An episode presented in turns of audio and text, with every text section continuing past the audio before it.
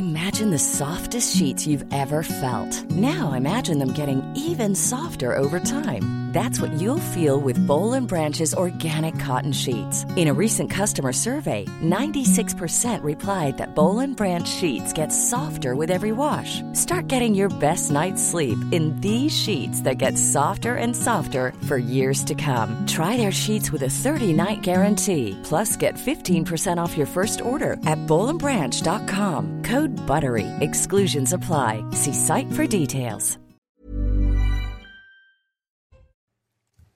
Bonjour à tous, bon réveil, bienvenue dans notre matinale week-end. On est ensemble jusqu'à 10h, 4 heures d'infos, d'analyse et de débat, bien sûr. On va revenir essentiellement sur cette euh, quatrième nuit d'émeute qui agite le pays euh, désormais. Euh, mais tout d'abord, l'éphéméride de votre samedi 1er juillet, c'est avec Alexandra Martinez.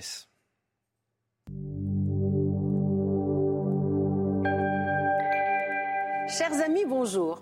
S'il est un proverbe qui est bien démenti par notre saint du jour, à savoir Saint Thierry, c'est bien le fameux tel père, tel fils.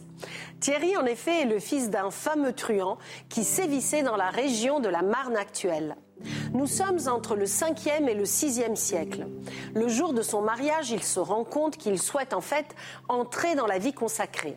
Son épouse, à qui il propose de vivre dans la chasteté, s'y oppose fermement. Il demande alors conseil à Saint Remy, l'évêque de Reims, celui-là même qui a baptisé Clovis. Il parvient à obtenir l'annulation de son mariage au prétexte réel qu'il avait été forcé. Il fonde alors un monastère au lieu dit du Mont d'Or, non loin de Reims. Et c'est là qu'il voit un jour son père se présenter, désireux de devenir pénitent et d'expier ses péchés. Thierry est aussi connu pour avoir guéri son homonyme, le roi Thierry Ier d'Austrasie. C'est la raison pour laquelle, au fil des siècles, les rois de France ont toujours fait une visite dans l'abbaye de Saint-Thierry avant d'être sacrés à Reims. Et voici maintenant le dicton du jour, à la Saint-Thierry, au chant, jour et nuit. C'est tout pour aujourd'hui. À demain, chers amis. Ciao. Et voici ceux que j'ai le plaisir d'accueillir ce matin pour décrypter euh, l'actualité euh, avec moi, malgré euh, sa lourdeur, bien évidemment. Céline Pina, bonjour. Bonjour. Essayiste, merci d'être avec nous ce matin. Et face à vous, Michel Taube. Bonjour, Anthony. Bonjour, fondateur du site Opinion Internationale. Avant de commencer, de vous dévoiler les titres de votre tout premier journal, voici la météo, signée Carole Zanin. Regardez votre météo avec Samsonite Proxys. Légère, résistante, durable une nouvelle génération de bagages. Et Carole, en ce samedi, il faut s'attendre à un temps instable dans le pays. Et oui, il faudra encore sortir le parapluie, notamment de la Nouvelle-Aquitaine. En remontant vers les Ardennes à l'arrière, nous retrouverons notamment du côté de la Bretagne ou encore de la Normandie des averses, mais beaucoup plus faibles en quantité. Autour du pourtour méditerranéen, nous aurons un temps calme, sec avec de belles éclaircies, oui, mais Mistral et Tramontagne souffleront encore 60 à 70 km par heure. On va retrouver encore ici ces rafales de vent sur euh, la façade ouest de l'Hexagone mais également au niveau euh, des côtes de la Manche. Cet après-midi, nous, on va retrouver encore cette perturbation qui aura tendance tout doucement à glisser vers l'est du territoire. Euh, sur le massif central également, quelques précipitations plus faibles en Ile-de-France et toujours euh, des passages nuageux, mais également des éclaircies en Bretagne, en Normandie et du grand beau temps du côté du golfe du Lion. À noter également ces températures trop fraîches pour la saison pour ce 1er juillet. Seulement 12 degrés pour Aurillac, 20 degrés pour Nice et dans le courant de l'après-midi, eh bien, ça sera encore beaucoup trop frais. 23 degrés pour Paris, 21 degrés ici pour euh, Brest et 18 degrés pour euh, Aurillac, 29 degrés pour Marseille. C'était votre météo avec Samsonite Proxys. Légère, résistante, durable. Une nouvelle génération de bagages. La matinale week-end, une heure plus tôt que d'habitude, c'est parti. Voici les titres de votre journal de 6 heures. À la une, Marseille, au cœur des tensions la nuit dernière. Affrontement avec la police, pillage de commerce. La Canebière a vu déferler des groupes de jeunes individus masqués pour certains. Des armes de chasse ont même été dérobées dans une armurerie. Le ministre de l'Intérieur annonce des renforts de CRS. On fait le bilan précis de cette quatrième nuit d'émeute dans la cité phocéenne et dans le reste du pays avec nos journalistes et nos invités en plateau. Vous verrez également les images impressionnantes d'une mairie ravagée par les flammes, la mairie de Persan-Beaumont dans le Val d'Oise cette nuit, assaillie auparavant par une trentaine de jeunes. Des jeunes qui s'attaquent aux services publics dans des quartiers qui en ont le plus besoin. Nous serons sur place également avec euh, nos envoyés spéciaux. Et puis cette question, la stratégie du gouvernement a-t-elle été la bonne? Pas d'état d'urgence, mais la mobilisation exceptionnelle cette nuit de 45 000 policiers et gendarmes, auxquels il faut ajouter le déploiement de blindés de la gendarmerie. Gérald Darmanin évoque des violences d'une intensité bien moindre que la veille. On fera le point sur la réponse politique qui a été apportée avec Gauthier Lebret sur ce plateau. Jet de projectiles sur la police, pillage, véhicules incendiés. Marseille est l'une des villes qui a concentré le plus de tensions la nuit dernière euh, en France, notamment sur la Canebière près du Vieux-Port. Des méfaits commis par des groupes de jeunes, souvent masqués, très mobiles. Gérald Darmanin a annoncé l'envoi de renforts, une compagnie de CRS supplémentaire ainsi qu'un hélicoptère de survol. Retour sur les derniers événements avec Michael Dos Santos. Une parfumerie pillée pendant une demi-heure des voleurs qui s'enfuient en toute décontraction. Le sort de ce magasin n'est pas une exception. Dès 18h, plusieurs commerçants de Marseille ont été attaqués par des émeutiers. Un bureau de tabac, un magasin de luxe et même une armurerie. Ici, sept fusils sans munitions ont été dérobés. Une personne a été interpellée par les forces de l'ordre. Les policiers, deuxième cible privilégiée des émeutiers. Tout au long de la soirée, des centaines de jeunes les ont ciblés avec des projectiles dans le centre-ville. Certains véhicules de police sont même dû fuir pour éviter un moindre mal.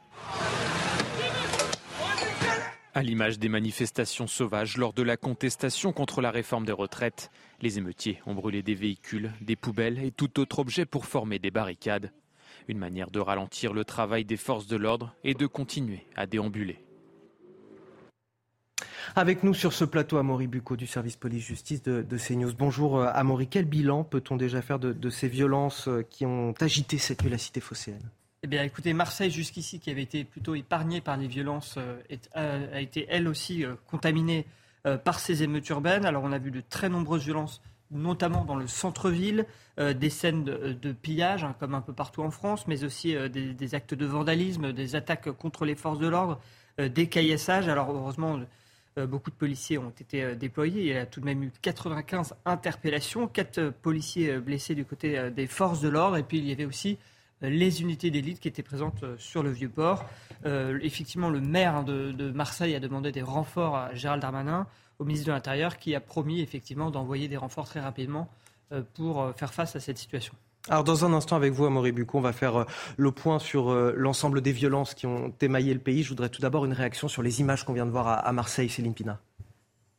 elles ne peuvent qu'effrayer les, gens parce qu'on a le sentiment euh, d'une ville qui n'est plus exactement sous contrôle. Et ce dont on s'est rendu compte, parce qu'il y a ces images-là, mais il y a les images de centres commerciaux attaqués, c'est qu'en fait, quand il y a une cinquantaine de jeunes déterminés, on ne peut rien faire. C'est-à-dire que le pillage a lieu, que personne ne peut s'interposer, et on peut avoir le sentiment que euh, si l'ordre n'est pas rétabli assez vite, euh, ce mode de, fonctionnement avec des hordes de pilleurs pourrait euh, devenir un petit peu récurrent, puisqu'ils viennent de faire la démonstration qu'on ne peut pas les arrêter aujourd'hui, et qu'on se demande s'il y aura des sanctions suite aux interpellations qui ont eu lieu. Amaury Bucco, quels ont été les plus gros points de tension cette nuit sur le territoire français? Alors, moi, de ce que m'ont remonté mes sources policières, euh, Nanterre, ça a été plutôt calme, mais je rappelle qu'à Nanterre, vous avez quand même la BRIPP, donc euh, euh, la brigade de recherche et d'intervention rattachée à la préfecture de police de Paris qui est, sur place, donc une unité d'élite aussi, donc ce qui a permis d'agir très rapidement. Et puis sur la zone parisienne, écoutez, on me fait part de beaucoup moins de violences contre des bâtiments publics. En revanche, énormément de pillages. Je vous lis quelques messages reçus, notamment un policier de la BAC parisienne. Beaucoup moins de violences, beaucoup plus tardif mais énormément de pillages de supermarchés et de tabac. Et puis euh, j'ai aussi un, policier en, Seine-Saint-Denis qui me dit euh, que ça a été effectivement assez violent euh, contre les commerces. Des émeutiers ont également tabassé des gens pour leur voler leur véhicule. voilà les remontées un peu du, du, terrain pour ce qui est de la zone parisienne. Et puis on reviendra, j'imagine, sur tout ce qui s'est passé ailleurs. Merci euh, à Amaury Bucco. Vous restez avec nous sur ce plateau. Image impressionnante qu'on voulait vous montrer ce matin, euh, celle d'une mairie en flammes, la mairie de Persan-Beaumont dans le Val d'Oise cette nuit. Assaillis auparavant par une trentaine de jeunes qui, je le disais, s'attaquent ainsi aux, bâtiments publics, aux services publics dont ils ont plus que besoin dans, ces quartiers, plus que jamais. On va rejoindre sur place nos, journalistes. Euh, bonjour, on garde bien sûr votre anonymat dans, ces quartiers, dans ces lieux euh, difficiles. Euh, que reste-t-il encore de cette mairie désormais au lever du jour? Écoutez, Anthony, hein, vous le voyez euh, euh, sur ces images, il ne reste eh bien, euh, que des vitres endommagées, des murs noirs. La mairie de Persan a tout simplement été incendiée cette nuit. Il ne reste presque plus rien. Alors le feu, il s'est déclaré cette nuit après minuit et il a été éteint par les pompiers. Vous le voyez, je le disais, il ne reste plus que des cendres et des murs noirs. L'intérieur de la mairie, lui, a été complètement détruit. Des barrières ont été érigées juste devant par les services techniques de la ville pour protéger euh, le bâtiment. Et un peu plus loin, c'est le poste de police municipale qui a été euh, incendié. Le conservatoire a également été euh, saccagé, les vitres endommagées. L'identification criminelle de la gendarmerie est sur place pour procéder à des constatations. Merci à nos deux journalistes qui sont présents sur place pour nous euh, relater euh, les événements qui sont produits la nuit dernière à la mairie de Persan-Beaumont dans le Val d'Oise. Euh, c'est Michel Taub, une sorte de sabordage, j'ai envie de lire, qui montre là encore qu'il n'y a pas de véritable revendication dans ce qui se passe depuis quatre nuits désormais, que finalement c'est plus une forme d'idéal républicain qui ne représente plus rien pour, pour ces jeunes. Tout ce qui incarne cet idéal républicain est aujourd'hui brûlé, cassé, pillé. Oui, mais à moins que ce soit euh, vraiment intentionnel et bien orchestré par certains qui ont une stratégie véritablement insurrectionnelle. Effectivement, s'en prendre à une mairie, agresser des maires, euh, s'en prendre à des écoles. Une des vidéos les plus saisissantes, c'était cette mère de famille qui criait ne touchez pas l'école, ne touchez pas l'école, et les jeunes qui continuaient à dévaster cette école. Non, il faut, on est tous responsables de nos actes. Et c'est vrai que s'en prendre ainsi à une mairie, c'est effectivement euh, entrer dans une logique d'insurrection politique d'insurrection euh, républicaine euh, qu'il faut condamner avec la plus grande fermeté. D'ailleurs, il commence à y avoir enfin des prises de parole, notamment à gauche, très très claires. Il faut saluer le, tweet extrêmement clair de, de Fabien Roussel, le patron de, euh, du Parti communiste qui a condamné euh, euh, le fait en disant être de gauche, ça n'est pas s'en prendre au service, au service public. Jean-Luc Mélenchon qui, de façon un peu lâche, au détour d'une on va, on va évoquer ça dans, quelques minutes avec effectivement, les faits sont extrêmement graves. Ils sont peut-être moins graves en, quantité, mais, mais sur, sur le fond, on reste dans une stratégie insurrectionnelle qui est extrêmement grave. Les cibles de ces jeunes, Céline Pina, des mairies, des bibliothèques, des écoles, qu'est-ce que ça nous dit de leurs revendications?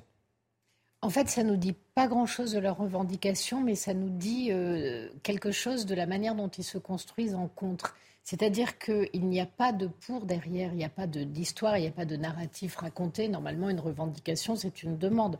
Donc c'est un projet, il y a derrière euh, un horizon. Là, il n'y en a aucun. Le but du jeu, c'est de s'attaquer au symbole de la République. Pourquoi? Parce que ce sont des jeunes qui sont travaillés politiquement et que dans le travail politique qui est fait, qui est fait notamment par l'extrême gauche, il y a un rejet de l'État et de la société et de notre société.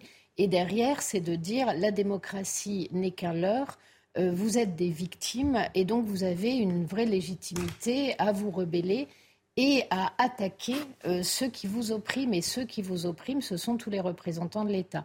Ce qu'on oublie, c'est que la plupart de ces jeunes qui sont en train de mettre le feu partout sont des gens pour qui nous dépensons des fortunes. C'est-à-dire que dans les quartiers dits de relégation. La politique de la ville bah, La politique de la ville, ça s'est chiffré en milliards hmm. d'euros, mais n'oublions pas la base qui est que ce sont des quartiers dans lesquels euh, le logement est subventionné. Vous ne payez pas quand vous êtes dans un logement social, c'est la collectivité qui paye en partie votre logement. Ils ont énormément d'aides que euh, l'école, la sécurité sociale, tout ce qu'on donne euh, à nos enfants sont des aides dans la vie et que ces aides sont méprisées, mais pourtant personne n'oublie de les toucher.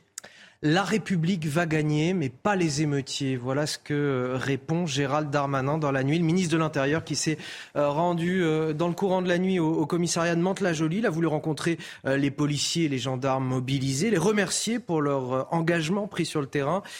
Il a euh, annoncé également un certain nombre d'interpellations, 471 interpellations, mais ça c'était les chiffres à 2h30 du matin. On verra ce qu'il en est euh, un petit peu plus tard. Mais des violences d'une intensité, je le disais, bien moindre que la veille et des départements extrêmement calmes. Mobilisation exceptionnelle cette nuit de 45 000 policiers et gendarmes, des effectifs en, légère hausse dans le pays, auquel il faut ajouter le déploiement de, blindés de la gendarmerie, le recours à, des unités d'élite comme le GIGN pour faire baisser les tensions, on l'a vu tout à l'heure avec Amaury Bucco. Le gouvernement qui, pour l'heure, n'a pas voulu décréter l'état d'urgence. C'est euh, là où je voulais en venir avec vous, Gauthier Lebret. Euh, la stratégie du gouvernement a-t-elle été la bonne? Alors avant de décrypter tout ça avec vous, juste ce sondage CSA pour CNews, on vous a posé la question. Approuvez-vous ceux qui veulent déclencher l'état d'urgence? Et là, les Français répondent oui à 70%.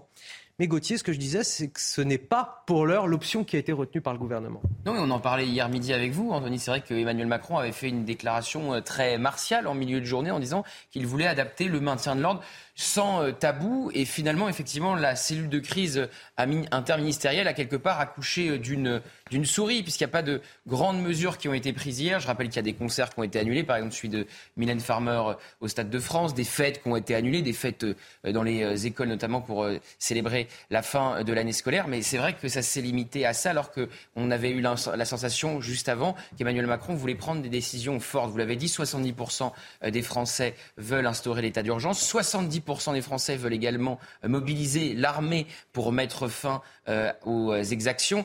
Ça dit quelque chose quand même euh, de l'envie de retour à l'ordre des Français qui est loin des prises de parole effectivement de la France insoumise et d'un certain traitement médiatique qu'on a pu voir ces dernières heures. Alors comment est-ce que ça pourrait évoluer dans les prochaines heures? On sait effectivement que Gérald Darmanin a déclaré dans la nuit qu'on était dans une situation bien moins importante que les jours précédents.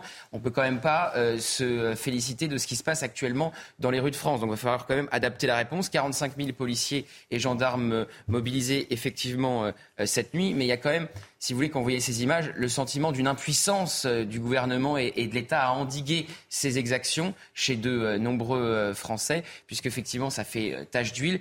Et il n'y a pas vraiment de revendication. On est bien loin euh, de la mort euh, du jeune Naël qui finalement sert de prétexte à ces euh, pilleurs et ceux qui se rendent coupables de ces exactions. Donc c'est tout le défi pour le gouvernement de trouver la bonne réponse. Mais effectivement, pour le moment, ni état d'urgence, ni couvre-feu. Et nous sommes en direct avec euh, Michael Taverne, député euh, du Rassemblement national du Nord. Bonjour, merci d'être avec nous euh, ce matin sur CNews. Est-ce que la, stratégie a été la, bonne finalement, celle de, de, ne pas déclencher trop rapidement l'état d'urgence, mais renforcer encore les moyens de police et de gendarmerie? Écoutez, vous savez, pour l'instant, je ne sais pas si on peut parler de bonne ou de mauvaise stratégie quand on voit le résultat encore de ces violences cette nuit. Euh, une horde de, de racailles, de sauvages qui détestent la France, qui détestent ce que nous sommes, euh, brûler des écoles, brûler des mairies, brûler euh, des médiathèques, brûler des véhicules. Ce sont les habitants de ces quartiers les premières victimes de ces violences. Donc aujourd'hui, il faut véritablement rétablir l'ordre républicain. Force doit rester à la loi et il faut derrière qu'il y ait une réponse pénale ferme. Euh, nous sommes à un peu plus de 470 interpellations, même si on sait très bien que ce nombre peut évoluer. Euh, les chiffres sortiront très certainement dans, la matinée. Mais aujourd'hui, il faut absolument que euh, force reste à la loi et que ces individus interpellés soient sévèrement punis par la justice. Vous savez, moi j'ai été policier pendant 22 ans. Ces situations, je les connais parfaitement bien. Aujourd'hui, c'est pire qu'en 2005 il y a une intensité absolument incroyable et des policiers et des pompiers me disaient encore euh, hier soir, nous n'avons jamais vu ça. Donc aujourd'hui, il y a une haine de l'État, il y a une haine de la France et malheureusement, c'est un, mélange de toutes ces, haines envers, euh, envers nous parce que nous avons fait preuve de, de lâcheté et de laxisme pendant plus de 30 ans, notamment dans ces cités. Donc aujourd'hui, rétablissons l'ordre et surtout, force doit rester à la loi. Michael Taverne, puisque vous avez été vous-même euh, policier pendant 20 ans, euh, cette lettre de Gérald Darmanin envoyée dans la soirée aux forces de l'ordre, où il explique ces prochaines heures vont être déterminantes. Les renforts humains et matériels que nous envoyons actuellement vous donneront les moyens de défendre la République et ses valeurs. Est-ce que ces mots sont de nature à, vous rassurer? Vous ne savez, très sincèrement, hein, aujourd'hui, les policiers n'écoutent plus Gérald Darmanin. Et d'ailleurs, depuis très longtemps. Euh, d'ailleurs, dans certaines situations, dans certaines cités, on dit aux policiers de ne pas intervenir, mais de contenir, ce qui n'est pas du tout la même chose. Euh, il y a eu des problèmes euh, de munitions. On a dit aux policiers de faire preuve un peu de, certes, de proportionnalité, mais faites attention à ce que vous faites. Donc clairement, aujourd'hui, Gérald Darmanin est en train de se justifier, mais il a également une responsabilité parce que je vous rappelle juste que malheureusement, quand je rappelle ce drame qui nous a tous bien évidemment touchés, d'ailleurs aujourd'hui, nous ne parlons plus de la mort de, de ce jeune de 17 ans. Euh, ce sont des excuses. On va piller des magasins, euh, on brûle des mairies, on brûle des écoles. Donc on a totalement dépassé euh, ce clivage, on va dire, émotionnel. Mais pendant la LOPMI, j'avais interpellé Gérald Darmanin à plusieurs reprises sur la formation continue des policiers. Et il ne m'a jamais répondu. Et j'avais déposé un amendement, un amendement pour justement augmenter les heures de formation des policiers. Le gouvernement avait rejeté cet amendement sans explication, euh, donc j'ai trouvé quand même cette méthode euh, un petit peu surprenante de la part d'un ministre de l'Intérieur. Et d'ailleurs, rapidement une dernière question. Qu'en est-il de l'état d'urgence? Est-ce qu'il faut le déclencher? Mais écoutez, Marine Le Pen euh, et Jean-Arnaud Bardella ont été clairs, c'est-à-dire qu'aujourd'hui, il faut mettre bien évidemment en œuvre des couvre-feux sectoriels, mais si la situation perdure et, s'aggrave, bien évidemment que l'état d'urgence pourrait être décrété. Merci à vous, euh, Michael Taverne, député euh, du Rassemblement national du département euh, du Nord, d'avoir accepté de répondre à nos questions ce matin sur CNews. 6h15, c'est l'heure du rappel de l'actualité. C'est avec vous, Sandra Chambo.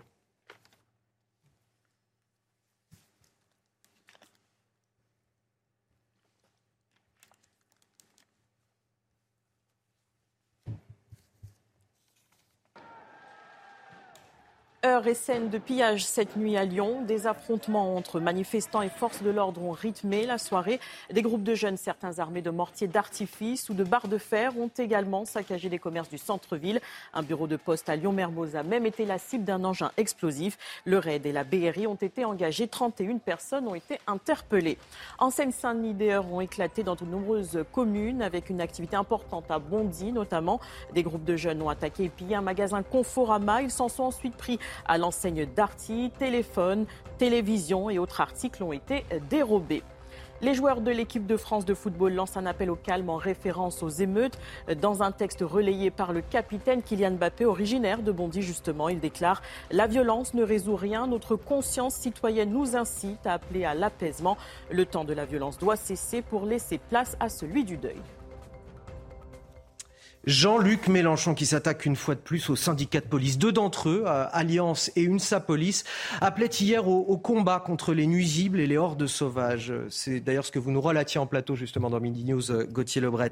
Le fondateur de la France Insoumise qui rétorque donc à ces euh, deux syndicats qu'ils doivent apprendre à se taire. Il a ensuite poursuivi ses attaques dans une vidéo diffusée sur YouTube hier soir. Je vous propose de l'écouter.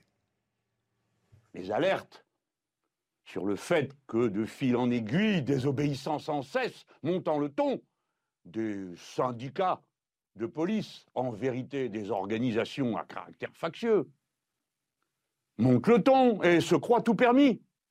Nous sommes en République, et leur devoir est de servir et d'obéir. C'est cela qu'il faut commencer à faire. C'est appeler au calme ces irresponsables. Parce que quand ils portent l'uniforme, quand ils ont les trois couleurs de la patrie, ce n'est pas leur personne et leurs opinions condamnables qu'ils représentent, c'est nous tous. Et nous ne sommes pas d'accord pour qu'ils se comportent de cette manière et pour qu'ils parlent de cette manière. Et malgré les, attaques de Jean-Luc Mélenchon contre la, police, la confiance des Français dans la police reste bonne, Michel Taube. Regardez euh, le résultat de ce sondage IFOP pour le Figaro. Que vous inspire spontanément la police? Pour 57% des sondés, elle inspire confiance et sympathie. Pour 32% des Français, elle suscite de l'inquiétude ou de l'hostilité. Il y a une majorité silencieuse qui est en demande d'ordre et de sécurité. C'est la police qui incarne ça. C'est ce que nous dit ce matin Frédéric Dabi, le directeur euh, général de l'Institut IFOP. Vous êtes d'accord avec ça? Écoutez, aujourd'hui, le, jeune Naël va être enterré. D'accord? Mais effectivement, ce qui commence à clairement apparaître à tous les Français, ou à une grande majorité de Français, c'est que cette étincelle n'est finalement qu'un prétexte. Parce que la réalité, c'est que la colère, elle est en train de changer de camp. Colère des jeunes qui mettent le feu euh, à tous les bâtiments de la République, mais colère des Français qui est en train de monter. Et ce que montre ce sondage, et d'autres sondages sont également sortis depuis hier, c'est qu'effectivement, les Français sont derrière leurs policiers. Et d'avoir un Jean-Luc Mélenchon qui lui-même prend la mort du jeune Naël comme un prétexte pour son agenda électoral. Vous savez combien il a fait de, de voix au premier tour de l'élection présidentielle, Jean-Luc Mélenchon, à Nanterre la même où s'est passé le drame l'année dernière, il a fait 47,9% des voix au premier tour à l'élection présidentielle. Donc est évidemment qu'il Jean-Luc Mélenchon, il a un agenda politique et il consolide son électorat en prenant des positions totalement inacceptables. Il a juste du bout des lèvres dans une vidéo de 15 minutes qui a eu beaucoup moins de vues que son tweet presque assassin symboliquement euh, d'il y a deux jours, euh, demander à ce qu'on ne s'en prenne pas aux écoles et en oubliant évidemment de citer les policiers. C'est totalement irresponsable ça. Même les Bleus, même l'équipe de France de football on, a été. On va y revenir justement. Je vous montrerai cet extrait dans le journal la de colère, je pense qu'elle est en train de changer de camp et que les Français trouvent inadmissible absolument inadmissible les violences qui ont été bien au-delà de la mort, encore une fois, de, de ce jeune Naël. Gauthier, rapidement, vous vouliez ajouter un point non, mais sur le communiqué euh, d'Alliance et euh, d'UNSA, effectivement, qu'il y a eu rétropédalage, hein, puisque les termes étaient beaucoup trop forts, nuisible, guerre, euh, résistance. Et il y a même des syndicats, je pense à SGP Police par exemple, qui s'est désolidarisé de ce communiqué qui n'était vraiment pas un communiqué approprié dans le bon timing. Emmanuel Macron qui a par ailleurs euh, mis la pression sur les réseaux sociaux euh, hier, l'exécutif qui pointe du doigt certaines plateformes sur lesquelles évidemment les, vidéos circulent en mars, vous les avez largement vues, et qui alimentent ce climat de violence que connaît le pays depuis quatre jours. Il demande euh, le gouvernement aux plateformes d'organiser le retrait des contenus les plus sensibles. Les explications, Thomas Bonnet. Des images captées par un téléphone et postées rapidement sur les réseaux sociaux. Depuis plusieurs jours, les vidéos de violences urbaines se multiplient, notamment sur Snapchat. Plateforme dont la spécificité réside dans l'aspect éphémère des images, ainsi que sur cette fonctionnalité, la Snap Map, une carte interactive qui recense en temps réel les vidéos postées par les utilisateurs. Vous cliquez sur un bouton dans l'application Snapchat et vous avez tout autour de vous ce qu'il se passe sur Snapchat. Typiquement, s'il y a une émeute ou un pillage qui a lieu à proximité, vous allez pouvoir l'identifier très facilement et vous y diriger aussi facilement que si vous utilisiez Google Maps. Emmanuel Macron, lors de la cellule interministérielle de crise, a lui-même fait référence au rôle de ces plateformes. Nous avons vu sur plusieurs d'entre elles, Snapchat, TikTok et, plusieurs autres, à la fois euh, l'organisation de rassemblements violents se faire, mais une forme de mimétisme de la violence. Les dirigeants des principales plateformes ont été reçus ce vendredi au ministère de l'Intérieur. Objectif, lutter plus efficacement contre les contenus violents. Mais le nombre impressionnant de vidéos partagées rend ce travail compliqué. De leur côté, les plateformes indiquent faire tout le nécessaire pour supprimer au plus vite les contenus jugés inappropriés. Céline Pina, sur cette responsabilité des réseaux sociaux dans les violences à travers le pays. À chaque fois qu'il y a des violences, d'ailleurs, ces réseaux sociaux sont souvent évoqués. Euh, on l'évoque notamment pour les rodéos urbains, par exemple. En fait, ils posent problème essentiellement pas en tant que diffuseurs, mais en fait quand ils permettent euh, d'organiser des boucles qui vont permettre des pillages. Parce qu'en fait, les gens échangent l'information et se rendent en masse dans l'endroit qui doit être pillé. Pour le reste, les réseaux sociaux ne montrent que le réel. Ce qui est gênant pour le gouvernement, c'est pas que ces vidéos-là existent, c'est ce qu'elles disent de son incapacité à reprendre le contrôle de la situation. Et c'est bien ça le problème. Les réseaux sociaux-là ne font qu'un rôle de diffuseur. Ce qu'ils montrent, c'est la réalité. Et cette réalité, elle est crucifiante pour le gouvernement aujourd'hui. Elle montre son impuissance. Et pire que ça, elle met sous les yeux des Français des images de gens euh, qu'ils rejettent et qui leur font peur. Allez, vous restez avec nous, euh, Céline Pina, Michel Taube, Gauthier Lebret et Amaury Bucco. Dans un instant, les images des violences à Lyon, cette fois, l'un des points chauds du territoire la nuit dernière où des groupes de jeunes armés de mortiers, d'artifices et de barres de fer ont pillé plusieurs magasins du centre-ville, incendié des poubelles, saccagé un poste de police. On ira également du côté de Bondy, en région parisienne, où l'on a pu là aussi assister à des scènes de pillage au sein d'une grande enseigne. Ce sera juste après la pause dans votre prochain journal.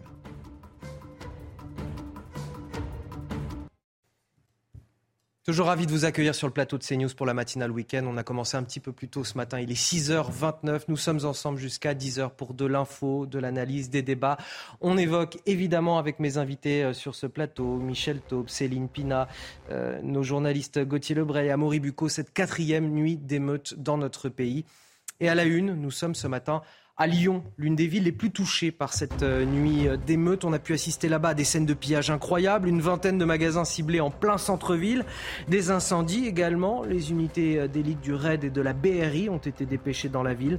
Nous reviendrons en images sur la nuit passée. Nous serons également sur place avec notre correspondant. Une grande enseigne également pillée à Bondy en Seine-Saint-Denis face au regard impuissant des agents de sécurité. Là aussi, les pillards sont allés faire leur marché parmi les articles IFI et électroménagers. Bien avant l'arrivée sur place des forces de l'ordre, on fera le bilan devant cette enseigne dans quelques minutes avec nos reporters. Triste image que donne à voir la France ces quatre derniers jours. Alors que la saison touristique bat son plein, les ambassades appellent leurs ressortissants à la plus grande prudence. Nous ferons le point ce matin sur tous ces regards tournés aujourd'hui vers la France avec nos correspondants à travers l'Europe. Vous allez le voir, les unes des presses étrangères n'ont pas de quoi nous rendre fiers. Scène de pillage, affrontement avec les forces de l'ordre, feu de poubelle. Lyon faisait aussi partie euh, cette nuit de ces villes où, la situation était euh, la plus tendue. Des groupes de jeunes, pour certains euh, cagoulés, armés de mortiers, de barres de fer, sont allés faire leur marché dans les rues piétonnes du centre-ville. Ils sont repartis avec sous le bras des jeux vidéo, des bouteilles ou encore des chaussures. Une vingtaine de commerces notamment ont été ciblés dans ces rues-là. Retour sur cette soirée chaotique à Lyon avec Thomas Bonnet et Sandra Chambaud. La troisième ville de France, théâtre de vives tensions ce vendredi soir. Vers 1h du matin, des émeutiers ont jeté un engin explosif sur un bureau de poste de Lyon-Mermoz. Des groupes de jeunes, certains armés de barres de fer, ont également endommagé et pillé plusieurs commerces du centre-ville. Ici, des feux ont été allumés. Ces individus effectuent des tirs de mortier. Sur Twitter, le maire de Lyon appelle au calme. Les violences survenues cette nuit dans notre ville sont inacceptables. Je les condamne sans réserve. J'appelle les Lyonnais à la vigilance et à l'apaisement. La République est indivisible. Ne laissons pas gagner ceux qui attisent la haine. En réaction aux violences dans les rues lyonnaises, le RAID et la BRI ont été engagés. Et sans plus tarder, on retrouve sur place notre correspondant CNews. Bonjour à vous. Euh, quelle trace reste-t-il de ces violences ce matin? Écoutez, les dégâts sont très importants, euh, surtout dans la presqu'île de Lyon où je me trouve. Vous voyez, euh, par exemple, à l'image un magasin de chaussures de sport qui a été complètement euh, dévalisé.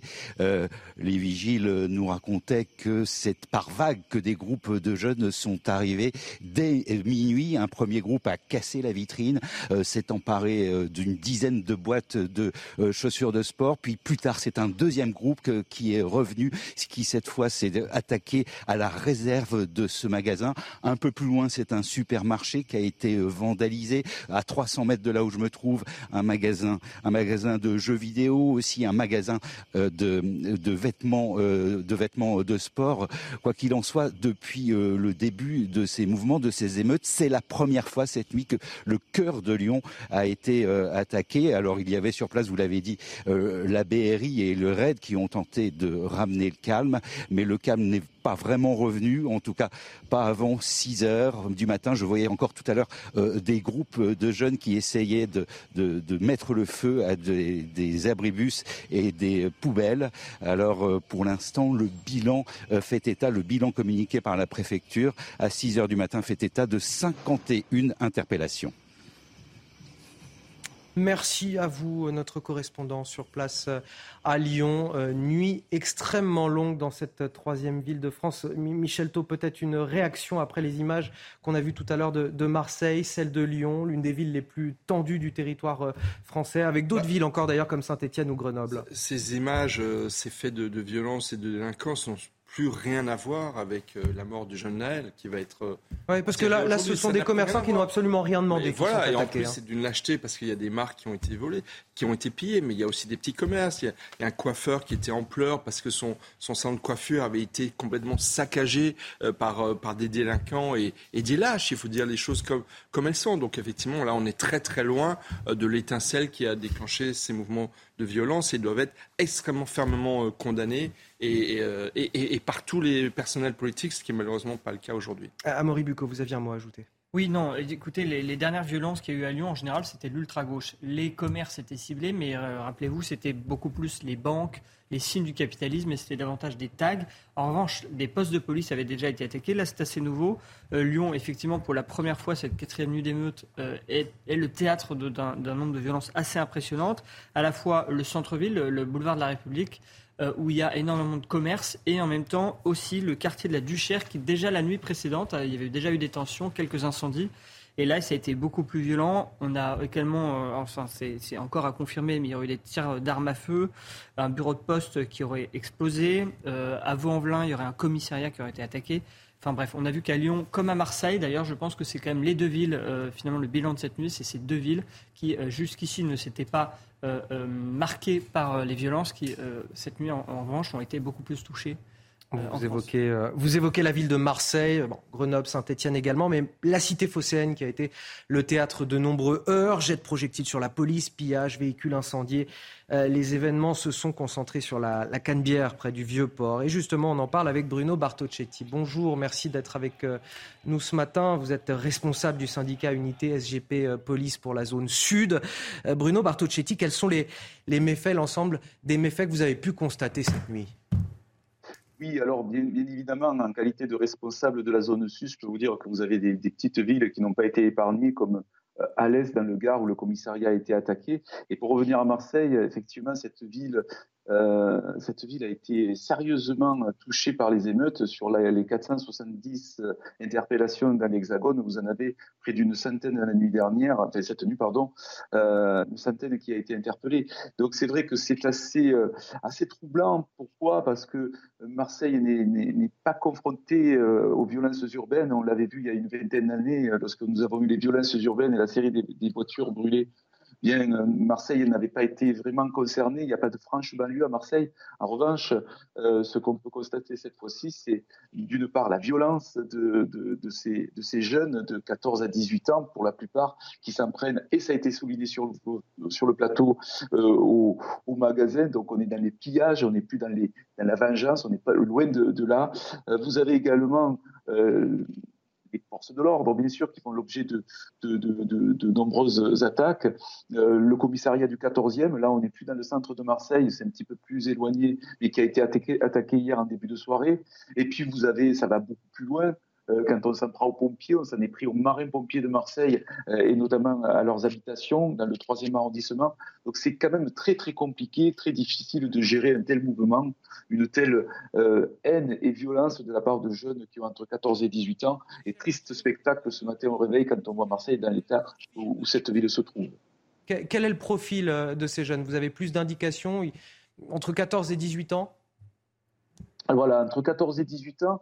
Alors, euh, là, c'était plus large au niveau de, de, leur, de leur, venue. Je, je vais essayer de m'expliquer. Euh, Avant-hier soir, on pouvait imaginer que des jeunes des cités venaient au centre de Marseille pour tout casser. Non, vous aviez des jeunes du centre-ville de Marseille, pas très loin. Pour ceux qui connaissent Marseille, dans le 5e arrondissement, c'est la plaine et on est loin des, cités. Et bien beaucoup de ces jeunes sont venus dans le centre pour casser, pour piller.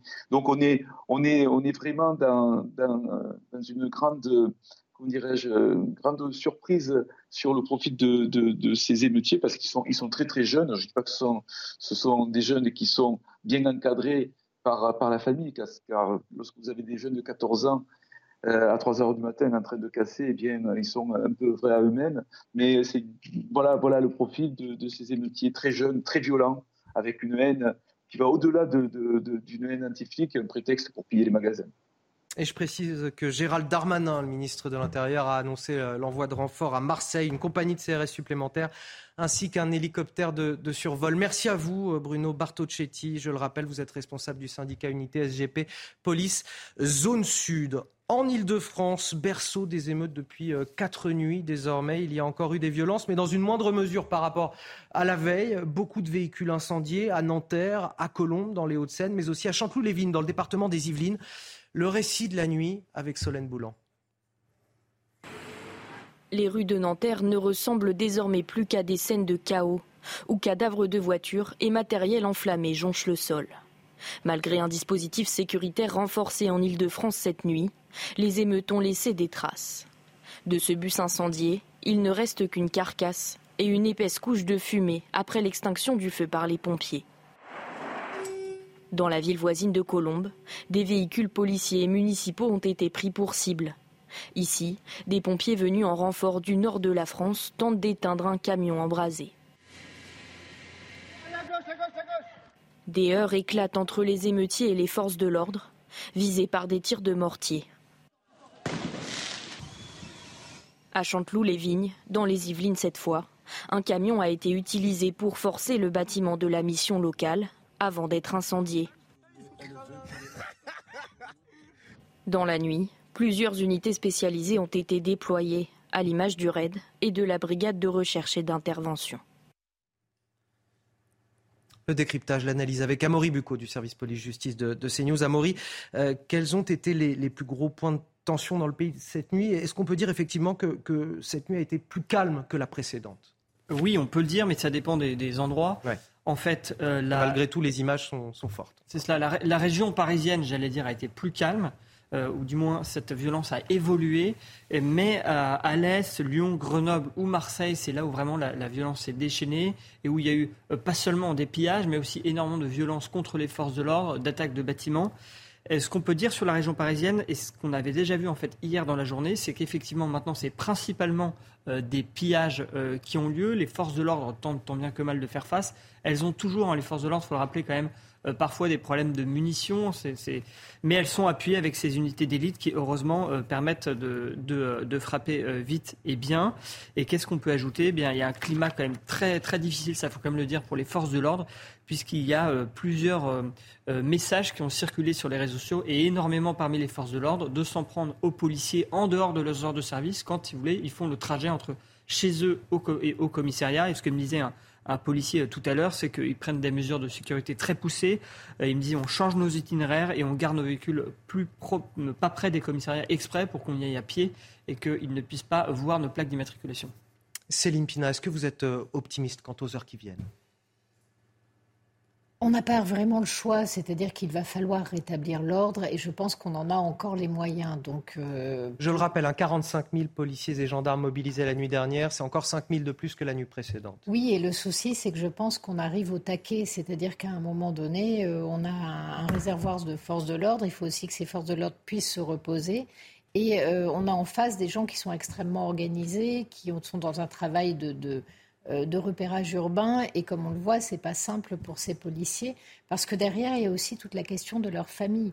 On sait par exemple que le policier auteur du tir sur le jeune Naël, euh, sa famille a dû être mis à l'abri.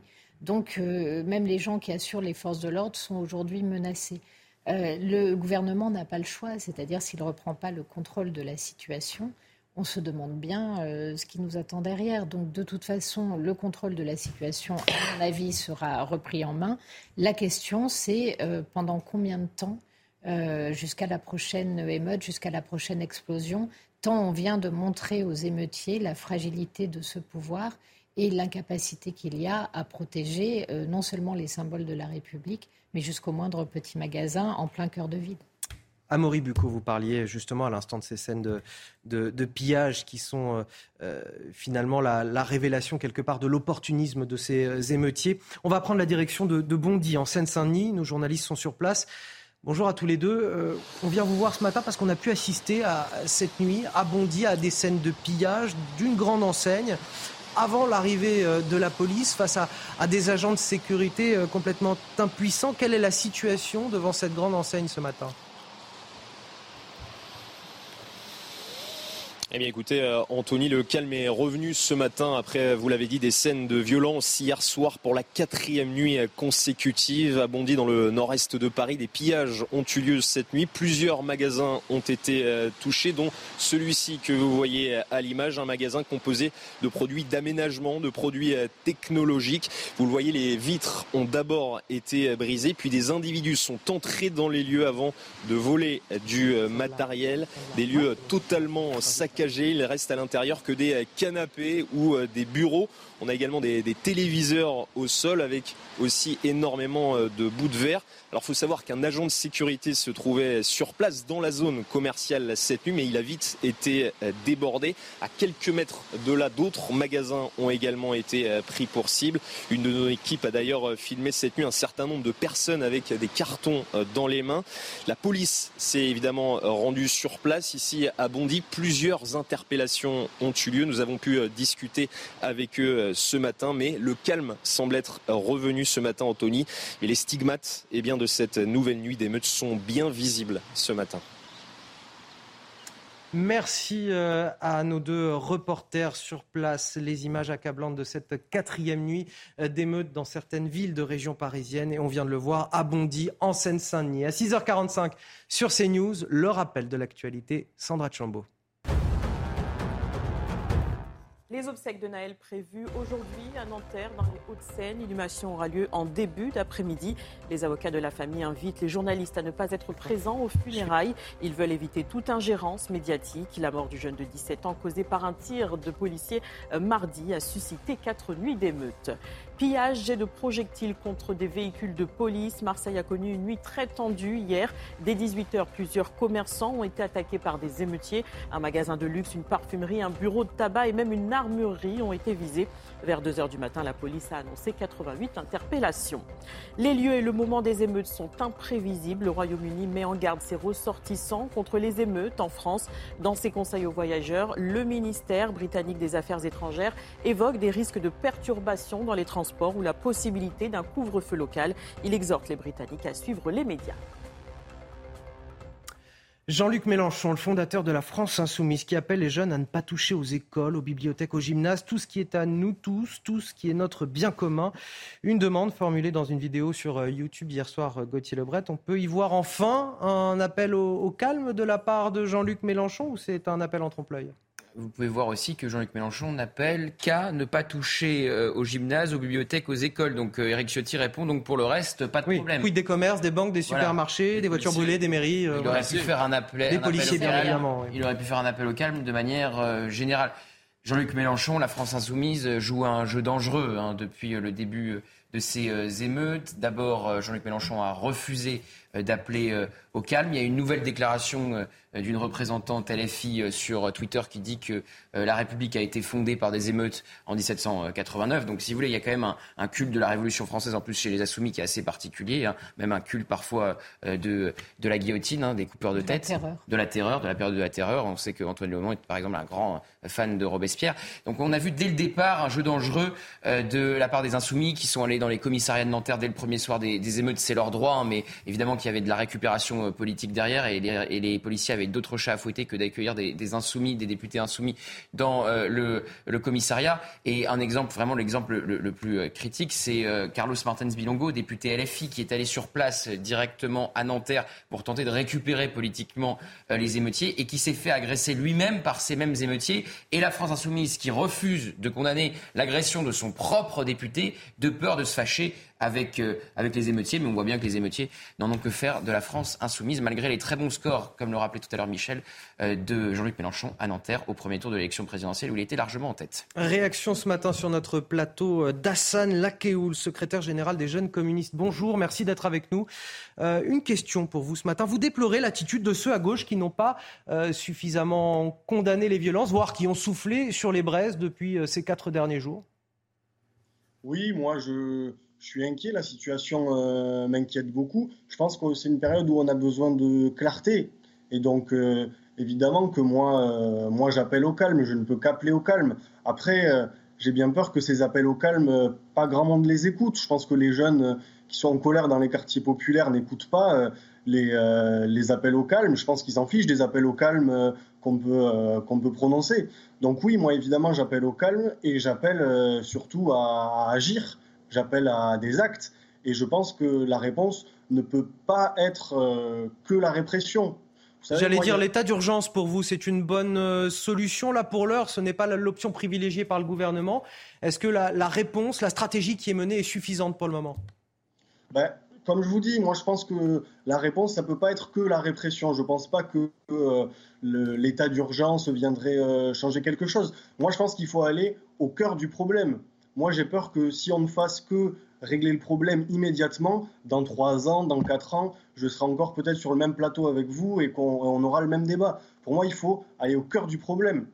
La première chose pour moi, c'est qu'il faut recréer du lien entre les quartiers et la police. Pour moi, il faut remettre une police de proximité, recréer la confiance. Et la deuxième chose, c'est que je pense qu'il faut créer du lien de manière générale entre ces jeunes et la République.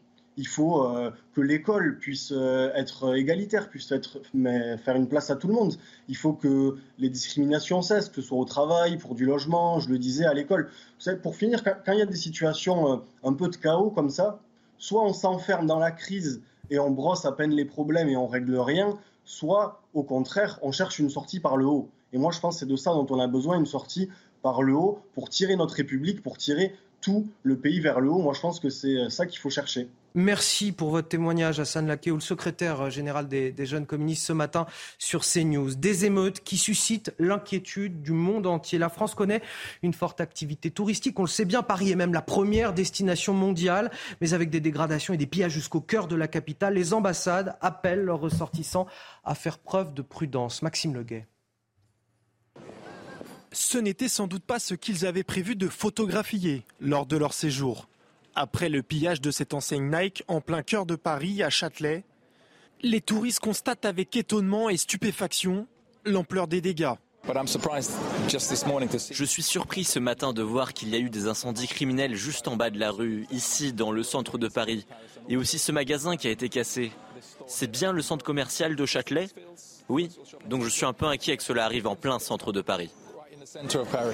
Une inquiétude partagée par les diplomaties européennes L'Allemagne a indiqué observer de près les récents événements. La Norvège, de son côté, demande à ses ressortissants de prendre toutes les précautions nécessaires, même son cloche outre-Manche, où le ministère des Affaires étrangères du Royaume-Uni s'est fendu d'un communiqué. Le lieu et le moment des émeutes sont imprévisibles. Il est conseillé de suivre les médias, d'éviter les zones où des émeutes ont lieu, de vérifier les derniers conseils auprès des opérateurs lors de vos déplacements et de suivre les conseils des autorités. Avec les émeutes et incidents de ces derniers jours, le tourisme français anticipe de nombreuses annulations de réservations d'hôtels.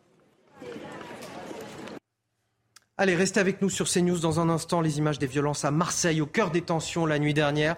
La Canebière a été le théâtre d'affrontements avec la police, de pillages de commerce. Et puis on ira également à, à Persan-Beaumont dans le Val d'Oise. Autre image impressionnante, celle d'une mairie ravagée par les flammes. Ce sera juste après la pause dans votre journal de 7 heures. A tout de suite sur CNews. Bonjour à tous, je vous souhaite un excellent réveil dans votre matinale week-end. Nous, on est déjà dans les starting blocks depuis euh, une heure avec euh, Céline Pina, essayiste, qui m'accompagne sur ce plateau. Najwa El Haïté qui nous a rejoint. Bonjour Anthony. Bonjour, à, tous. Avocate. Bien sûr, nos journalistes pour décrypter toute l'actualité, Gauthier Lebret et Amaury Bucco, puisqu'on parle évidemment de cette quatrième nuit euh, d'émeute en France. Mais tout d'abord, la météo de votre samedi 1er juillet, avec Carole Zanin. Regardez votre météo avec Samsonite Proxys. Légère, résistante, durable. Une nouvelle génération de bagages. Et Carole, il faut s'attendre à, à des précipitations ce samedi. Et oui, en 1er juillet, qui sera marqué par l'instabilité, principalement euh, du sud-ouest jusqu'au Hauts-de-France. Et résultat, eh bien, des précipitations assez soutenues, assez continues à l'arrière. Un ciel de traîne, nuages éclaircis et tout de même quelques petites éclaircies. Mistral et tramontagne auront euh, pour bénéfice de chasser les nuages et résultat, eh bien, euh, du grand beau temps du côté de la région PACA avec 60 à 70 km par heure des précipitations également qu'on va retrouver dans le courant de l'après-midi. Cette précipitation, ces précipitations qui auront tendance à glisser vers l'est du territoire. À l'arrière, eh bien toujours ce ciel de traîne et euh, davantage d'éclaircies sur la Bretagne, encore la Normandie. Le sud-est restera au sec avec de belles et larges éclaircies. Il faudra mettre le petit pull dans certains départements, notamment du côté de Paris ce matin, 16 degrés seulement, 15 à Brest, 12 degrés pour Aurillac, 20 degrés pour Nice et dans le courant de l'après-midi. Toujours des températures en dessous des moyennes de saison. 23 degrés pour Paris, 23 également pour Bordeaux, 29 pour le sud-est. C'était votre météo avec Samsonite Proxys. Légère, résistante, durable. Une nouvelle génération de bagages. Et il est 7h sur CNews, la matinale week-end, c'est parti à la une de votre journal. Marseille, au cœur des tensions la nuit dernière, affrontement avec la police, pillage de commerce. La Canebière a vu déferler des groupes de jeunes individus masqués. Des armes de chasse ont même été dérobées dans une armurerie. Le ministre de l'Intérieur annonce des renforts de CRS. On fait le bilan précis de cette quatrième nuit d'émeute dans la cité phocéenne et dans le reste du pays avec nos journalistes et nos invités en plateau. Vous verrez également les images impressionnantes d'une mairie ravagée par les flammes. La mairie de Persan-Beaumont dans le Val d'Oise cette nuit, assaillie auparavant par une trentaine de jeunes, des jeunes qui s'attaquent aux services publics dans des quartiers qui en ont plus que jamais besoin. Nous serons sur place avec nos journalistes. Et puis cette question, la stratégie du gouvernement a-t-elle été la bonne? Pas d'état d'urgence, mais la mobilisation exceptionnelle cette nuit de 45 000 policiers et gendarmes, auxquels il faut ajouter le déploiement de blindés de la gendarmerie. Gérald Darmanin évoque des violences d'une intensité bien moindre que la veille. On fera le point sur cette réponse politique apportée par le gouvernement avec Gauthier Lebray. On commence tout d'abord avec ces jets de projectiles sur la police, ces pillages, ces véhicules incendiés. Marseille est l'une des villes euh, qui a concentré le plus de tensions la nuit dernière, notamment sur la Canebière, près du Vieux-Port. Des méfaits commis par des groupes de jeunes, souvent masqués, très mobiles. Gérald Darmanin a annoncé l'envoi de renforts, une compagnie de CRS supplémentaire ainsi qu'un hélicoptère de survol. Retour sur les derniers événements avec Michael Dos Santos. Une parfumerie pillée pendant une demi-heure des voleurs qui s'enfuient en toute décontraction. Le sort de ce magasin n'est pas une exception. Dès 18h, plusieurs commerçants de Marseille ont été attaqués par des émeutiers. Un bureau de tabac, un magasin de luxe et même une armurerie. Ici, sept fusils sans munitions ont été dérobés. Une personne a été interpellée par les forces de l'ordre. Les policiers, deuxième cible privilégiée des émeutiers. Tout au long de la soirée, des centaines de jeunes les ont ciblés avec des projectiles dans le centre-ville. Certains véhicules de police sont même dû fuir pour éviter un moindre mal. À l'image des manifestations sauvages lors de la contestation contre la réforme des retraites, les émeutiers ont brûlé des véhicules, des poubelles et tout autre objet pour former des barricades. Une manière de ralentir le travail des forces de l'ordre et de continuer à déambuler. On poursuit le décryptage avec notre journaliste police-justice, Amaury Bucco. Amaury, euh, quel bilan peut-on déjà faire de ces violences qui ont agité la nuit dernière la, cité phocéenne? Eh Marseille avait déjà connu des, violences, mais pas avec cette intensité. Là, vraiment, Marseille, sur le plan national, a été l'une des villes où la violence était le plus forte cette nuit. Euh, nos sources policières nous disent qu'il y a eu des violences à la fois dans le centre-ville, le Vieux-Port, mais aussi dans les quartiers nord qu'on pensait euh, tenus par, vous savez, c'est un peu la théorie, tenus par les dealers et donc euh, finalement plutôt calme euh, en période de violence urbaine, mais on voit que finalement euh, même ces quartiers-là sont touchés par les émeutes urbaines. Alors, ce que nous disait un policier, c'est que c'était très compliqué à gérer parce que les places en garde à vue sont saturées, notamment à cause de la nuit précédente, et donc les policiers ne pouvaient plus interpeller. Alors, ils se contentaient de prendre les noms des gens, ce qui est quand même pas forcément le, mieux. et puis, par ailleurs, on nous décrit des scènes apocalyptiques, des scènes de guerre. Et tous les policiers marseillais euh, sont mobilisés avec, bien sûr, le renfort euh, promis par Gérald Darmanin euh, tout de suite. Najouel a été peut-être une réaction sur ce, climat insurrectionnel dans, la ville de Marseille, ces images assez effrayantes qu'on peut observer ce matin bah, ces images sont en effet effrayantes. Hein. C'est une guérilla urbaine et puis euh, euh ça, c'est parfaitement en décalage avec le déplacement, vous voyez, du président de la République. En début de semaine. Qui annonce un grand chantier, euh, donc qui fait suite au plan Marseille en grand. Donc c'est son deuxième chantier où il annonce des aides considérables à l'école, dans la police, à l'hôpital. Et puis on assiste à ces scènes euh, euh, bah, terribles où vous voyez, malgré les aides annoncées, eh bien, suite à la mort dramatique de Naël, eh bien, c'est euh, le chaos. Ce qui prouve qu'il n'y a pas de réelle revendication, en tout cas, à ces personnes, à ces émeutiers. Ben, J'ai envie de vous dire, c'est ça le problème.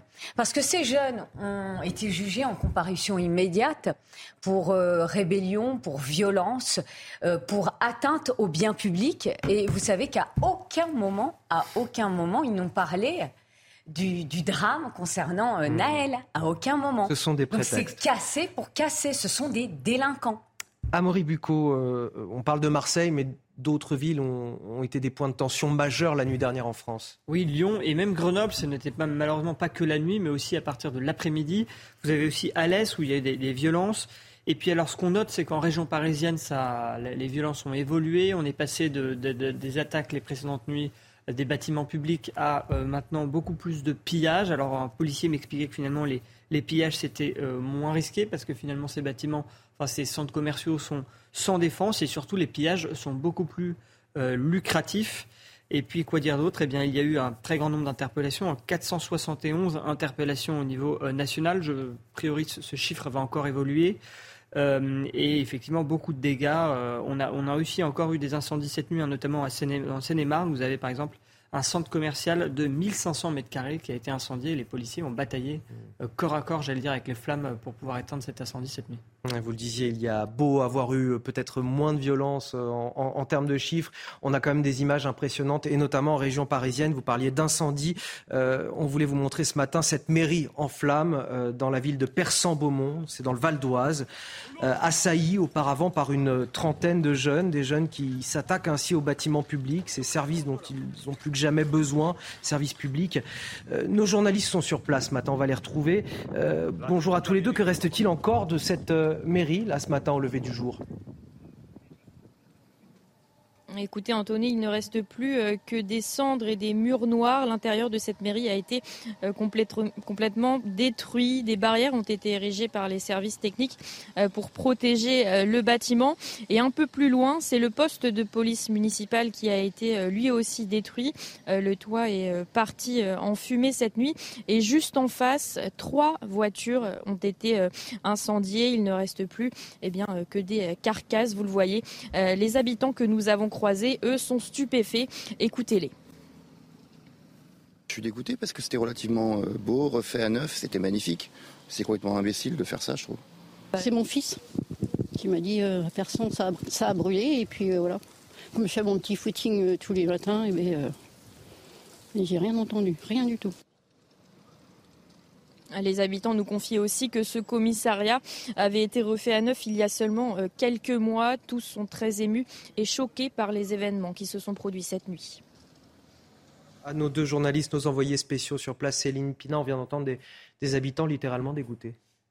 On peut les comprendre. Euh, d'abord, il y a un symbole très fort, c'est-à-dire que si on peut attaquer euh, et brûler un commissariat, donc euh, le lieu qui est normalement censé assurer votre sécurité, ça veut dire que euh, vous, vous êtes particulièrement à nu et à découvert. Donc le fait de s'en prendre à la police, c'est le but du jeu, c'est de montrer à tous les citoyens qu'en fait personne ne peut les protéger. Donc il y a quand même quelque chose qui symboliquement est très fort.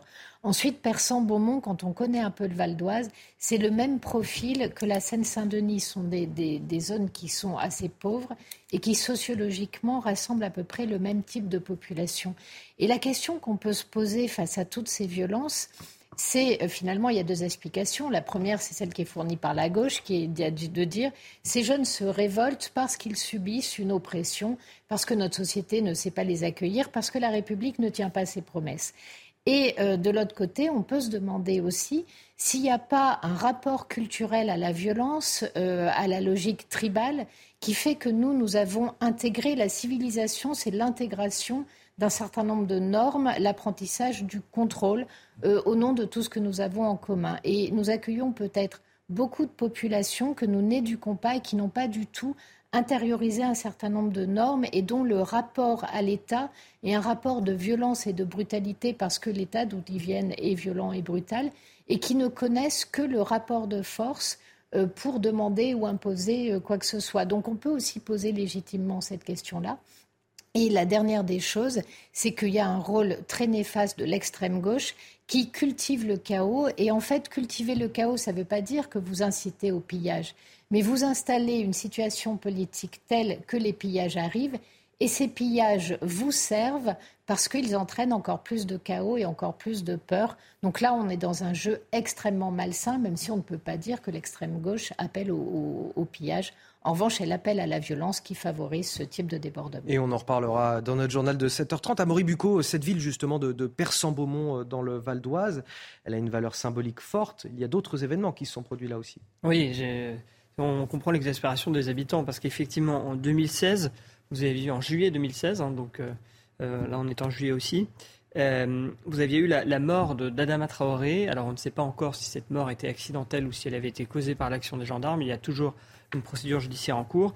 Mais cette mort avait entraîné plusieurs nuits de violences, d'émeutes urbaines, avec notamment des tirs euh, sur les gendarmes. Et il y a d'ailleurs eu un procès qui s'est tenu en juin 2021 euh, pour tentative d'assassinat sur personne dépositaire de l'autorité publique avec le frère d'Adama Traoré. Adama Traoré qui aujourd'hui, si vous voulez, est devenu euh, vraiment une égérie dans le, dans le, dire, dans l'univers des banlieues pour brandi comme une victime absolue des violences policières. Et un, ah. support, un support du discours police assassine que l'on retrouve aujourd'hui hmm. dans le cas de la mort du jeune Naël, puisque tous les visuels, on voit bien qu'il a été pris en main par les mêmes forces politiques et religieuses qui sont autour d'Adama Traoré. Et ça se voit parce que les visuels des t-shirts. Sa sœur Assa Traoré, Assa Traoré est à ses côtés. présent lors voilà, la marche les, blanche. Les visuels des t-shirts sont les mêmes et ceux qui entourent la mère sont les mêmes personnages. On reconnaît des visages de ceux qui euh, entouraient euh, la sœur de, d'Adama Traoré. Oui, pour qui, en fait, c'est le, tout le système de la police qui est un problème avec euh, une espèce de racisme systémique, hein, c'est ce, ce qu'ils disent. Euh, dans la police qui Oui, ça c'est l'argument qui, est avancé. La République va gagner, mais pas les émeutiers. Ce sont les mots de, Gérald Darmanin dans la nuit, le ministre de l'Intérieur qui s'est rendu au commissariat de, de Mantes-la-Jolie. Il a voulu rencontrer les policiers, les gendarmes mobilisés, les remercier euh, pour leur engagement pris sur le terrain. Et euh, il parle également de violence d'une intensité bien moindre que la veille et des départements extrêmement calmes. On le rappelle, mobilisation euh, exceptionnelle cette nuit de 45 000 policiers et gendarmes, des effectifs en légère hausse auxquels il faut ajouter le déploiement, de blindés de la gendarmerie et le recours à des unités d'élite comme le GIGN pour faire baisser les tensions. Le gouvernement qui pour l'heure n'a pas voulu décréter euh, l'état d'urgence Gauthier Lebret, la stratégie du gouvernement a-t-elle été la bonne? Avant de vous poser cette question, je voudrais juste on voit ce sondage CNews, CSA pour CNews. Euh, on vous a posé la question, approuvez-vous ceux qui veulent déclencher l'état d'urgence? Les Français répondent oui à 70%. Mais bon, Gauthier, ce n'est pas la stratégie qui a été privilégiée pour l'heure par le gouvernement. Non, on rappelle qu'il y a une cellule de crise interministérielle hier, effectivement, et que juste avant, il y avait eu euh, plusieurs déclarations euh, assez fortes hein, euh, d'Emmanuel Macron et de la Première ministre. Elisabeth Borne qui a dit que tout était envisagé et envisageable, et Emmanuel Macron qui avait dit qu'il était prêt à revoir le maintien de l'ordre sans tabou. Finalement, cette cellule de crise a quelque part accouché euh, d'une souris. Il n'y a pas eu de mesures très fortes qui ont été, qui ont été prises. Euh, il y a eu des concerts annulés, hein, le concert de Mylène Farmer au Stade de France, par exemple, des fêtes de fin d'année dans, dans, les écoles euh, parisiennes notamment qui ont été également annulées. Emmanuel Macron qui a surpris un peu tout le monde en parlant du, de la problématique des jeux vidéo.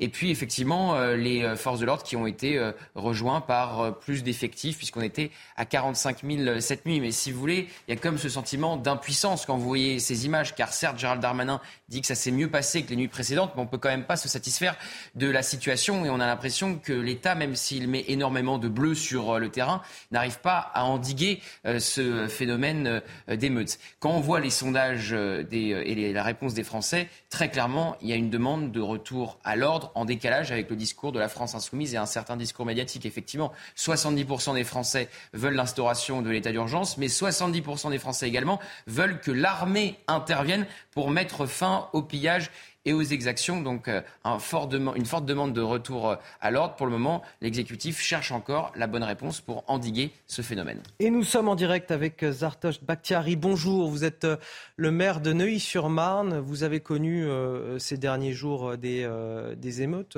également des problèmes dans votre, dans votre ville. Déjà, je voulais savoir comment s'est déroulée la nuit dernière pour vous.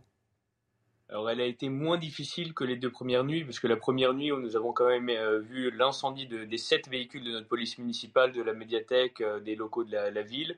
Euh, la nuit euh, précédente, enfin la nuit suivante, pardon, nous avons eu euh, le pillage d'un centre commercial de Super U, d'un bar tabac qui a été pillé puis incendié, de différents commerces qui ont été pillés puis incendiés.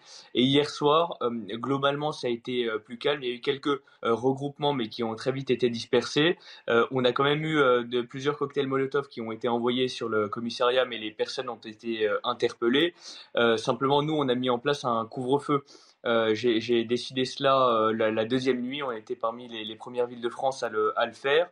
Euh, la deuxième ville, si je ne me trompe pas, est de 23h à 6h du matin, ce qui a eu une vertu, ce qui a permis en fait aux policiers d'interpeller beaucoup plus facilement les personnes qui sont encore à l'extérieur, leur demander leur pièce d'identité, de faire des contrôles nécessaires, de permettre de disperser les, personnes. Et les honnêtes gens qui n'avaient rien à faire dehors étaient eux pour le coup chez eux. Donc c'était une mesure quand même efficace. Zartosh Bakhtiari, vous faites partie de ceux qui à droite réclament la mise en place d'un état d'urgence? Oui, je pense que en fait pas, pas de manière nationale parce que ça n'aurait pas, pas, pas, de sens partout, mais dans les dans les territoires euh, où il y a des difficultés, oui, je pense que cela est nécessaire. Dans mon département, celui de la Seine-Saint-Denis, vous savez, la ville de Neuilly-sur-Marne, c'est clairement pas la plus euh, la plus difficile de, de ce département. C'est plutôt une commune relativement calme, mais on a été proie de, de des faits euh, très graves. Je pense que sur l'ensemble du département, euh, on a eu plusieurs couvre-feux qui ont été mis en place. La première nuit, on a été la seule euh, commune de Seine-Saint-Denis. Euh, hier, on, avait plusieurs autres villes qui nous avaient emboîté le pas. Euh, je pense qu'effectivement, mettre en place cet état d'urgence sur certains secteurs, ça nous permettrait de mieux contrôler la situation. Il faut quand même se dire qu'à partir de 21h, il n'y a plus de transport en commun, la circulation se fait beaucoup plus difficilement. Donc, donc voilà, je pense qu'effectivement, pendant un certain temps, il est nécessaire de faire baisser la tension, euh, de, montrer que l'autorité de l'État l'emporte. sur la volonté de casser de certains. Et effectivement, moi, je pense que c'est nécessaire sur certains secteurs. Zartosh Bakhtiari, le maire de Neuilly-sur-Marne, ville touchée euh, par euh, les émeutes ces quatre dernières nuits. Merci à vous d'avoir témoigné sur notre antenne ce matin. 7h16 euh, sur CNews, c'est l'heure du rappel de l'actualité. Et c'est avec vous ce matin, Sandra Chambaud. Et scènes de pillage cette nuit à Lyon. Des affrontements entre manifestants et forces de l'ordre ont rythmé la soirée. Des groupes de jeunes, certains armés de mortiers d'artifice ou de barres de fer, ont également saccagé des commerces du centre-ville. Un bureau de poste à Lyon-Mermoz a même été la cible d'un engin explosif. Le RAID et la BRI ont été engagés. 31 personnes ont été interpellées. En Seine-Saint-Denis, des heures ont éclaté dans de nombreuses communes avec une activité importante à Bondy, notamment. Des groupes de jeunes ont attaqué et pillé un magasin Conforama. Ils s'en sont ensuite pris à l'enseigne Darty, télévision, téléphone et autres articles ont été dérobés. Les joueurs de l'équipe de France de football lancent un appel au calme en référence aux émeutes. Dans un texte relayé par le capitaine Kylian Mbappé, originaire de Bondy, justement, il déclare La violence ne résout rien. Notre conscience citoyenne nous incite à appeler à l'apaisement. Le temps de la violence doit cesser pour laisser place à celui du deuil. Jean-Luc Mélenchon qui s'attaque aux, syndicats de police. Deux d'entre eux, Alliance et une Police, appelaient hier au combat contre les nuisibles et les hordes sauvages. Le fondateur de la France insoumise rétorque donc à ces deux syndicats qu'ils doivent apprendre à se taire. Il a ensuite poursuivi ses attaques dans une vidéo diffusée sur YouTube hier soir. Je vous propose de l'écouter. Les alertes sur le fait que de fil en aiguille, désobéissant sans cesse, montant le ton, des syndicats de police, en vérité des organisations à caractère factieux, montent le ton et se croient tout permis. Nous sommes en République et leur devoir est de servir et d'obéir. C'est cela qu'il faut commencer à faire. C'est appeler au calme ces irresponsables. Parce que quand ils portent l'uniforme, quand ils ont les trois couleurs de la patrie, ce n'est pas leur personne et leurs opinions condamnables qu'ils représentent, c'est nous tous. Et nous ne sommes pas d'accord pour qu'il se comporte de cette manière et pour qu'il parle de cette manière. Alors ce matin, c'est euh, Jean-Luc Mélenchon qui appelle les, policiers au calme. Bah, c'est pas étonnant. enfin, rien ne me surprend euh, de Jean-Luc Mélenchon. Il a vraiment euh, évolué, mais dans le mauvais sens. Hein. Donc, il a toujours eu en ligne de mire la police. je vous rappelle que la République, c'est lui. Je vous rappelle également qu'il a toujours considéré les policiers comme des barbares. Mais ça, c'est un discours complètement électoraliste. Enfin, il sait très bien que ces bons scores sont faits euh, dans ces quartiers-là. Eh bien, il s'adresse en réalité à cet électorat-là en disant voilà, on a le même adversaire, c'est la police, même l'État euh, n'arrive plus à maîtriser ses policiers. Donc, euh, je ne suis pas étonnée qu'il appelle au calme la police plutôt que les émeutiers. Donc c'est un. Il est même plus d'ailleurs député, hein, j'allais dire, c'est un élu, euh, il, n'est est plus élu, euh, c'est un chef. Non, je le désigne comme le fondateur de la France ouais, Insoumise. C'est le fondateur de la France Insoumise qui est un fondateur pyromane. La confiance des Français qui néanmoins euh, dans leur police reste plutôt bonne. Céline Pina, c'est le résultat d'un sondage IFOP pour le Figaro. Regardez, que vous inspire spontanément la police? Vos réponses, pour 57% des sondés, elle inspire confiance et sympathie. Pour 32% des Français, elle suscite l'inquiétude ou l'hostilité. 11% n'expriment aucune opinion. C'est quand même le signe qu'on a une majorité silencieuse en France qui a besoin de, sécurité, qui a besoin de sa police. Ben, la majorité silencieuse en France n'est pas du tout sur la ligne de Jean-Luc Mélenchon. Oui, elle soutient l'action de la police tout simplement parce que euh, même quand vous êtes de gauche, vous savez que ce genre de violence, avant tout, euh, ça affaiblit votre position, ça rend votre avenir euh, encore plus incertain. Et les premiers qui payent le prix de la violence sont les plus précaires et les plus modestes d'entre nous. Donc, heureusement quand même que la, France a conscience de tout ça. Après, ce qu'on aimerait quand on entend Jean-Luc Mélenchon, c'est que finalement, les reproches qu'il adresse à la police, il peut se les adresser à lui-même. Euh, il y a un effet euh, miroir qui est absolument terrible. Euh, d'abord, cet homme est incapable de, condamner la violence et les émeutes, mais en revanche, dès qu'il s'agit de taper sur un policier, il retrouve une verve absolument excellente. Et quand il leur demande de se taire et de servir, eh bien, on aimerait bien qu'il s'adresse la même admonestation, parce que sincèrement, le voir agir comme ça est extrêmement honteux. cet homme-là a été candidat à la présidence de la République. Euh, aujourd'hui, il manifeste une irresponsabilité qui n'est pas de mise vu les tensions qu'on est en train de vivre. C'est en tout cas une triste image que donne à voir la France ces quatre derniers jours, alors que la saison touristique bat son plein. Les ambassades appellent leurs ressortissants à, la plus grande prudence. Euh, on fait le point ce matin sur euh, tous ces regards qui sont tournés vers notre pays avec nos correspondants à travers l'Europe, et notamment Olivier Weber qu'on va rejoindre à Londres, en Grande-Bretagne. Bonjour Olivier Weber. Le gouvernement britannique donne d'ailleurs euh, des recommandations euh, aujourd'hui à ses ressortissants.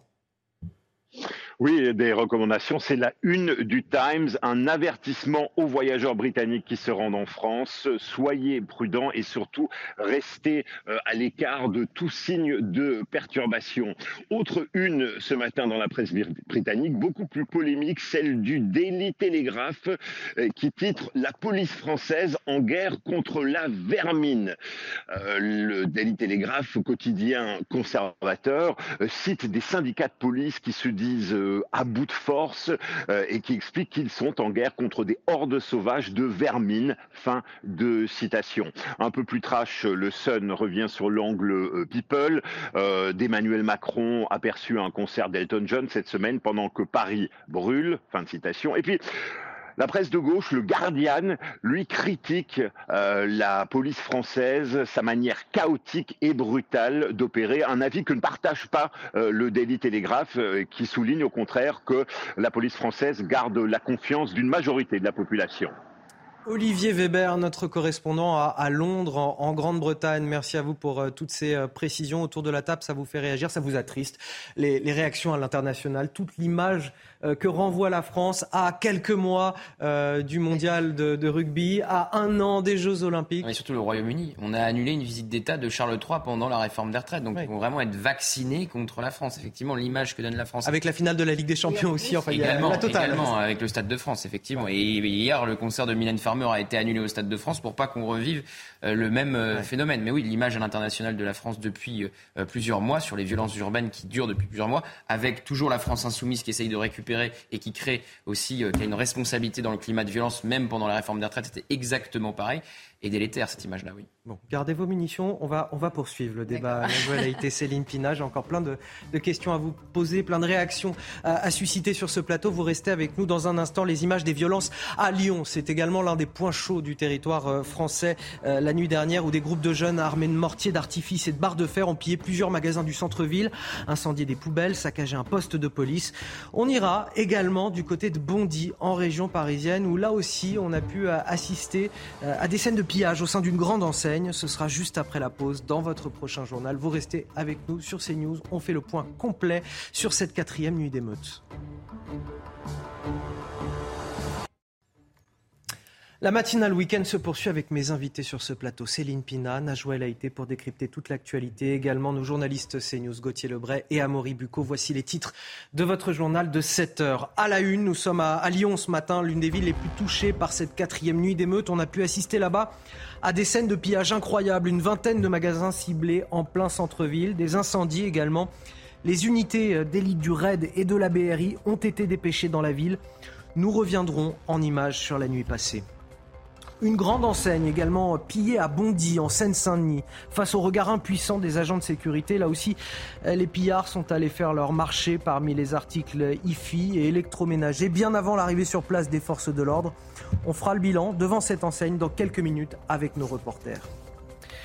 Triste image que donne à voir la France ces quatre derniers jours alors que la saison touristique bat son plein. Les ambassades appellent leurs ressortissants à la plus grande prudence. Nous ferons le point ce matin sur tous ces regards qui sont tournés aujourd'hui vers notre pays avec nos correspondants à travers l'Europe.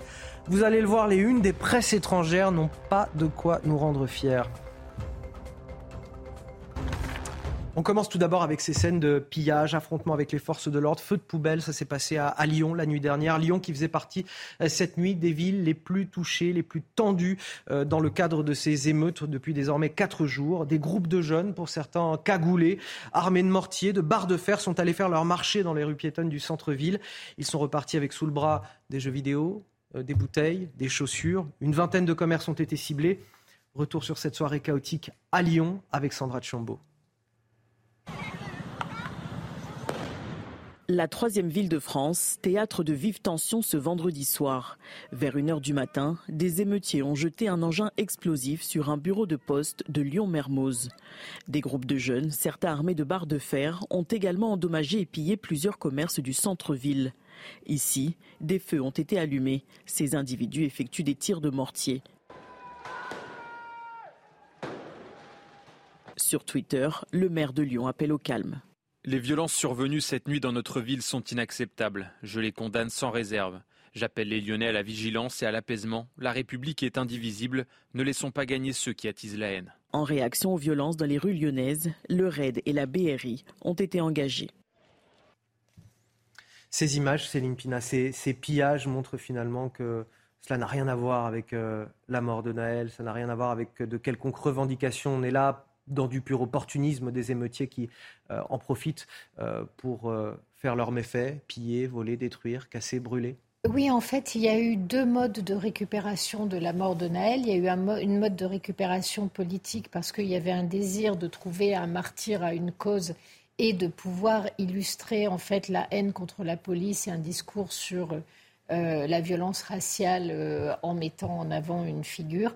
Celle-là n'a pas fonctionné, euh, mais cette tentative d'instrumentalisation a eu lieu.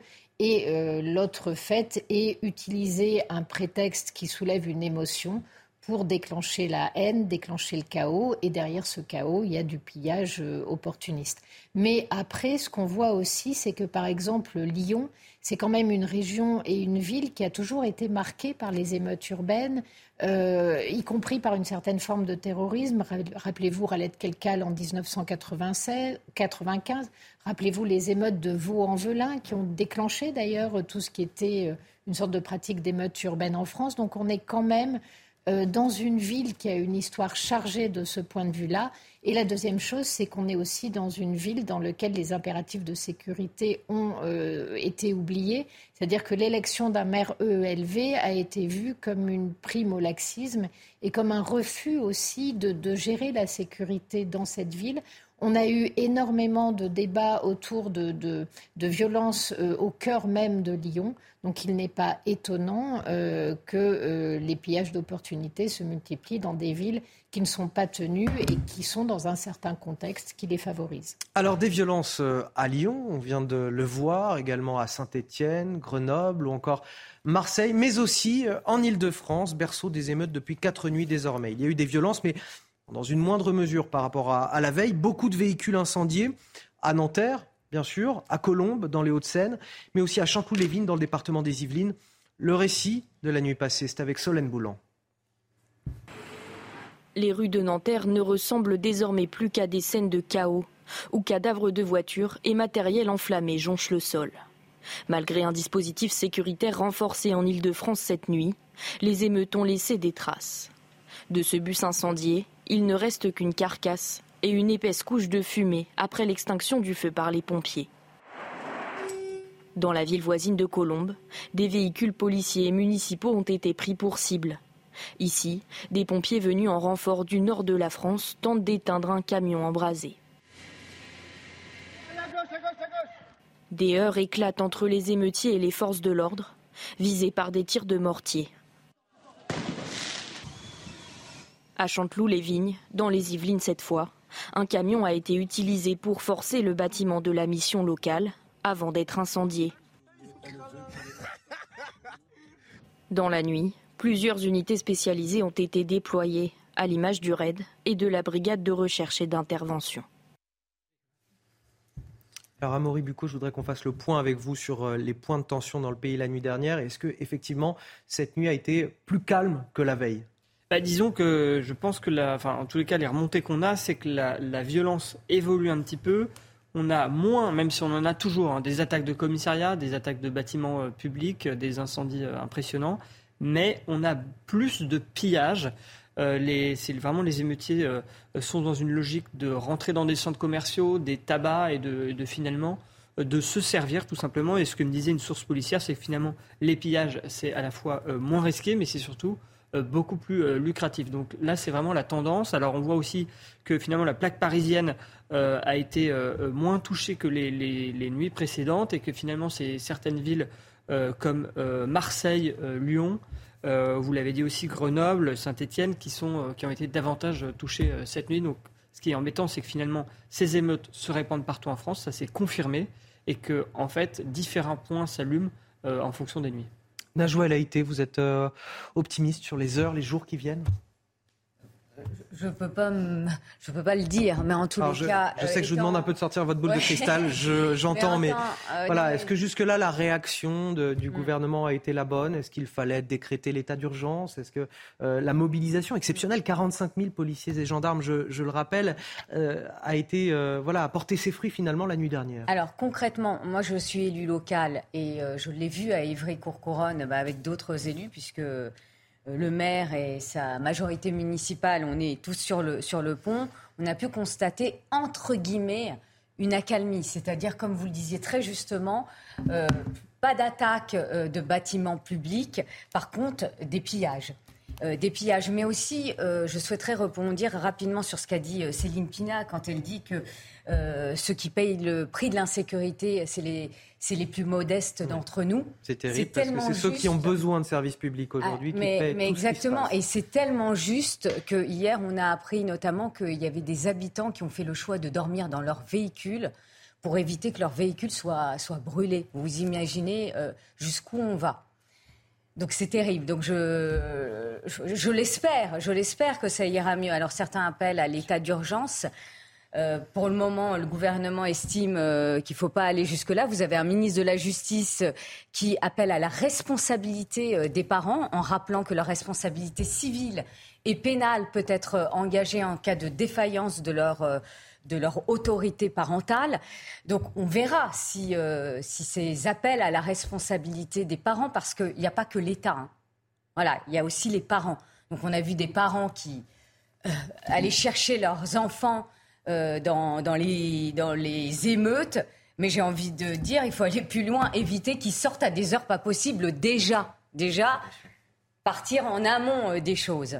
Amaury Bucco, vous aviez une précision à apporter. Bah écoutez, le bilan qu'on vient de recevoir par une source intérieure de la nuit, alors ça va être des chiffres hein, que je vais vous présenter. Il y a eu 995, 14 pardon, interpellations euh, cette nuit dans toute la France, c'est donc un peu plus que la veille. oui, c'est ça. À 875. 79 euh, euh, forces de l'ordre blessées, euh, policiers, gendarmes. Alors bien sûr, ce, genre de bilan, les blessés, souvent, ça peut augmenter encore dans la journée. pour les incendies de voie publique, on est à 2560 durant la nuit. On avait eu 3880 la nuit d'avant. Donc je pense que le but de, des ministères intérieurs, c'est aussi de montrer que finalement, certaines violences ont été contenues. Incendie de véhicules cette nuit, 1350. Je continue, incendie ou dégradation de bâtiments 234, euh, alors qu'on était plutôt aux alentours de 500 euh, bâtiments incendiés la nuit d'avant. Et euh, bilan, des attaques, des attaques hein, là je parle, 31 attaques de commissariat cette nuit, 16 attaques de postes de police municipaux, 11 casernes de gendarmerie attaquées. et donc là encore, c'est un petit peu inférieur. Enfin, c'est inférieur. mais c'est quand même une accalmie qu'on peut relativiser. Quoi. Il y a Bien sûr. quand même Ça reste de choses. extrêmement violent. Évidemment. On va prendre la direction de, Bondy. Je vous donnerai la parole juste après Céline Pina. En, Seine-Saint-Denis, nos journalistes sont, sur place. Euh, bonjour à tous les deux. Pourquoi on vient vous rejoindre ce matin? C'est parce qu'on a pu assister dans la nuit à des scènes de pillage d'une grande enseigne avant l'arrivée de la police. Et malheureusement, euh, les responsables, les agents de sécurité qui étaient sur place ont, assisté à, tout cela euh, de manière complètement impuissante avant l'arrivée des forces de l'ordre. Quelle est la situation ce matin? Eh bien écoutez, euh, Anthony, le calme revient progressivement ce matin à Bondy après, vous l'avez dit, des scènes de violence hier soir pour la quatrième nuit euh, consécutive. Alors ici, nous nous trouvons dans le nord de, Paris, à Bondy. Des pillages ont eu lieu euh, cette nuit. Plusieurs magasins ont été touchés, dont cette grande enseigne.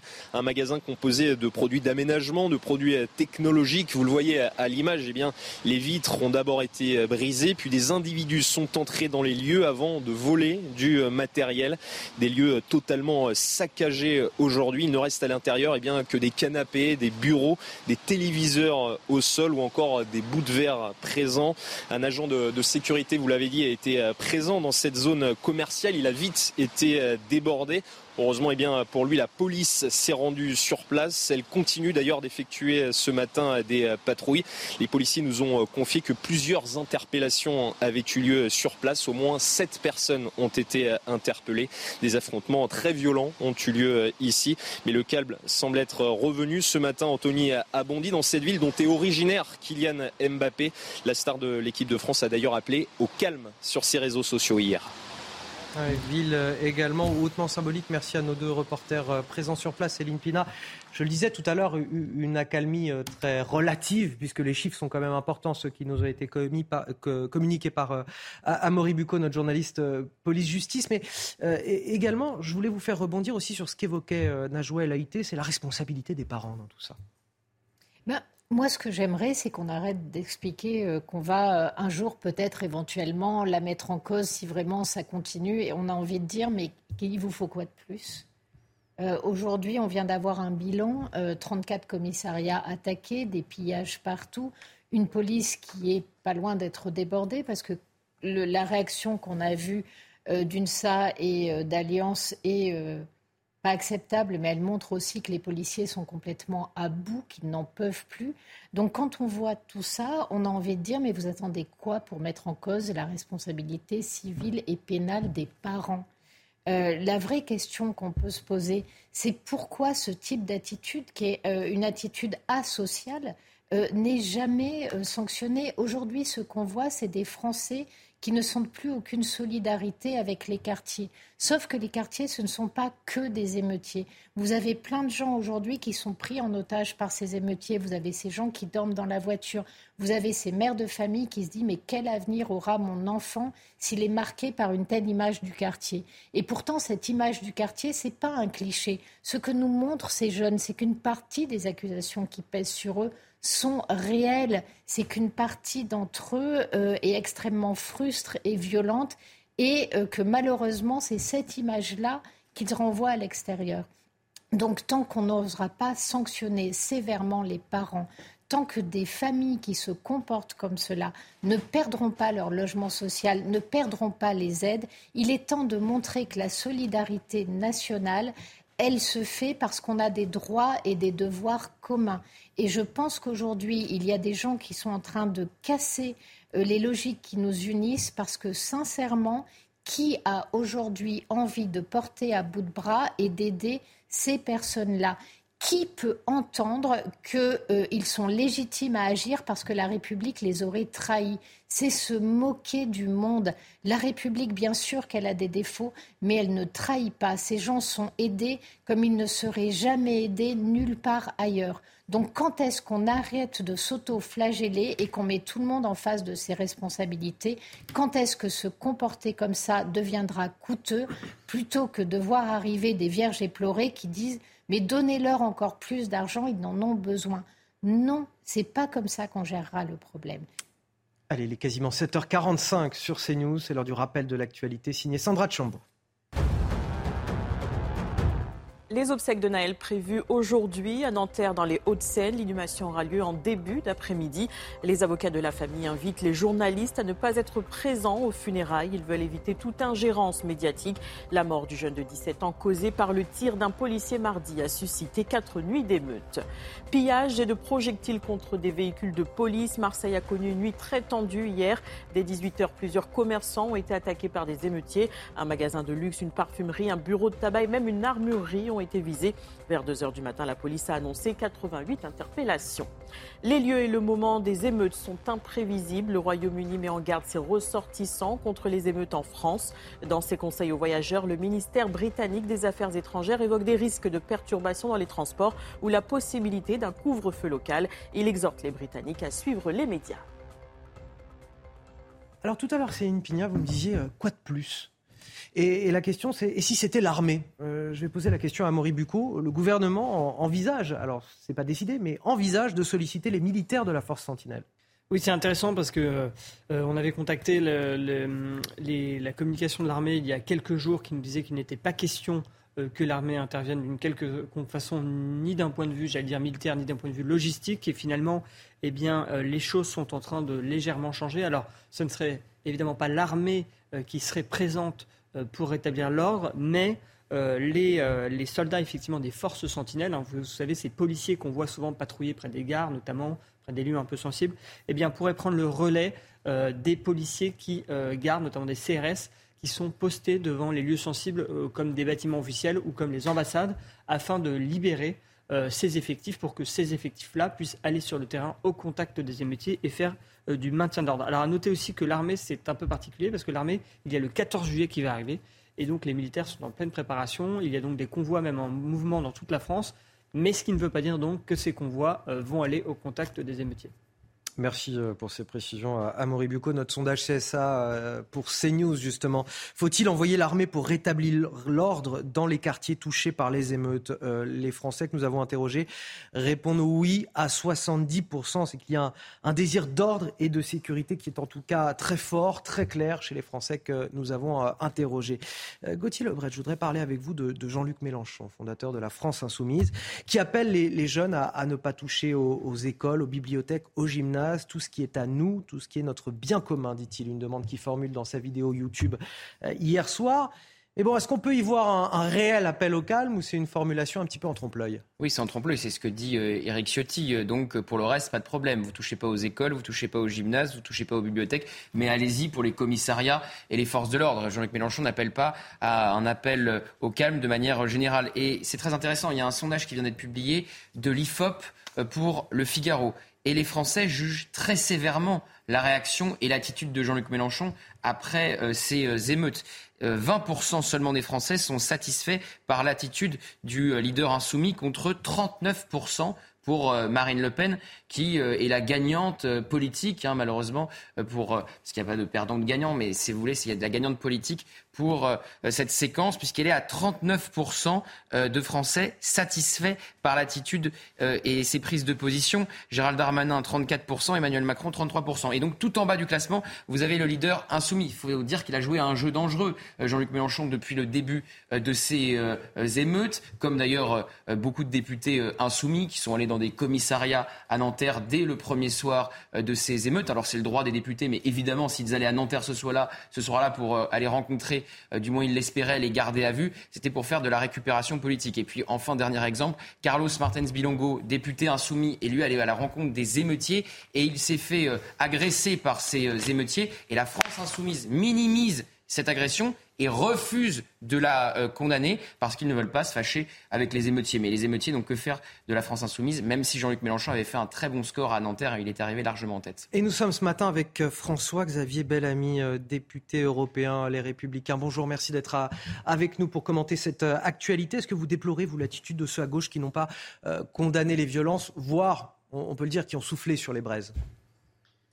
Bah, je fais plus que la déplorer. Ce qu'on vit est absolument inédit. Vous avez des élus de la République qui aujourd'hui, dans les quartiers où ces émeutes ont lieu, les élus de la France insoumise viennent rencontrer et en effet presque haranguer euh, les émeutiers. Ça s'est passé euh, par exemple dans mon département, les Yvelines, euh, soufflant sur les braises d'une révolte qu'ils devraient au contraire évidemment condamner de toutes leurs forces. Et quand j'entends la réaction de Jean-Luc Mélenchon qui dit ne brûlez pas les bâtiments publics, j'ai envie de dire à Jean-Luc Mélenchon, est-ce que la détresse infinie de tous ceux qui aujourd'hui ont perdu leur commerce, leurs boutiques, leurs ateliers, de ceux qui ont perdu l'investissement de toute leur vie, des salariés qui avaient entretenu des lieux et des outils sur lesquels ils travaillaient et qui ont vu détruire en une seule nuit ce qui était l'objet de leur travail quotidien, est-ce que tout ça ne compte pas pour lui?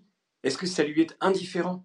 En réalité, ces pillages sont d'ailleurs le signe que ces gens ne sont pas aujourd'hui en train de protester contre quelque injustice que ce soit. Il ne s'agit plus du tout de la mort de Naël. Quand on porte le deuil, on ne commence pas par, euh, euh, par détruire à la disqueuse des distributeurs de banques, euh, par rentrer dans des, dans des magasins en cherchant des, des chaussures de luxe et des lunettes de luxe c'est du délire total. Et quand j'entends Sandrine Rousseau qui nous explique que c'est à cause de la misère, eh bien je dis que c'est une insulte à tous ceux qui dans notre pays vivent difficilement, qui ont du mal à joindre les deux bouts, mais qui travaillent pour s'en sortir. La misère, ça ne conduit personne à aller piller des magasins. Et c'est pas parce qu'un jeune est mort à Nanterre. Vous entendre sur la, réponse du gouvernement. on en arrive à euh, cette extrémité. Est-ce que vous êtes favorable à, l'état d'urgence, euh, comme euh, de nombreux élus à droite dans notre pays, ou vous estimez que la réponse graduée qui est fournie pour le moment par le gouvernement, avec des moyens de plus en plus importants, est la bonne stratégie pour le moment?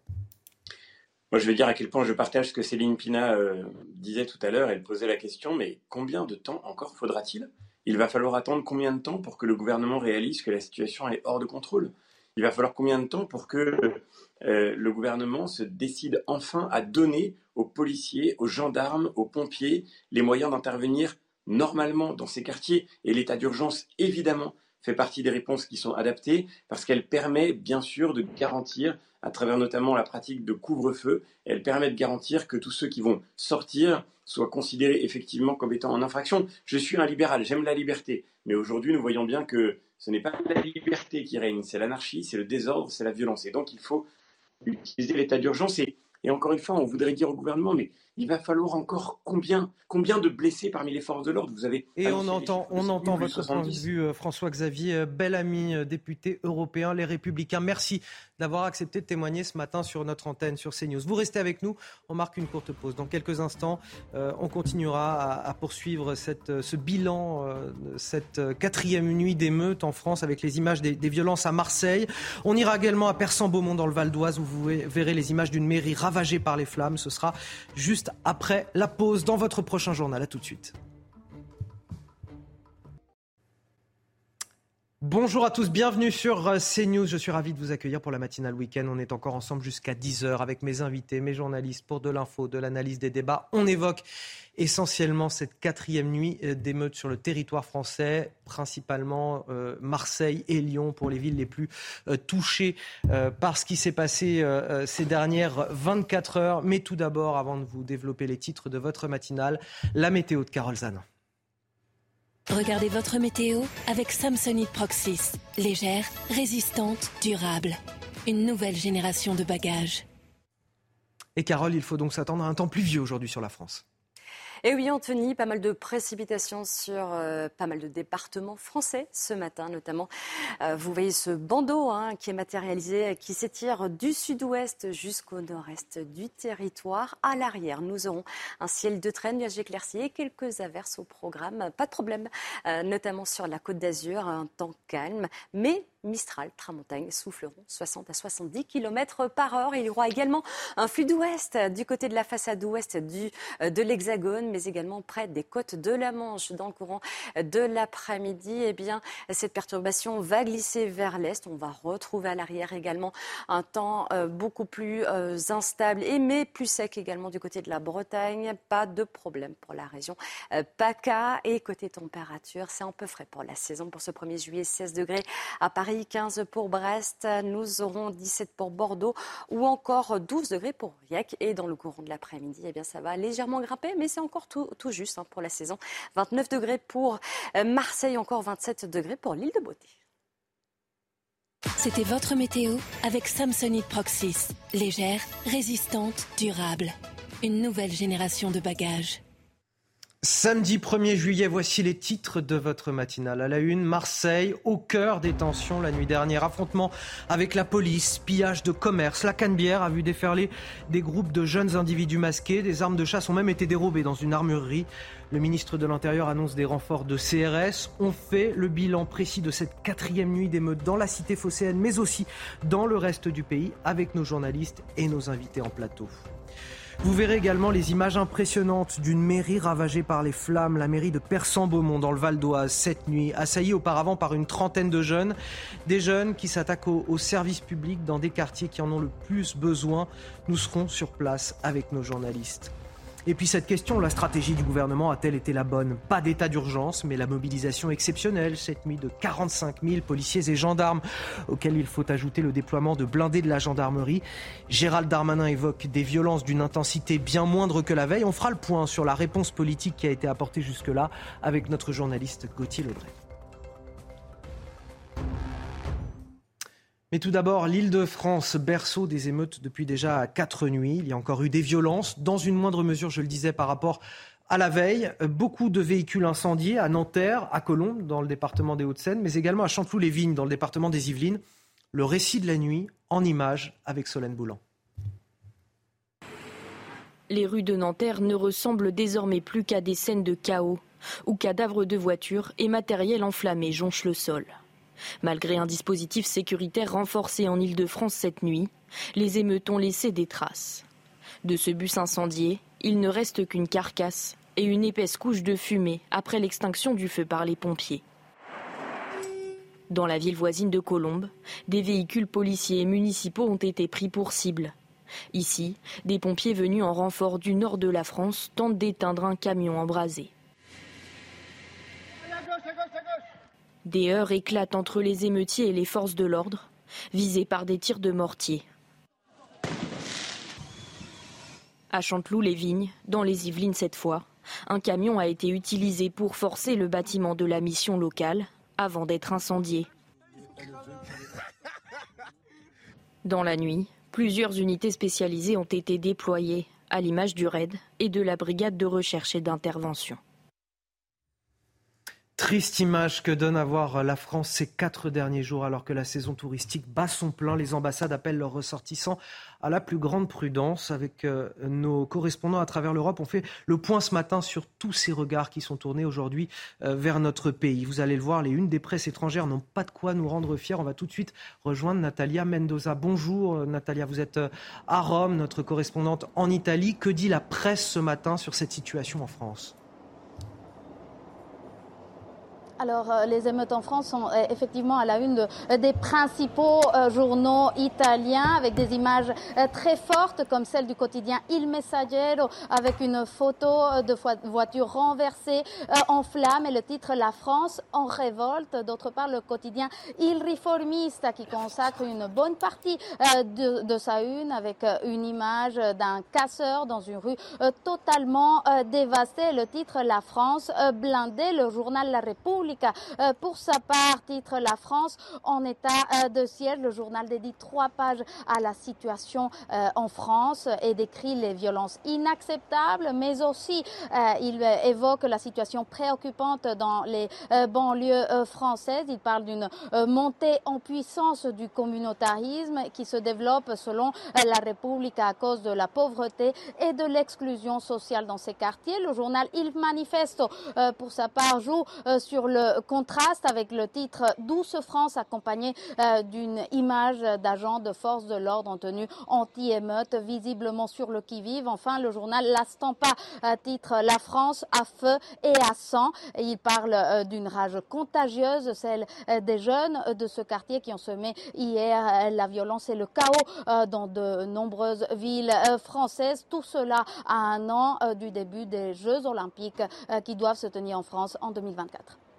Natalia Mendoza, notre correspondante à Rome, merci à vous pour toutes ces précisions. C'est une de la presse étrangère à travers l'Europe qu'on vous fait découvrir tout au long de cette matinale. Vous restez avec nous dans un instant à 8h10 sur CNews et sur Europe 1 face à Bigot avec l'excellent Guillaume Bigot qui m'accompagne, qui est déjà sur ce plateau à mes côtés. Bonjour. On marque une courte pause. Guillaume, merci à vous. On marque une courte pause. On revient dans un instant. On évoquera évidemment très très largement cette quatrième nuit d'émeute à travers la France.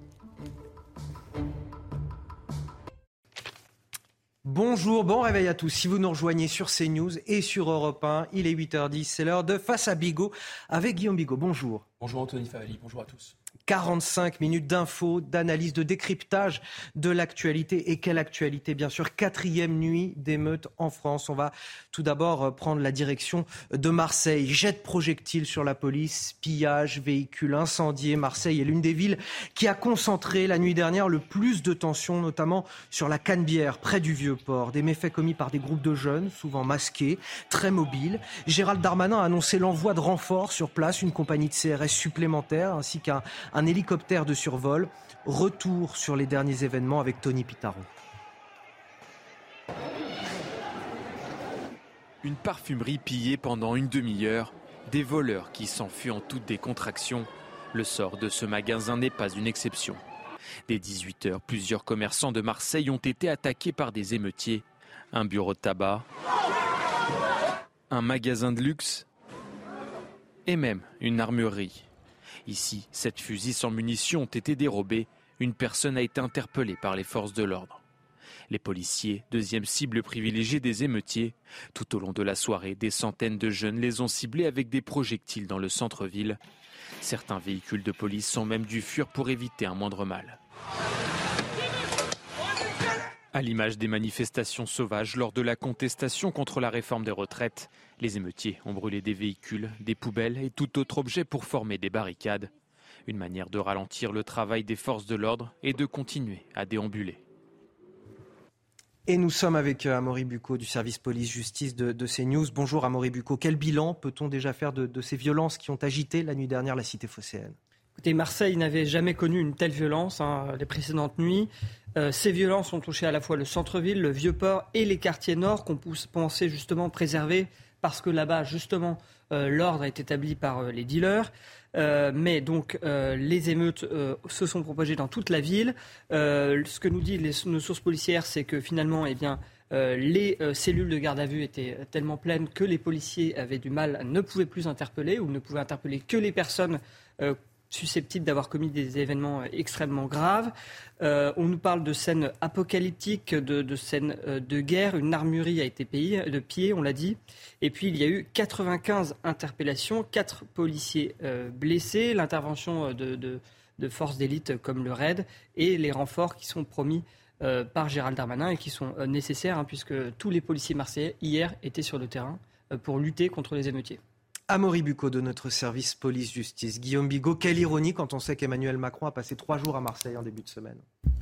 Oui, mais de toute façon, ces déplacements à répétition à Marseille, c'était quasiment euh, des déplacements dans une ville étrangère avec tout un, euh, quasiment tout le gouvernement qui l'accompagnait, avec des fixeurs qui disaient d'aller là, pas là, etc. Enfin, ça ressemblait déjà, déjà à ça.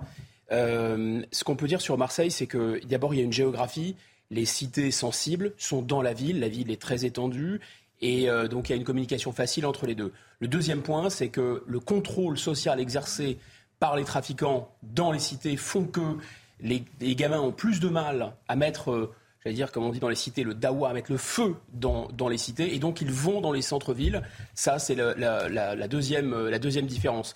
Et puis, bon, si vous voulez, il faut maintenant que les œillères tombent. Le vivre ensemble, c'est pas que ça ne marche pas, c'est qu'il n'y a d'une certaine façon que nous qui voulons le vivre ensemble. Une partie de ces gamins, et j'insiste, c'est une partie seulement, ce ne sont pas tous ces quartiers, une partie des gens de ces quartiers ne veulent pas du vivre ensemble et donc ils vont piller.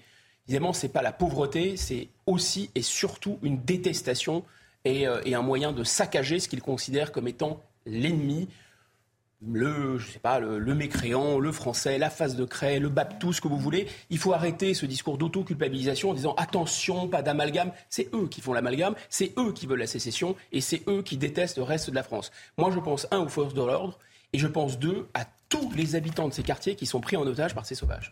Oui, qui ont justement besoin de services publics, qui voient leur mairie brûler, leur bibliothèque, leur médiathèque, leurs écoles. Scène de pillage, affrontement avec les forces de l'ordre, feu de poubelle, on en a vu aussi euh, beaucoup à, Lyon la nuit dernière. Euh, cette ville faisait partie euh, des communes où, la situation était la, plus tendue dans notre pays. On va trouver sur place notre correspondant CNews, dont on ne dévoile pas l'identité ce matin pour des raisons de sécurité évidentes. bonjour à vous, expliquez-nous quelle est la, situation au réveil ce matin et ce à quoi on a pu aussi assister la nuit dernière sur place. Bien écoutez, je me trouve rue de la République en plein cœur de Lyon et euh, on peut parler de scènes d'apocalypse. Beaucoup de commerces ont été euh, littéralement euh, pillés. Alors il est 8h30, euh, les commerçants sont arrivés il y a environ une demi-heure et constatent les dégâts. Beaucoup, ont été prévenus par leur société de surveillance pendant la nuit. Je me trouve devant une grande surface consacrée aux articles de sport qui a littéralement été pillée. Les pillards ont réussi à tordre littéralement le rideau de fer pour pouvoir rentrer dans la boutique. À côté, c'est une euh, boutique de parfums euh, qui a euh, aussi été totalement saccagée. Et il y a même les boîtes de parfums vides qui sont posées à même le trottoir. Un peu plus loin, c'est une boutique de photos qui a été également totalement pillée. Le commerçant évalue à plusieurs centaines de milliers d'euros le préjudice. Et c'est comme ça sur le cœur, dans tout le cœur de la presqu'île de Lyon. Alors il faut dire que jusqu'à présent, euh, euh, les deux précédentes nuits d'émeutes, le cœur de Lyon avait été épargné. Ça n'a pas été le cas euh, la nuit dernière. Et il y a eu aussi également de nombreux feux de poubelles. Des voitures ont été renversées un peu partout autour de la place Bellecour. Et la préfecture nous indiquait ce matin qu'une soixantaine de personnes avaient été interpellées. Merci à vous, merci à notre correspondant sur place, des groupes de jeunes, donc pour certains euh, cagoulés, armés de mortiers, de barres de fer, qui sont allés littéralement, Guillaume Bigot, faire euh, leur marché dans les rues piétonnes du centre-ville. On l'a entendu, ils sont repartis avec euh, des parfums, mais aussi des jeux vidéo, des chaussures, des bouteilles, des articles de, sport. De, de, nombreux commerces ont été ciblés. ça démontre euh, finalement l'opportunisme pur et dur de ces émeutiers.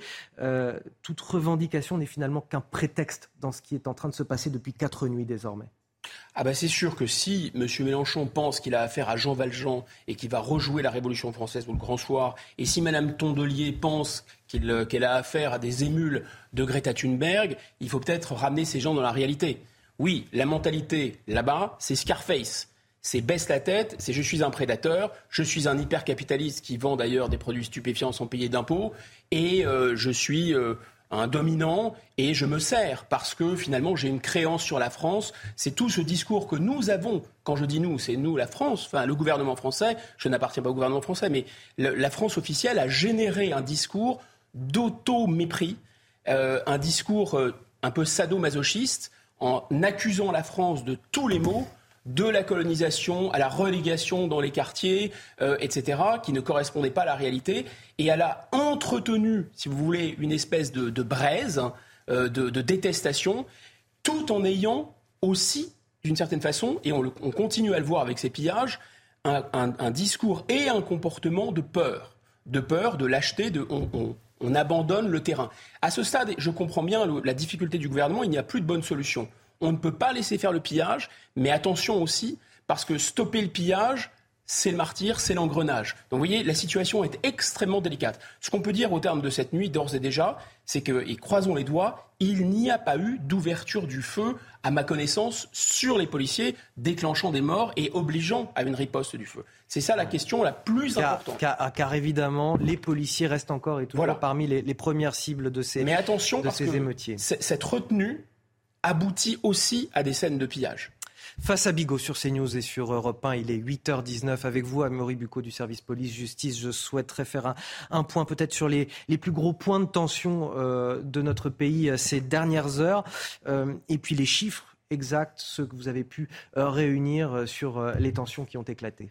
Alors, ce sont les derniers chiffres que nous ont communiqués euh, une source au ministère de l'Intérieur. Les chiffres de cette nuit. Alors, 994 interpellations ont eu lieu cette nuit, 79 policiers et gendarmes blessés, 2560 incendies de voies publiques, 1350 incendies de véhicules, 234 incendies ou dégradations de bâtiments publics.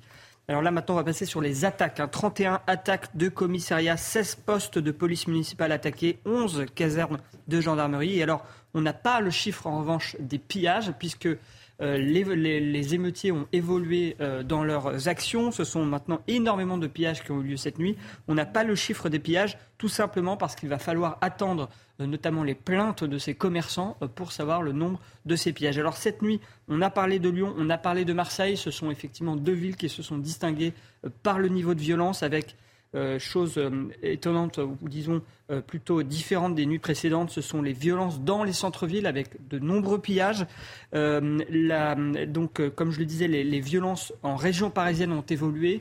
moins d'incendies de bois public et d'attaques de commissariat, mais énormément de pillages. Et ce que me disait une source policière, eh bien, c'est que finalement les pillages sont moins risqués et puis ils ont l'avantage d'être beaucoup plus lucratifs euh, pour ces émeutiers. Du côté des forces de l'ordre, euh, j'allais dire, le moral est toujours euh, difficile, ou du moins pas forcément à la hauteur. Il y a parfois des, munitions qui manquent et puis les, policiers ont peur aussi pour leur sécurité puisqu'il y a eu des appels à s'en prendre à eux en dehors de leurs heures de service entre, durant leur trajet entre le commissariat et leur domicile.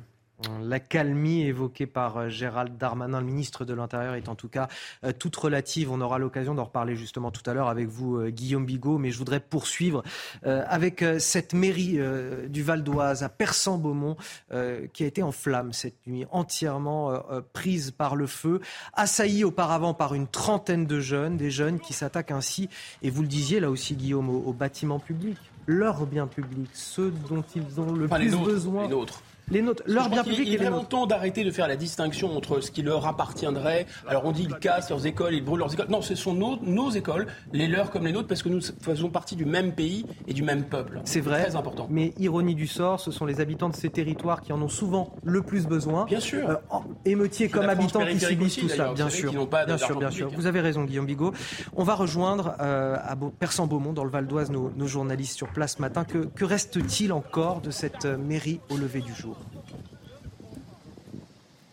Bien écoutez, il ne reste plus euh, que des cendres et des murs complètement euh, noircis par les flammes. Euh, l'intérieur de cette mairie a été complètement détruit. Des barrières ont été érigées par les services techniques pour protéger le bâtiment. Et un petit peu plus loin, c'est le poste de police municipale qui a lui aussi été détruit par les flammes. Le toit est tout simplement parti en fumée. Juste en face, ce sont trois voitures qui ont été incendiées et dont il ne reste plus eh bien, que des carcasses euh, les habitants que nous avons croisés sont stupéfaits. Je vous propose de les écouter. Je suis dégoûté parce que c'était relativement euh, beau, refait à neuf, c'était magnifique. C'est complètement imbécile de faire ça, je trouve. C'est mon fils qui m'a dit euh, personne, ça, a, brûlé et puis voilà. Comme je fais mon petit footing tous les matins, et ben, j'ai rien entendu, rien du tout. Les habitants que nous avons croisés nous ont aussi confié que ce commissariat avait été refait à neuf il y a quelques mois seulement. Euh, tous sont très émus et évidemment choqués par les événements qui se sont produits cette nuit.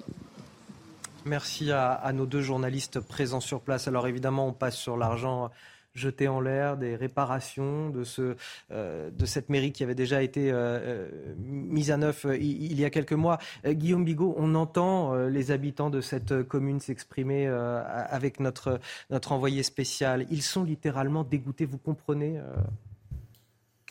oui, comment, comment, ne pas les, comment ne pas les comprendre? Il faut rappeler, c'est le travail de, Christophe, Jean-Christophe Guilluy, pardon, avec ses analyses sur la France périphérique, le deux poids, deux mesures. C'est-à-dire vraiment euh, cette France.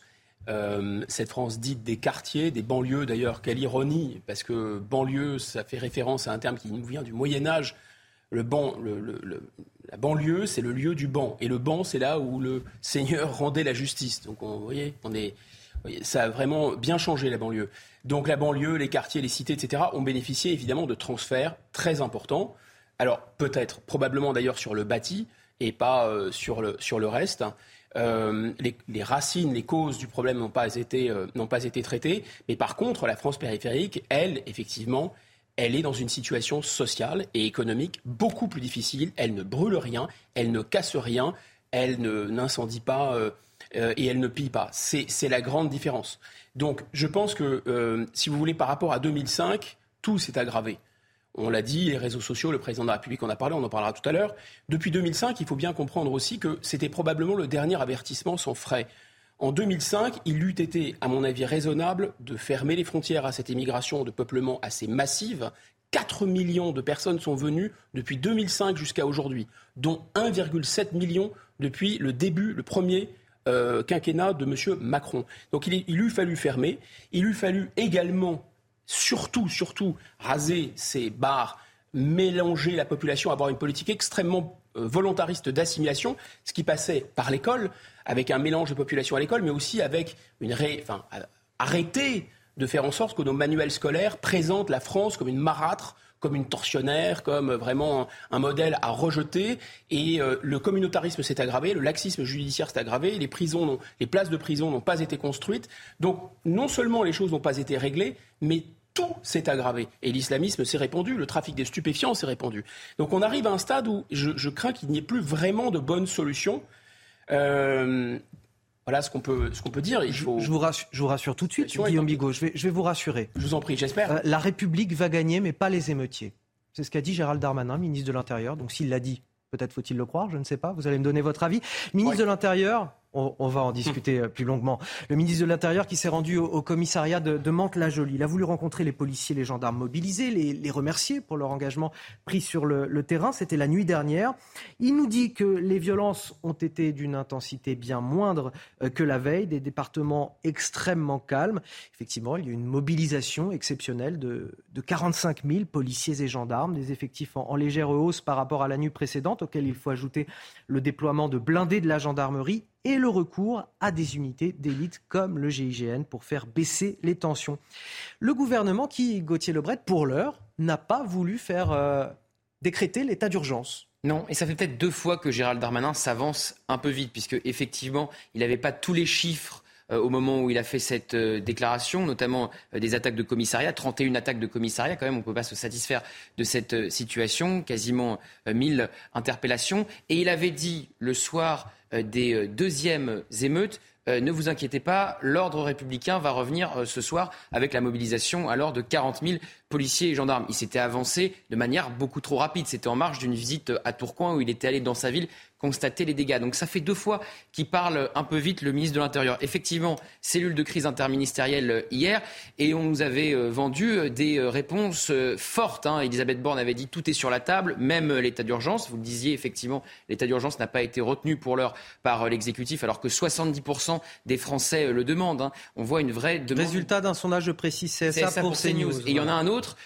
où les mêmes 70% de Français demandent le recours à l'armée. Donc on voit qu'il y a une vraie requête d'ordre, bien loin du discours de la France insoumise et même d'un discours euh, médiatique ces, euh, ces dernières heures. Donc euh, pas d'état d'urgence, pas de couvre-feu non plus pour l'heure. Et c'est vrai que cette cellule interministérielle de crise, alors qu'Emmanuel Macron avait dit qu'il était prêt à adapter le maintien de l'ordre sans tabou, a quelque part accouché d'une souris. On a annulé le concert de Mylène Farmer au Stade de France, on a annulé les kermesses de fin d'année scolaire dans les écoles parisiennes, mais c'est tout avec évidemment une augmentation du nombre de bleus, de policiers sur le terrain, 45 000. Mais pour le moment, on garde cette euh, impression d'impuissance du gouvernement, de l'exécutif à euh, mettre fin à ces exactions et à ces émeutes. Et donc, on part sur de la communication en disant ne vous inquiétez pas, puisque ça va mieux que la veille. On voit que euh, la réalité est plus contrastée. Guillaume Bigot, la stratégie du gouvernement est-elle la bonne?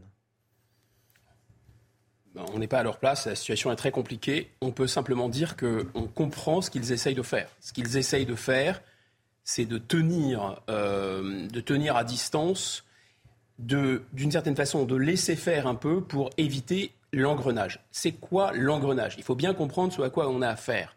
Il y a des armes dans les banlieues. On les voit puisqu'elles sont utilisées, par exemple, pour les règlements de compte à Marseille.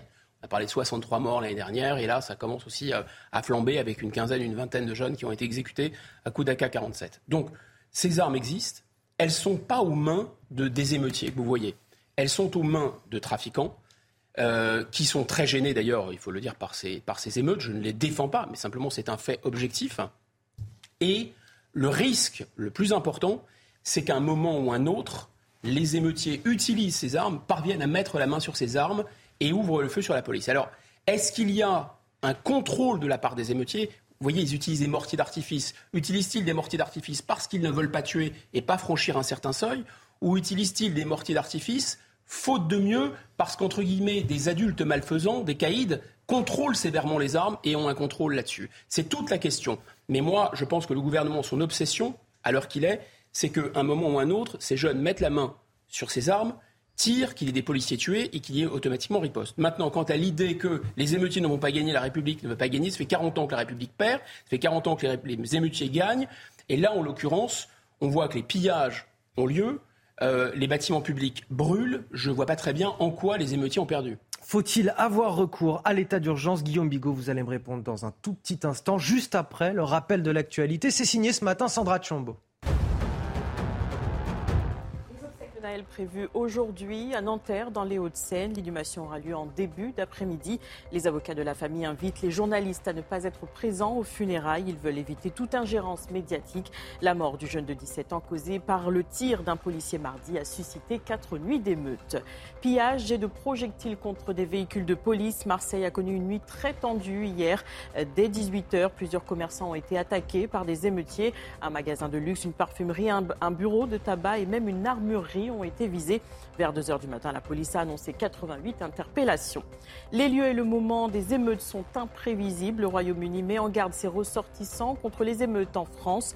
Dans ses conseils aux voyageurs, le ministère britannique des Affaires étrangères évoque des risques de perturbations dans les transports ou la possibilité d'un couvre-feu local. Il exhorte les Britanniques à suivre les médias.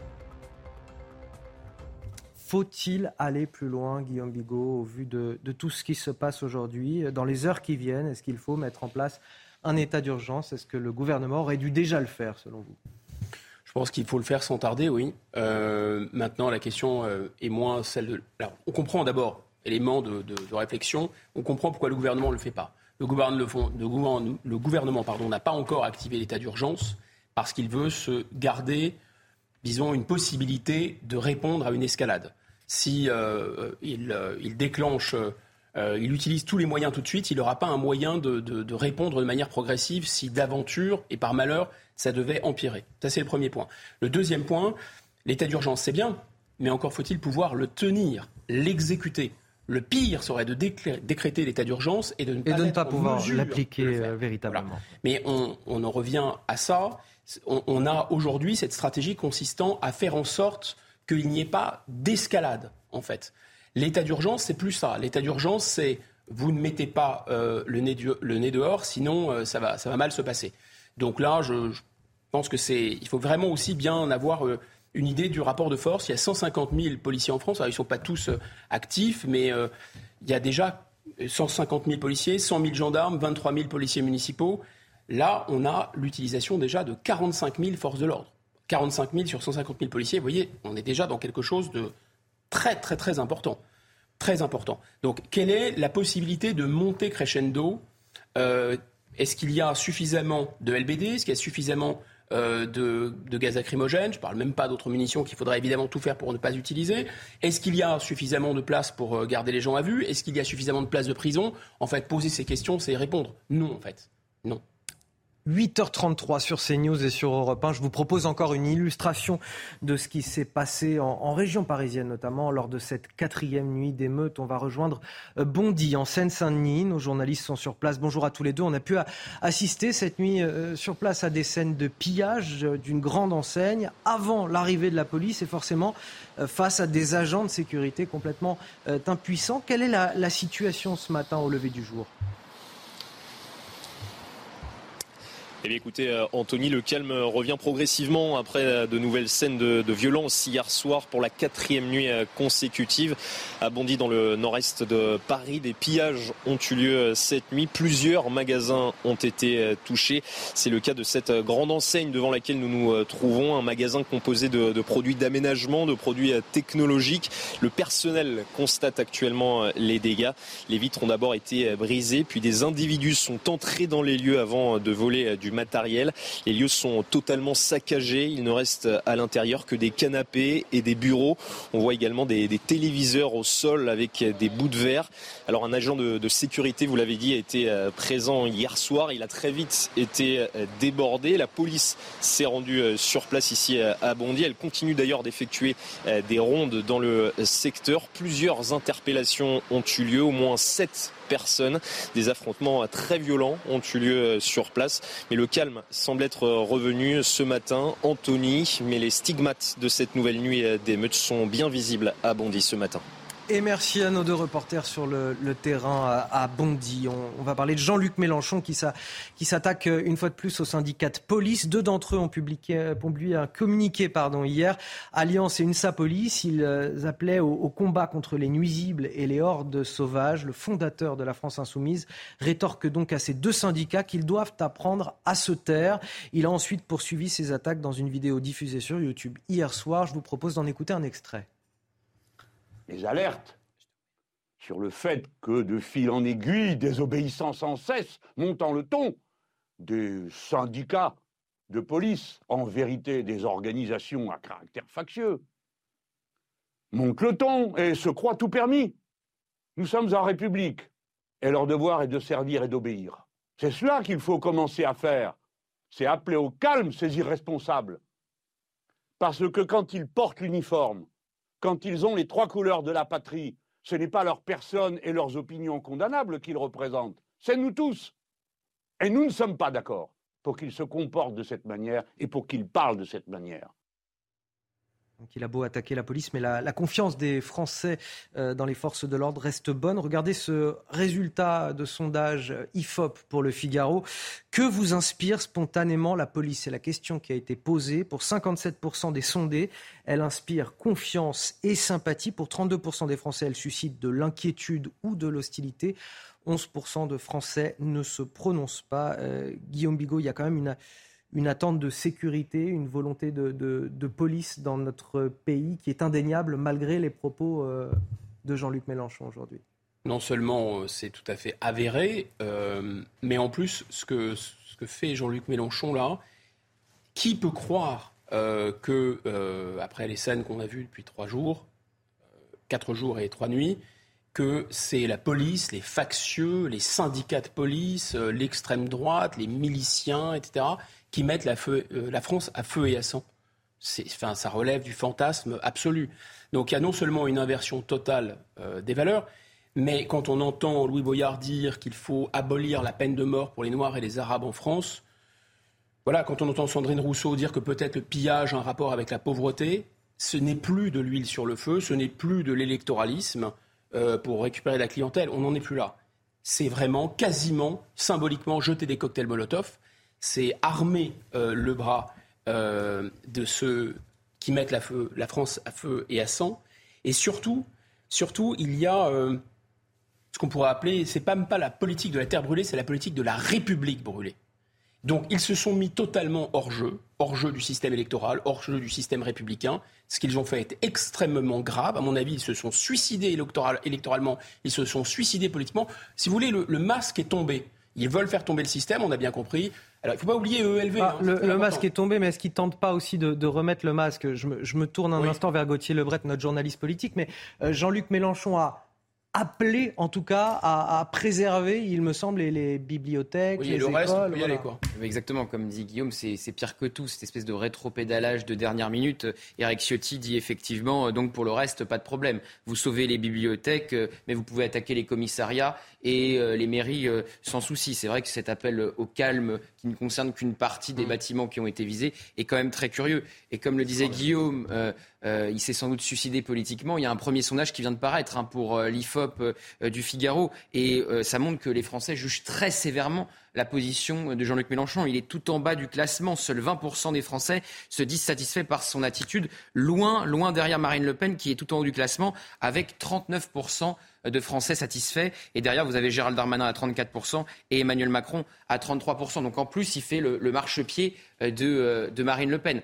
Euh, Jean-Luc Mélenchon, effectivement, il cultive le chaos, il veut tout conflictualiser. On l'avait déjà vu sur la réforme des retraites, c'était exactement pareil il y a à peine quelques mois. Il refuse d'appeler au calme et les provocations euh, dure depuis le début de la semaine. Quand vous avez une brochette de députés insoumis, Louis Boyard, Thomas Porte, Antoine Léaumont, qui dès le premier soir des premières émeutes vont faire la tournée des commissariats de Nanterre. Alors certes, c'est leur droit, les députés ont le droit d'aller dans n'importe quel commissariat et n'importe quelle prison sans prévenir pour voir comment sont incarcérés euh, les gens. Mais évidemment qu'il y avait une récupération politique derrière et on a su de sources policières à Nanterre, quand vous êtes député, vous pouvez aller voir comment ça se passe, mais en aucun cas vous ne pouvez interagir avec les gardés à vue. Bon, eh bien, on, a su de ces sources policières qu'ils ont tout fait pour pousser les policiers à les laisser interagir avec les gardés à vue. Et le meilleur exemple, c'était ce même soir, donc le soir des premières émeutes, où Carlos Martens Bilongo va voir les émeutiers à Nanterre, tente de récupérer leur soutien. Il se fait agresser par ces émeutiers qui n'ont que faire en plus de la France insoumise. Et ensuite, la France insoumise refuse de condamner euh, cette euh, agression. Il y a des vidéos sur euh, Twitter, il suffit d'aller voir. Il se prend un coup sur la tête, leur député. Eh bien, il refuse de le condamner parce qu'il ne faut pas se fâcher avec les émeutiers. Les émeutiers qui, encore une fois, n'ont que faire de Jean-Luc Mélenchon, contrairement aux habitants de Nanterre, où il avait, il faut le dire, été largement en tête au premier tour de l'élection présidentielle. Donc ce petit calcul électoraliste, pas sûr qu'il soit très payant très longtemps. Une réaction, Guillaume Bigot? Bah oui, non, mais c'est le fantasme du grand soir, euh, le fantasme de la révolution, etc. En fait, ce bruit et la fureur à laquelle appelait euh, Jean-Luc Mélenchon, mais n'oublions pas, c'est important, hein, les, EELV, il ne faut, il faut pas les oublier aussi, hein, parce qu'ils ne sont, pas en reste. Hein. en fait, ces gens-là, ils sont dans un fantasme et dans le monde virtuel. Donc ils font le bruit et la fureur de manière virtuelle ou de manière spectaculaire euh, et, si vous voulez, ce sont des acteurs. Le problème, c'est que les émeutiers, le feu et le pillage sont bien réels. C'est ça le problème. Évidemment qu'ils seront débordés. Euh, de toute façon, cette extrême gauche a toujours été débordée euh, par l'islamisme. Et de toute façon, à chaque fois que la gauche en France a joué la politique du pire, ça lui est revenu, enfin, elle a été la première victime. si les émeutiers, un jour d'aventure, pouvaient s'occuper directement euh, des gens comme euh, euh, les, élus de ELV et de LFI, ce ne seraient pas les derniers à passer la casserole. Faut-il envoyer l'armée pour rétablir l'ordre dans les quartiers touchés par les émeutes? C'est la question qui a été posée dans notre sondage CSA.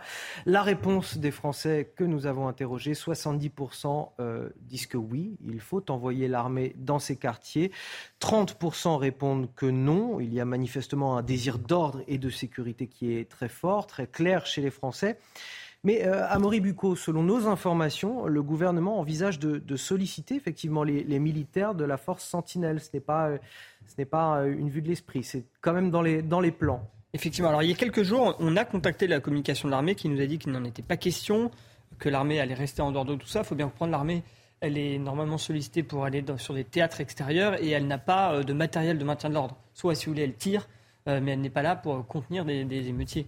Euh, donc, ce n'était pas du tout à l'ordre du jour, mais l'armée pourrait effectivement aider en fait la police à avoir plus d'effectifs en remplaçant les CRS habituellement postés, par exemple devant les ambassades et autres lieux sensibles, en mettant donc effectivement des militaires de l'opération Sentinelle euh, pour libérer des effectifs qui, eux, pourraient aller euh, sur le terrain.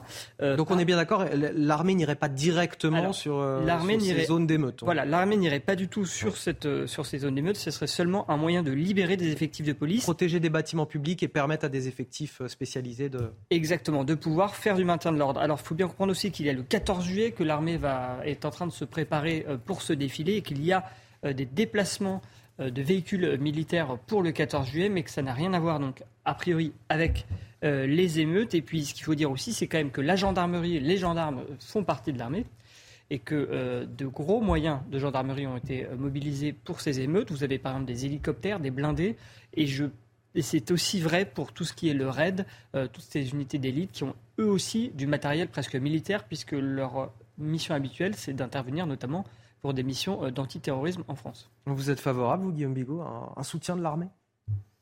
Euh, Je pense que ce qui a été dit est très juste. L'armée, ça serait vraiment écraser euh, un moustique avec un missile. C'est-à-dire que si l'armée intervient, ça va être une boucherie. Il faut aussi expliquer aux gens que la puissance de feu de la République française face à quelques gamins qui tirent des mortiers, même s'ils prenaient les Kalachnikov, l'affaire serait très rapidement pliée. Le problème n'est pas là. Le problème est plutôt quel est le coût politique de tout ça? L'armée n'est pas faite pour ça. Il ne s'agit pas de créer un génocide, si vous voulez. Ce n'est pas l'enjeu. D'accord? Donc, et ce que veulent faire ces émeutiers, c'est précisément euh, montrer qu'ils euh, voilà qu'ils sont en terrain à la fois conquis et en terre étrangère. Et donc ils veulent euh, se séparer. Si on envoie l'armée, d'une certaine façon, ils ont gagné. Mm. Parce qu'on envoie l'armée contre une population étrangère. Or, ils ne sont pas une population étrangère. Maintenant qu'à un moment ou un autre, il faille sortir, à mon avis, c'est mon simple avis de citoyen, du cadre de l'état de droit classique, qu'il faille sortir toutes les armes des cités, qu'il faille vraiment, une bonne fois pour toutes, euh, régler ce problème au fond, bien sûr que oui, mais il ne faut pas le faire, à mon avis, à chaud et une réponse pénale rapide, ferme et systématique. C'est ce que souhaite en tout cas Éric Dupont-Moretti, le, garde des Sceaux, contre les auteurs de ces violences urbaines, dans une circulaire qu'il a détaillée hier. Le garde des Sceaux qui en a profité pour euh, rappeler à l'ordre aussi les parents qui n'exercent pas leur autorité parentale. Écoutez-le. Quand les parents qui ont des droits mais qui ont aussi des devoirs n'exercent pas leur autorité parentale et que cela met en cause la sécurité, la moralité, l'éducation des enfants, ils peuvent encourir une peine dont le maximum est fixé à deux années d'emprisonnement et 30 000 euros d'amende.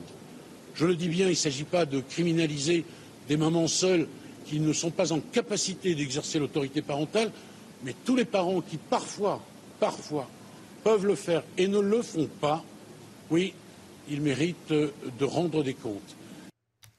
Alors ça, c'est une musique qu'on entend effectivement depuis hier avec euh, les propos aussi du chef de l'État qui appelle à la responsabilité des parents, Guillaume Bigot. Oui, bah écoutez, qui commence déjà euh, par s'occuper de ceux qui ont plus de 16 ans et qui sont pénalement responsables et qui ne sont pas mis en prison et qui peuvent piller là euh, en, toute, impunité. C'est ça la question. je pense que c'est évidemment une défausse, comme la question des réseaux sociaux, on en parlera sans doute tout à l'heure. Euh, jeux vidéo, jeux vidéo, etc. Enfin, on trouve toutes sortes de, de prétextes euh, pour diluer la responsabilité et surtout pour cacher l'impuissance en fait des pouvoirs publics. C'est ça le fond de l'affaire. C'est très important de comprendre qu'on est dans un dans quelque chose qui peut basculer avec une frontière très très très très fine euh, entre un phénomène qui est à la fois lié à de la criminalité. Il y a quelque chose du du, ghetto américain qui se soulève, il y a quelque chose de la mentalité gangsta arabe, de la mentalité Scarface, de la mentalité des trafiquants qui sont là et qui haïssent la police, c'est un truc assez classique. Euh, ou des émeutes même très pauvres dans des, dans des favelas au Brésil, etc. Il y a ce phénomène-là, mais il y a un autre phénomène qui est, qui est remixé et mélangé, qui rend le tout très dangereux. C'est d'abord la réislamisation, même si c'est il faut bien comprendre que les frères musulmans, leur but, c'est pas de brûler les voitures. Les frères musulmans, c'est d'avoir des gens qui avancent masqués, qui deviennent médecins, qui, mmh. deviennent, qui deviennent dentistes, qui deviennent députés, et d'arriver comme ça à faire de l'entrisme dans la société. Mmh. Le but, par contre, euh, on sent bien quand même qu'il y a que, ces quartiers, ils sont travaillés par une mentalité, par une espèce de détestation. Et ce qui est en train de se, se passer, c'est une potentialisation de cette mentalité racaille avec une mentalité de détestation de la France, avec une mentalité islamiste. Tout ça est en train de faire une très mauvaise mayonnaise. Le but, je pense, de la République française... Je ne suis pas sûr que tout ce qui pille est une quelconque croyance euh, au demeurant qui soit, qui, qui soit forte. Non, c'est pas ce que j'ai dit. Je, ne dis pas que l'islam est en tant que tel responsable de ça, en aucun cas. Je dis simplement que ceux qui pillent considèrent qu'ils pillent des mécréants ou qu'ils pillent des Français ou qu'ils pillent des étrangers.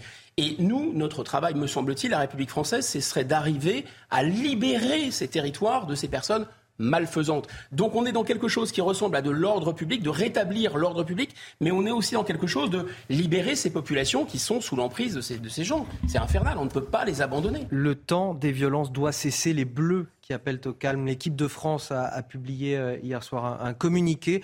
La violence ne résout rien, encore moins lorsqu'elle se retourne inéluctablement et inlassablement contre ceux qui l'expriment, leurs familles, leurs proches. Notre conscience citoyenne nous incite à appeler à l'apaisement. Le temps de la violence doit cesser pour laisser place à celui du deuil. Euh, les Bleus qui dénoncent également un, décès aux circonstances inacceptables. Bon, d'abord, notre France, le premier tweet de Mbappé était absolument inacceptable. Parce que c'est pas sa France, c'est pas la mienne, c'est pas celle du policier qui a tiré et c'est pas celle de, de, Naël qui est passé de vie à trépas. C'est notre France. Elle nous appartient à tous. Et là, on a l'impression qu'il y a l'idée qui est introduite, plus ou moins consciemment d'ailleurs, qu'il y aurait plusieurs France. Non, c'est bien ça le piège d'ailleurs. Il n'y a qu'une seule France, il y a une, unité de la nation et l'objectif c'est de la maintenir. Deuxième chose, c'est que je veux bien que, euh, euh, enfin, Naël, c'était, c'était euh, euh, une disparition. Il, a probablement réagi un peu vite, mais vous lui prêtez telles intentions à Kylian Mbappé Est-ce que la, réflexion elle est aussi loin de sa part? je, moi, je veux bien que Naël. Je suis pas sûr. Il a été quand même représentant des Bleus. C'est un joueur exceptionnel. il représente la France. C'est pas, pas le sujet. Je dis simplement que que là, Naël Peut-être était-il un ange?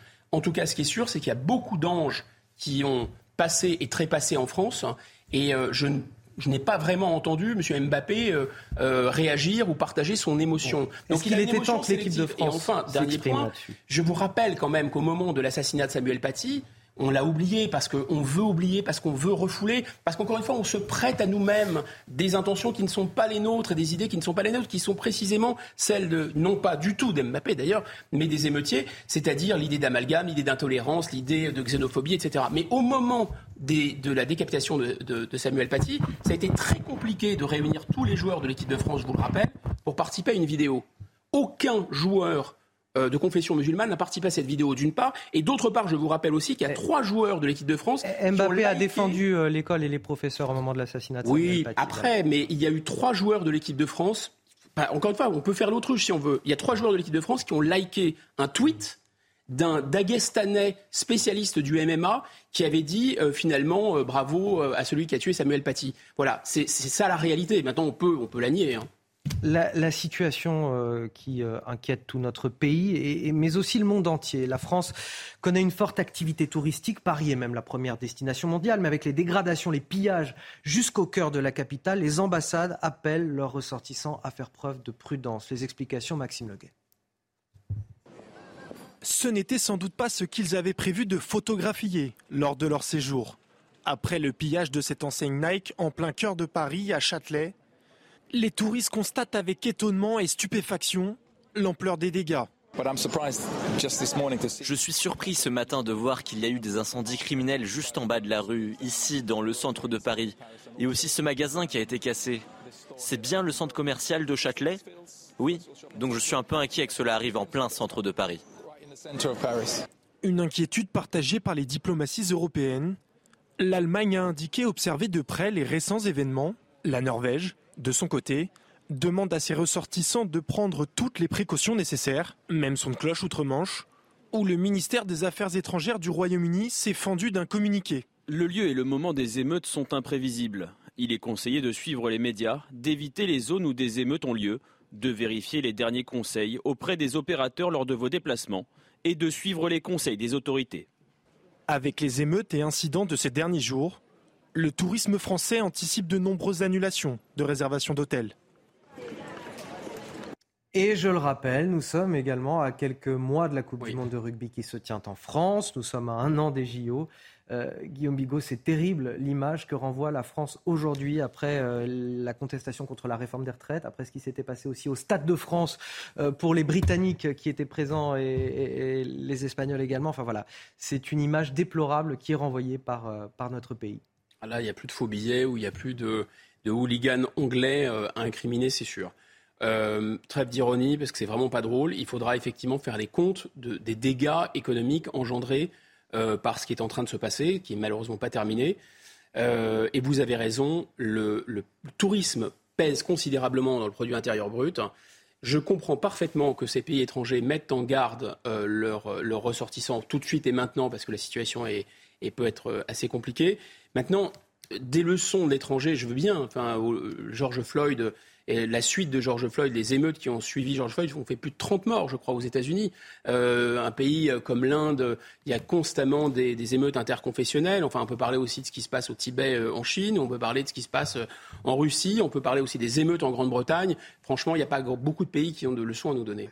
Merci à vous, Guillaume Bigot. On arrive à la fin de notre échange. Merci également à nos journalistes, Amaury Bucco et Gauthier Lebret, pour les précisions qui ont été apportées sur ce plateau. Évidemment, à, nos journalistes qui sont sur euh, le terrain, dont on a gardé euh, volontairement l'anonymat pour des raisons de sécurité. Euh, vous restez avec nous sur CNews. La matinale week-end se poursuit jusqu'à 10h. Et sur Europe 1, c'est l'heure de retrouver Léna Monnier et Frédéric Tadei. C'est arrivé cette semaine. Excellent week-end à tous sur CNews et sur Europe 1, bien sûr. Que nous Et tout de suite, la météo avec euh, Carole Zanin.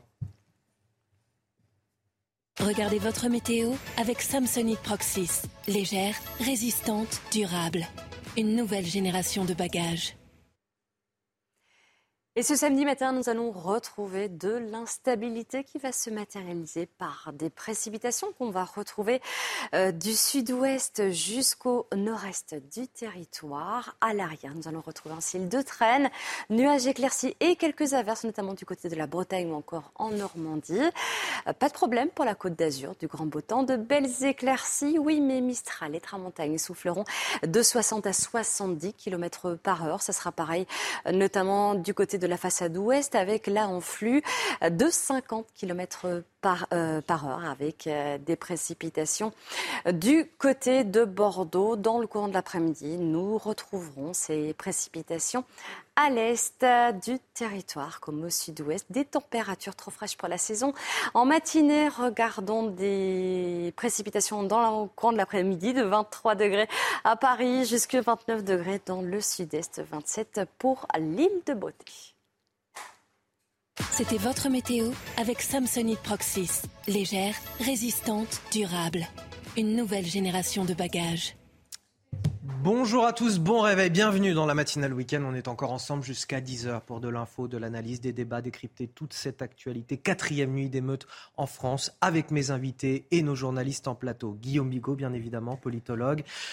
Face à vous, c'est Frédéric Durand qui nous a rejoint. Bonjour à vous, euh, Frédéric. Je le rappelle, vous êtes euh, directeur de la revue L'Inspiration politique.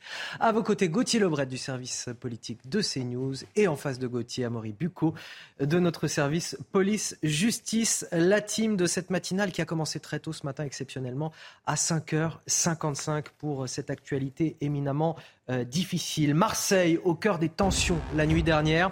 Affrontement avec la police, pillage de commerce. Le Canebière a vu déferler des groupes de jeunes individus masqués. Des armes de chasse ont même été dérobées dans une armurerie. Le ministre de l'Intérieur annonce des renforts de CRS sur place.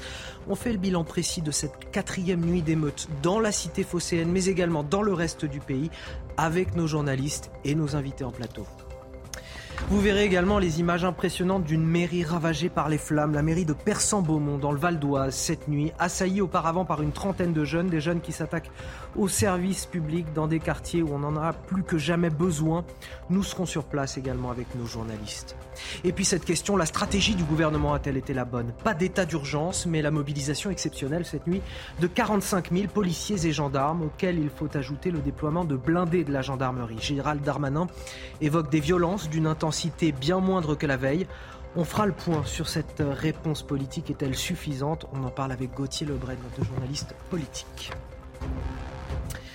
Jet de projectiles euh, sur la police, pillage, véhicules incendiés. Marseille est l'une des villes qui a concentré le plus de tensions la nuit dernière, notamment sur la Canebière, près du Vieux-Port. Des méfaits commis par des groupes de jeunes. Euh, Gérald Darmanin a annoncé l'envoi de renforts, une compagnie de CRS supplémentaire ainsi qu'un hélicoptère de survol. Retour sur les derniers événements avec Michael Dos Santos et Tony Pitaro. Des vitrines brisées, des magasins pillés. Plusieurs commerçants de Marseille ont été attaqués par des émeutiers. Un bureau de tabac, un magasin de luxe et même une armurerie. Ici, sept fusils sans munitions ont été dérobés. Une personne a été interpellée par les forces de l'ordre. Les policiers, deuxième cible privilégiée des émeutiers. Tout au long de la soirée, des centaines de jeunes les ont ciblés avec des projectiles et des tirs de mortier dans le centre-ville. Ce qu'on peut constater cette fois-ci, c'est d'une part la violence de, ces, jeunes de 14 à 18 ans, pour la plupart, qui s'en prennent au magasin. Donc on est dans les pillages, on n'est plus dans, la vengeance, on n'est pas loin de, là. Lorsque vous avez des jeunes de 14 ans euh, à 3 heures du matin en train de casser, eh bien, ils sont un peu vrais à eux-mêmes. Mais voilà, voilà le profil de ces émeutiers très jeunes, très violents. Certains véhicules de police ont même dû fuir pour éviter un moindre mal. Les émeutiers ont brûlé des véhicules, des poubelles et tout autre objet pour former des barricades. Une manière pour eux de ralentir le travail des forces de l'ordre et de continuer à déambuler. Amaury Bucco, quel bilan euh, chiffré peut-on faire d'ores et déjà de, ce qui s'est passé dans la cité phocéenne? Alors, écoutez, à, Marseille, c'était clairement la nuit la plus violente de ces euh, dernières nuits d'émeutes. Euh, ces violences ont eu lieu à la fois dans le centre-ville et aussi dans les quartiers nord. Quartiers nord que l'on sait en principe, enfin habituellement en tous les cas, énormément géré par le trafic de drogue et donc en principe plutôt calme face à ce genre d'émeutes. mais il y a eu de très nombreux pillages et forcément, eh bien, ces pillages ont amené les émeutiers à se rendre dans les centres-villes, là où se trouvent de très nombreux magasins. Alors ce que nous disent nos sources policières, c'est que ça a été très difficile à gérer par les policiers, malgré une très grosse mobilisation policière, puisque les, par exemple, les places pour les gardes à vue étaient déjà euh, presque saturées. Un policier nous parle d'une situation apocalyptique euh, de scène de guerre. Il y a eu 95 interpellations hier soir et 4 policiers euh, blessés. Merci à Bucco. Frédéric Durand, comment vous réagissez face à ces images? D'abord, on est tous surpris, bien entendu, et à la fois on se dit, parce que c'est un petit peu ça le chemin, comment un drame peut susciter un sentiment d'injustice qui se transforme en un permis de saccager et un permis de piller, euh, derrière lesquels on ne voit guère de revendications euh, politiques au final. C'est pour ça que les choses pourraient durer finalement moins longtemps que ce qu'on peut l'imaginer, parce que ça n'est porté par rien d'autre qu'une forme de délinquance euh, débridée et une voilà et une délinquance libérée comme ça tout à coup à la faveur d'un événement où d'un coup on considère comme justifié de se comporter de la sorte au prétexte qu'il y aurait eu quelque chose qui s'apparente à une injustice et notamment le drame qui a été vécu à Nanterre. Euh, moi, ce que je vois aussi euh, là-dedans, c'est que lorsqu'on s'attaque à des bâtiments publics, alors c'est moins le cas et c'est pour ça qu'il y a une bascule malgré tout. C'est attaquer beaucoup les premiers jours aux bâtiments publics, aux écoles, aux mairies, mais déjà lorsqu'on fait ça et qu'on est capable de casser les outils de l'éducation, de l'émancipation, y compris dont doivent profiter les quartiers euh, qui eux-mêmes sont à l'origine de, cela, voit bien qu'il y a quelque chose de très euh, réactionnaire et de très obscurantiste. Et c'est pour ça que les politiques qui, euh, qui essaient de mettre un contenu politique euh, là-dessus sont à côté de la plaque, sans parler de la parole, des paroles impardonnables de, de Jean-Luc Mélenchon, parce que certains sont dit en 2005 on, va, on va y revenir. non, mais euh, certains se sont dit en 2005 on n'a pas su prendre le train en marche et finalement euh, on n'a pas soutenu ce qui s'était passé, on a eu tort. Cette partie-là de la gauche, qui aujourd'hui est au centre de gravité, euh, a ces paroles-là parce qu'ils pensent avoir loupé le train en 2005. On va aussi commenter ces images de violence avec Guillaume Bigot, d'autres images de violence impressionnantes, celles qu'on a pu observer à Persan-Beaumont, dans le Val d'Oise, cette nuit, assailli, la, la, mairie a été assaillie par une, une trentaine de jeunes qui ont ensuite brûlé le bâtiment, des jeunes qui s'attaquent donc au bâtiment public, euh, là où effectivement on a le plus besoin de services publics. On rejoint nos envoyés spéciaux sur place. Solène Boulan, euh, que reste-t-il encore de cette, euh, de cette mairie au petit matin? Il ne reste plus que des cendres et des murs euh, complètement noircis par les flammes. Euh, l'intérieur de la mairie a été euh, complètement détruit. Des barrières ont été érigées autour par les services techniques pour protéger le bâtiment. Et un peu plus loin, c'est le poste de police municipale qui a été détruit. Le toit est parti en fumée et juste en face, trois voitures ont été incendiées. Il ne reste plus que des carcasses. Autour, il y a des habitants, des curieux venus prendre aussi des photos et les habitants que nous avons croisés sont, euh, eux, stupéfaits. Je vous propose de les écouter. Je suis dégoûté parce que c'était relativement euh, beau, refait à neuf, c'était magnifique. C'est complètement imbécile de faire ça, je trouve. C'est mon fils qui m'a dit euh, personne, ça a, ça a brûlé. Et puis voilà. Comme je fais mon petit footing tous les matins, et ben, j'ai rien entendu, rien du tout. Les habitants nous confiaient aussi que ce commissariat avait été refait à neuf il y a euh, quelques mois seulement. Tous sont très émus, euh, choqués par les événements qui se sont produits euh, cette nuit. Et nous venons tout juste de croiser le maire de Persan-Beaumont. Il vient d'arriver à la mairie et il ne souhaite pour l'instant pas répondre à nos sollicitations. Merci à, nos deux envoyés spéciaux sur le, terrain. Guillaume Bigot, euh, c'est une forme de sabordage quelque part de la part de, ces jeunes. On voit qu'il n'y a pas de véritable revendication en mm. s'attaquant à une, une mairie et on a plutôt le sentiment que c'est cet idéal républicain qui ne représente absolument rien pour eux. Euh, tout ce qui incarne cette République, ils le brûlent finalement. C'est-à-dire qu'il faut bien euh, comprendre que il ne représente pas toute la population de ces quartiers mais ces gamins ne veulent pas de la France. Ils la détestent, ils la rejettent, ils veulent euh, d'une certaine façon la brûler. Imaginez en plus un instant que ce genre euh, de d'attitude se soit déroulé euh, dans un autre environnement, dans un autre territoire, dans un autre habitat avec une autre sociologie. Imaginez qu'un jeune, je sais pas, dans une zone rurale, ait été abattu à la suite d'une bavure par un gendarme Vous imaginez les jeunes du coin euh, brûler une gendarmerie, brûler une mairie? Vous pensez que le président de la République aurait appelé à l'apaisement? Donc en fait, c'est un phénomène assez compliqué. C'est on dit sans arrêt, le discours stéréotypé, c'est qu'on n'en fait pas assez, on ne s'est pas assez occupé de. Moi, je ne crois pas. Je crois en revanche que ça fait quand même 40 ans qu'il y a quelque chose qui ne va pas dans le discours. C'est précisément qu'on refuse d'appliquer la loi commune à une partie de la population. Parce qu'on parle de ces gens-là. On parle, le, quand il y a eu les affaires de Dijon, le procureur de Dijon parlait des Arabes de Dijon. Mais c'est complètement fou de parler comme ça. C'est-à-dire qu'en fait, la gêne qu'on éprouve, les pincettes qu'on prend, la manière dont on traite de manière différenciée ces populations, y compris d'ailleurs de manière assez bienveillante, gentillette, bisounours, ça, eux, ils sentent parfaitement que ça, que ça cache un malaise et en réalité un racisme et une gêne, si vous voulez. C'est ça le problème, c'est qu'ils ne sont pas traités à part entière. Deuxièmement, je viens de ces quartiers, je les connais par cœur. La seule chose qu'ils respectent, c'est la force. C'est la force non seulement parce que, comme tout le monde, quand ils ont la force, ils reculent, mais en plus parce qu'ils admirent la force, parce qu'ils sont dans un tel état de déréliction sociale. On dit que c'est l'islam, mais c'est pas vraiment l'islam. On dit que c'est le trafic de drogue. La plupart d'entre eux sont pas vraiment dans les réseaux de trafic. C'est pas tout à fait ça. Il y a des espèces de bandes de gamins qui se forment, qui sont dans une culture wesh wesh, un peu réislamisé, mais c'est pas vraiment l'islam, un peu de trafic de stup, il y a cette mentalité, même s'ils n'en font pas partie, et ils sont, si vous voulez, quelque part dans un entre-deux. C'est ça qui se produit, c'est un entre-deux. Et c'est une espèce d'armée de cet entre-deux. Quand ils retournent au bled, on leur dit vous êtes français. Ici, ils ne se sentent pas français et on leur a appris d'ailleurs à détester la France. Donc non seulement on ne les traite pas comme les autres, et ça ils le ressentent, mais en plus, d'une certaine façon, on ne les stoppe pas, on les encourage. Ça ne peut que mal Frédéric Durand, vous partagez le, diagnostic Pas tout à fait. Enfin, en tout cas, je ne le place pas tout à fait sur le même, euh, je dirais, sur la même thématique. C'est-à-dire que moi, ce que je remarque, c'est qu'effectivement, cette partie de la jeunesse-là se révolte contre l'autorité publique, mais en totale soumission euh, face à l'ordre néolibéral. Voilà ce que moi je vois. C'est-à-dire face au système établi. Pas le contraire. Hein. Et non, mais c'est pour ça que moi, c'est plutôt là que je, que c'est ce que je vois. C'est-à-dire que ce sont les mêmes qui peuvent caillasser les pompiers brûlés, mais qui vont sagement ranger leur plateau euh, au McDo quand ils ont fini de manger. Ce sont les mêmes qui non pas attaquent Nike ou Apple parce que euh, parce qu'il ferait de l'obsolescence programmée, parce que euh, Nike emploierait des enfants partout là. Non, c'est pour piquer le dernier iPhone. C'est-à-dire qu'ils sont totalement soumis alors à cet ordre-là, à cet ordre consumériste.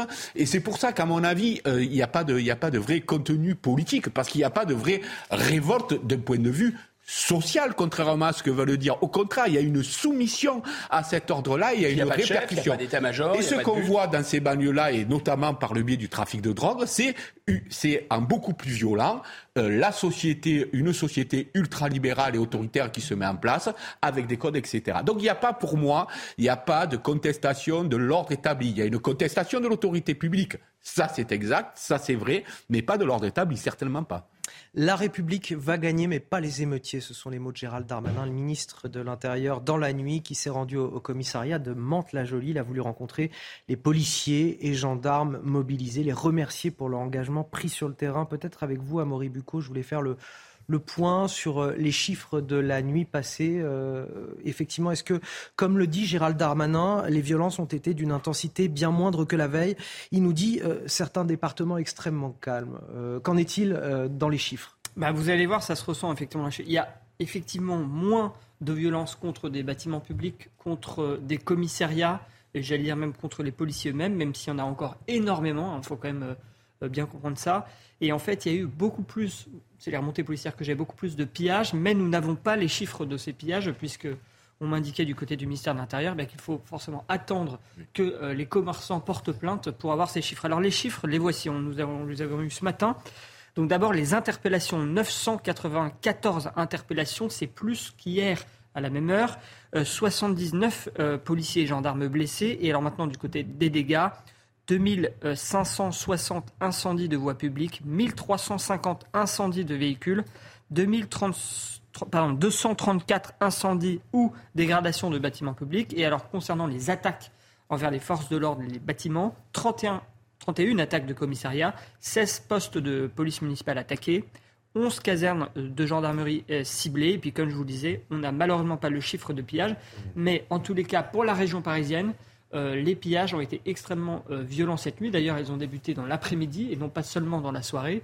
Et puis, euh, dans certaines villes comme Lyon et Marseille, on l'a dit, ça a été très violent, même la, nuit la plus violente, avec pour la première fois les centres-villes qui ont été concernés par ces émeutes et par ces pillages, parce que forcément, il faut comprendre que ces centres-villes abrite un grand nombre de commerces et donc que les, émeutiers n'ont pas hésité à aller en plein centre-ville pour pouvoir piller ces commerces. Alors il y a eu la mobilisation exceptionnelle de 45 000 policiers et gendarmes, des effectifs en hausse auxquels il faut ajouter le déploiement de blindés de la gendarmerie et le recours à des unités d'élite comme le GIGN. Euh, le gouvernement qui, pour l'heure, Gauthier Lebret, n'a pas voulu euh, décréter l'état d'urgence. Oui, contrairement à la volonté des Français, ce sondage CSA pour CNews, 70% des Français sont favorables, à l'état d'urgence. Il y a une vraie demande d'ordre hein, de la part euh, des Français, contrairement au discours de la France euh, insoumise, par exemple. 70% des Français, sans doute les mêmes, veulent également euh, l'armée, on en parlait tout à l'heure, pour lutter contre les émeutiers. Sur Gérald Darmanin, il s'est sans doute avancé un peu vite, le ministre de l'Intérieur, euh, cette nuit, en disant que la situation euh, s'améliorait par rapport aux nuits précédentes. Ça fait deux fois qu'il va un peu vite en besogne. Après euh, la première nuit d'émeute, quand il s'est rendu à Tourcoing, il avait dit ce soir, l'ordre républicain régnera à nouveau. Bon, bah, l'ordre républicain n'est pas du tout de retour. Et effectivement, hier, il y avait une cellule de crise interministérielle pour statuer. Faut-il un état d'urgence? Faut-il des couvre-feux? Et on s'attendait à une réponse, faut le dire, plus ferme hein, de la part de l'exécutif, puisque Emmanuel Macron, quand il a quitté précipitamment le Conseil européen à Bruxelles, a dit entre Bruxelles et, euh, et Paris qu'il était prêt à revoir euh, le maintien de l'ordre sans tabou. Et Elisabeth Borne, quelques heures euh, avant également cette cellule de crise interministérielle, avait dit que tout était euh, sur la table. Donc euh, le choix a été fait de ne pas déclencher immédiatement l'état d'urgence, de ne pas recourir à un couvre-feu généralisé. il faut le dire, cette réunion d'hier au ministère de l'Intérieur a quelque part accouché d'une souris. On a annulé des concerts, celui de Mylène Farmer au Stade de France. On a interdit des, des fêtes scolaires dans les écoles, notamment dans la région parisienne, dans les écoles pour célébrer la fin de l'année scolaire. Ce qui a été fait, c'est euh, renforcer euh, la présence de forces de l'ordre sur le terrain, 5 000 policiers et gendarmes supplémentaires, 45 000, mais il y a quand même cette image d'impuissance, il faut bien le dire, de la part du gouvernement qui n'arrive pas à endiguer ce phénomène. Le gouvernement a-t-il déployé la bonne stratégie? C'est la question que j'ai posée à mes deux invités, Guillaume Bigot et Frédéric Durand. Mais tout d'abord, à 9h15, 9h16 même sur CNews, le rappel de l'actualité signé Sandra Chiombo. Heure et scène de pillage cette nuit à Lyon. Des affrontements entre manifestants et forces de l'ordre ont rythmé la soirée. Des groupes de jeunes, certains armés euh, de mortiers d'artifice ou de barres de fer, ont également saccagé des commerces du centre-ville. Un bureau de poste à Lyon-Mermoz a même été la cible d'un engin explosif. Le RAID et la BRI ont été engagés. 31 personnes ont été interpellées. En Seine-Saint-Denis, ont éclaté dans de nombreuses communes avec une activité importante à Bondy notamment. Des groupes de jeunes ont attaqué et pillé un magasin Conforama. Ils s'en sont ensuite pris à l'enseigne d'Arty. Télévision, téléphone et autres articles ont été dérobés. Les joueurs de l'équipe de France de football lancent un appel au calme en référence aux émeutes. Dans un texte relayé par le capitaine Kylian Mbappé, originaire de Bondy, il déclare La violence ne résout rien. Notre conscience citoyenne nous incite à appeler à l'apaisement. Le temps de la violence doit cesser pour laisser place à celui du deuil. Et face à ces émeutes, le gouvernement qui n'a donc pas décrété l'état d'urgence, est-ce là euh, la bonne stratégie que cette réponse graduée face aux, aux violences, Guillaume Bigot? En tout cas, si, l'idée était, euh, si, l'idée est de décréter l'état d'urgence, encore faut-il le tenir. Ça, c'est hmm. la première chose. C'est pas idiot de garder une possibilité d'escalader. Mais en tout cas, la formule de Gérald Darmanin, la République va gagner et pas les émeutiers, ça ne va pas. Parce qu'en réalité, il faut bien comprendre que ce sont des gamins qui, d'une certaine façon, jouent. Les conséquences sont tragiques et euh, là, on parle de pillage, de pillage d'armurerie, d'incendie, etc. C'est tragique, mais eux sont totalement hors de la réalité. Ils sont totalement inconscients. C'est quand vous êtes une bande de gamins entre 10 et 20 ans, vous êtes 30, vous avez un cerveau pour 30. C'est comme ça que ça fonctionne. Donc là, en l'occurrence, M. Darmanin, l'importance qu'il leur donne, c'est-à-dire qu'il leur dit vous mettez en danger la République. Quand bien même ce serait vrai en politique, toute vérité n'est pas bonne à dire, c'est le premier point. Le deuxième point, je répète, la dangerosité extrême de la situation, il faut bien la comprendre. C'est que les armes existent. Les armes ne sont pas utilisées pour l'instant contre les forces de l'ordre, contre des, gens hors de ces quartiers, alors même que déjà il y a quelque chose de très grave, c'est qu'ils sortent des quartiers. Ils sortent des quartiers, ils vont piller des biens privés ou publics à l'extérieur, ils peuvent évidemment s'en prendre aussi à des gens qui n'habitent pas dans ces quartiers, d'accord? Et là, il y a deux dangers. C'est un moment est-ce que les armes qui sont contrôlées par les trafiquants de drogue, que j'appelle des adultes malfaisants, est-ce que ces armes, un moment ou un autre, ces gamins peuvent s'en emparer. S'ils s'en emparent, qu'ils ouvrent le feu sur les forces de l'ordre, c'est terminé. Il y aura riposte. Deuxièmement, donc martyr, etc. Et on part dans une violence qui va escalader. Le deuxième point, c'est qu'à un moment ou un autre, les citoyens peuvent aussi. L'État, ne, vous comprenez, il n'y a pas de bonne solution parce que l'État ne peut pas riposter, c'est très dangereux, mais l'État ne peut pas non plus laisser faire les pillages. Parce qu'à un moment ou un autre, les citoyens ne vont pas laisser non plus leurs biens se faire piller, vous comprenez? Donc là, l'État sait très bien qu'à un moment, les gens peuvent aussi se défendre. Ça vous rappelle pas quelque chose quand l'État a demandé à la population de rendre ses armes? Effectivement. Frédéric Durand? Bah, sur la stratégie D'abord, c'est extrêmement difficile lorsque euh, autant d'événements se produisent en même temps sur tout les, le territoire de le, de le juguler euh, facilement. Voilà. Et je pense que euh, c'est en amont que des choses, beaucoup de choses n'ont pas été faites. Quand on parle de, par exemple, puisque c'est à l'origine du drame, 70 refus d'obtempérer par jour, une augmentation de 50% de ce type de délit en 10 ans on aurait pu se poser les bonnes questions. Quand on regarde qu'il y a aujourd'hui 620 000 conducteurs en France qui conduisent sans permis de conduire, on pourrait se poser les bonnes questions. Comment Et c'est pour ça que je dis, c'est pas pour botter en touche que je vous dis ça, c'est parce que je pense réellement que euh, on a, il y a beaucoup de choses qu'on n'a pas faites, qu'on n'a pas suffisamment surveillées ou qu'on a niées pour certains euh, pendant très longtemps. Et aujourd'hui, euh, comment réagir? Alors effectivement, Guillaume Bigot a raison, c'est-à-dire que l'état d'urgence, quand on le décrète, il faut être capable de le tenir, parce qu'il n'y aurait rien de pire que décréter ah un état d'urgence et que derrière, les choses ne s'améliorent pas. Donc effectivement, à mon avis, la raison pour laquelle on le garde mais, euh, au chaud pour l'instant, cet état d'urgence, c'est de se dire vraiment on le sortira quand on n'aura euh, pas d'autre solution. Euh, après, on sait très bien que de la part de Darmanin ou d'autres, le discours est aussi performatif. Lorsqu'on dit c'est la République qui va gagner, non les émeutiers, on est voilà, c'est un message, c'est de la communication. Bon, mais finalement, oui, je pense que la République va gagner parce que la situation telle qu'elle est aujourd'hui ne peut pas durer elle ne peut pas durer éternellement, surtout si on s'en prend au bien et, lorsqu'il y a des pillages. Un, un, dernier mot, Frédéric disait juste euh, quelque chose de très vrai tout à l'heure. Il disait qu'il n'y a pas d'état-major, il n'y a pas de chef, il n'y a pas de leader, etc. Donc personne avec qui négocier. Ce qui fait que ça peut s'arrêter très vite, je suis d'accord, mais ça peut aussi durer très longtemps parce qu'il n'y a personne avec qui. Euh, arrêter la... Pas avec cette intensité, je pense que ça On va finir avec euh, Jean-Luc Mélenchon et les syndicats de police. Deux d'entre eux, deux syndicats, Alliance et UNSA Police, appelaient hier au, combat contre les nuisibles et les hordes sauvages dans un communiqué. Le fondateur de la France Insoumise leur rétorque à ces deux syndicats euh, qu'ils doivent se, apprendre à se taire. Il a ensuite poursuivi ses attaques dans une vidéo diffusée sur euh, YouTube hier soir. Je vous propose de l'écouter. Les alertes sur le fait que de fil en aiguille, désobéissant sans cesse, montant le ton, des syndicats de police, en vérité des organisations à caractère factieux, montent le ton et se croient tout permis. Nous sommes en République, et leur devoir est de servir et d'obéir. C'est cela qu'il faut commencer à faire. C'est appeler au calme ces irresponsables. Parce que quand ils portent l'uniforme, quand ils ont les trois couleurs de la patrie, ce n'est pas leur personne et leurs opinions condamnables qu'ils représentent, c'est nous tous. Et nous ne sommes pas d'accord pour qu'ils se comportent de cette manière et pour qu'ils parlent de cette manière.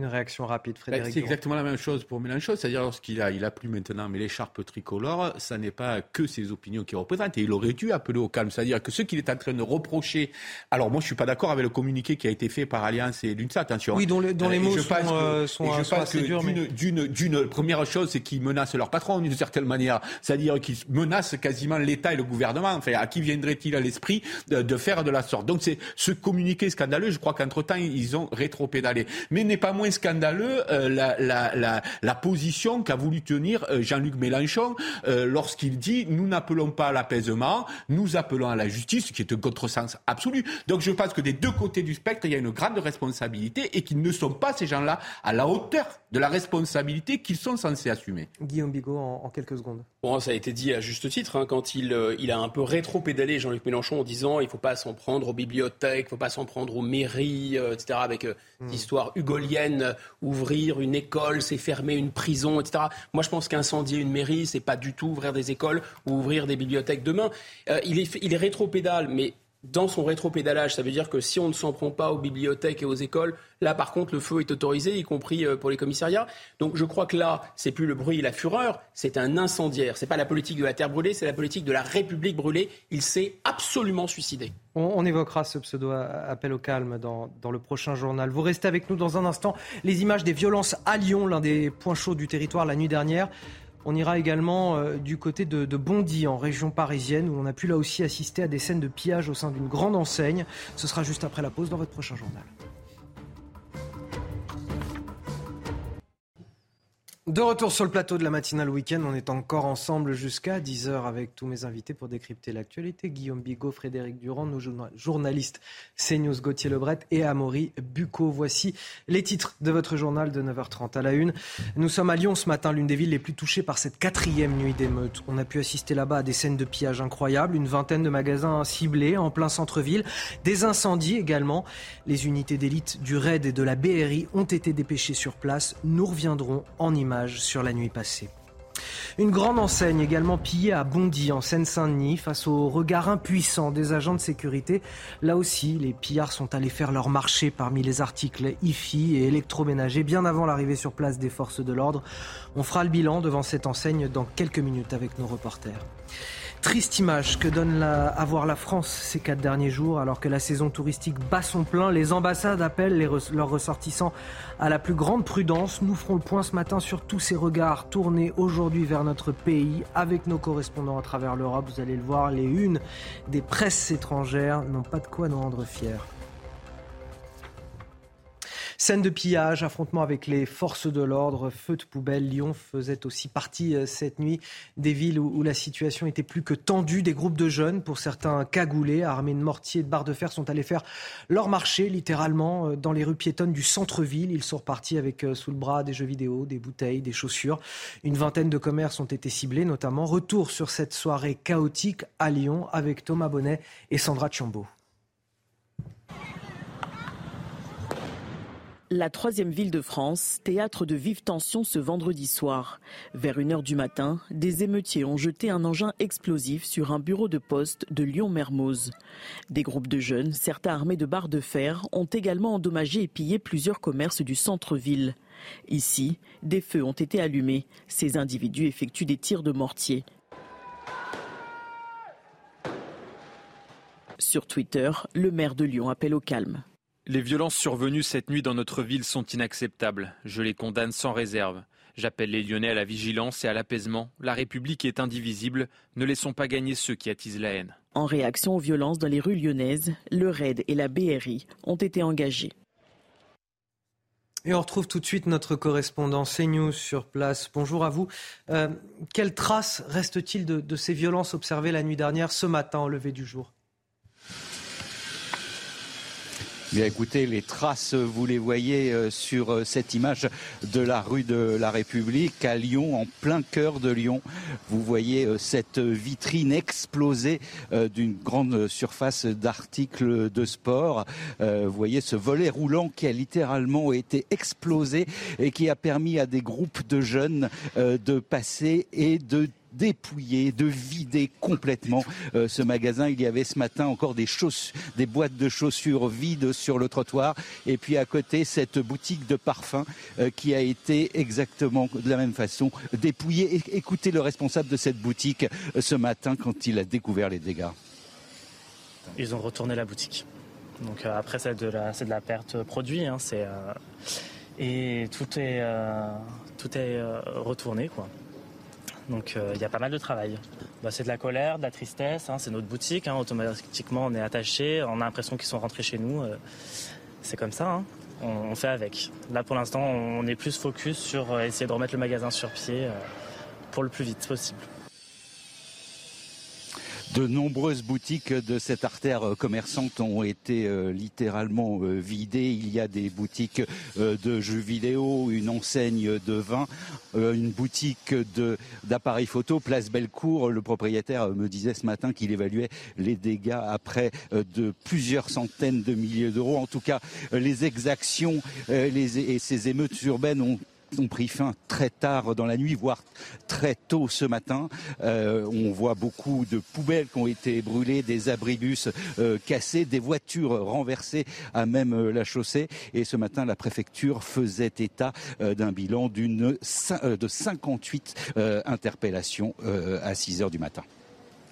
Et merci euh, à vous de nous avoir euh, rendu compte très concrètement de la situation sur place au cours de la nuit passée et ce matin au, lever de rideau des, commerces. Amaury Bucco, vous aviez des, précisions à apporter sur ce qui s'est passé à Lyon euh, ces dernières heures? Oui, c'est très difficile, Anthony. Pour l'instant, on n'a pas encore les rapports de police. Je veux dire, les, événements sont très frais et donc ça demande encore du temps pour qu'on ait des informations parfaitement fiables. Mais je voulais vous dire quand même que des sources policières m'avaient parlé de tir de Kalachnikov à la Duchère et de tir de fusil à pompe à Vaux-en-Velin euh, cette nuit. Euh, donc Vaux-en-Velin, c'est juste à la bordure de Lyon.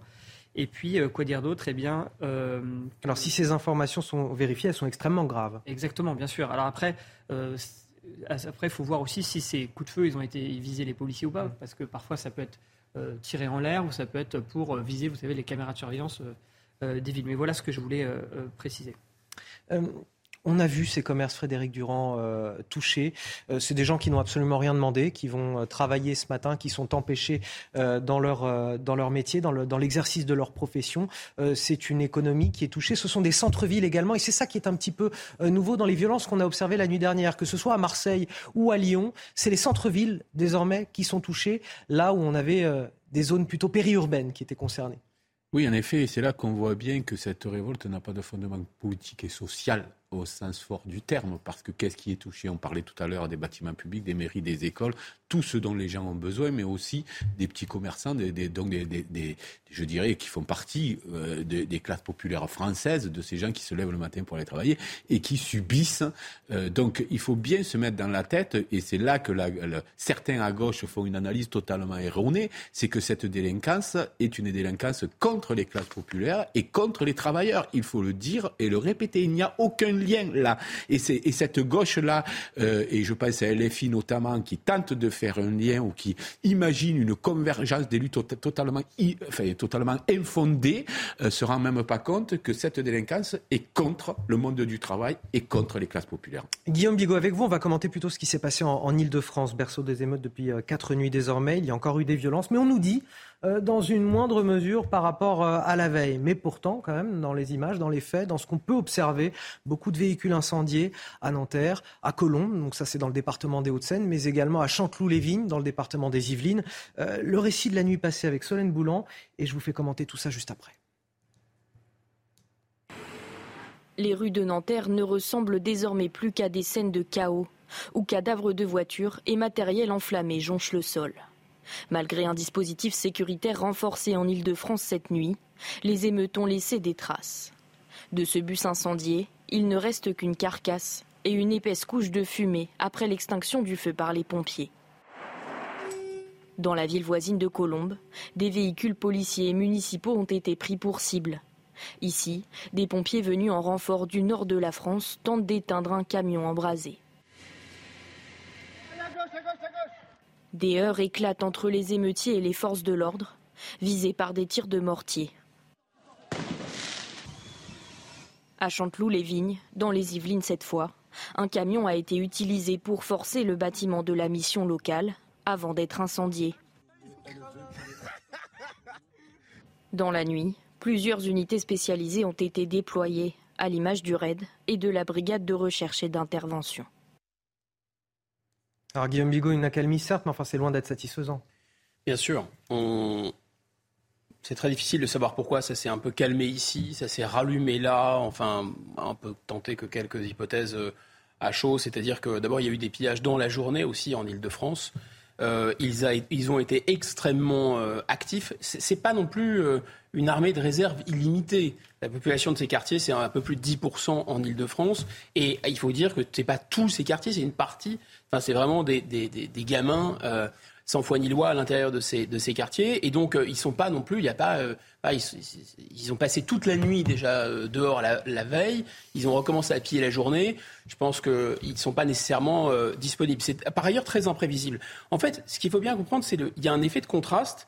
Si vous prenez ces gamins individuellement, ils ont l'air d'être vraiment assez.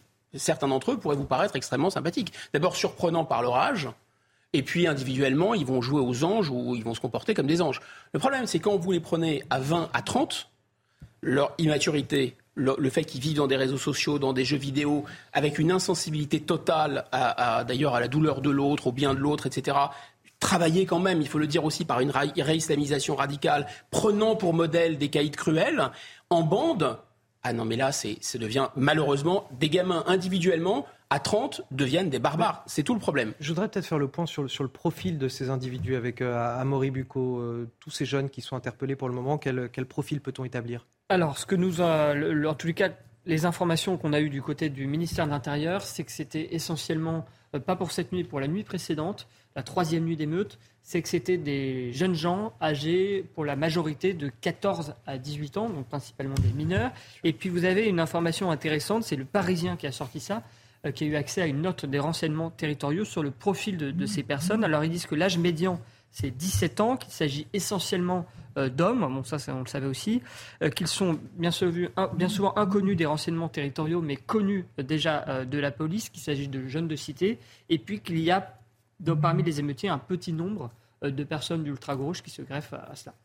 Allez, on va prendre la direction de Bondy, en Seine-Saint-Denis. Nos journalistes sont sur place. Bonjour à, tous les deux. On vient vous voir ce matin parce que on a pu assister sur place cette nuit euh, à des scènes de pillage d'une grande enseigne avant l'arrivée de la police et bien sûr avec euh, des agents de sécurité, des responsables qui étaient totalement démunis face à, ces pillards. Quelle est la situation désormais ce matin?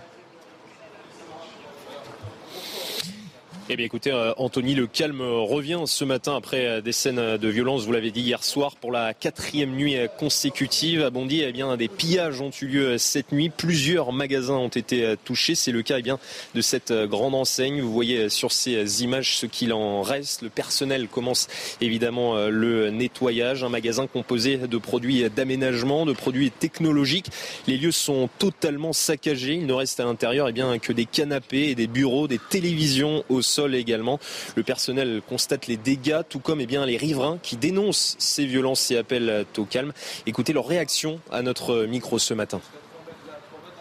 Moi, je suis un papa, j'ai deux enfants. J'ai toujours euh, essayé euh, d'apprendre à mes enfants d'être calmes et de ne pas être violents parce que euh, c'est pas quelque chose de bien. La réaction qu'on a, c'est un peu du, du dégoût, quoi. C'est triste de voir tout ça et il faudrait que ça s'arrête, quoi.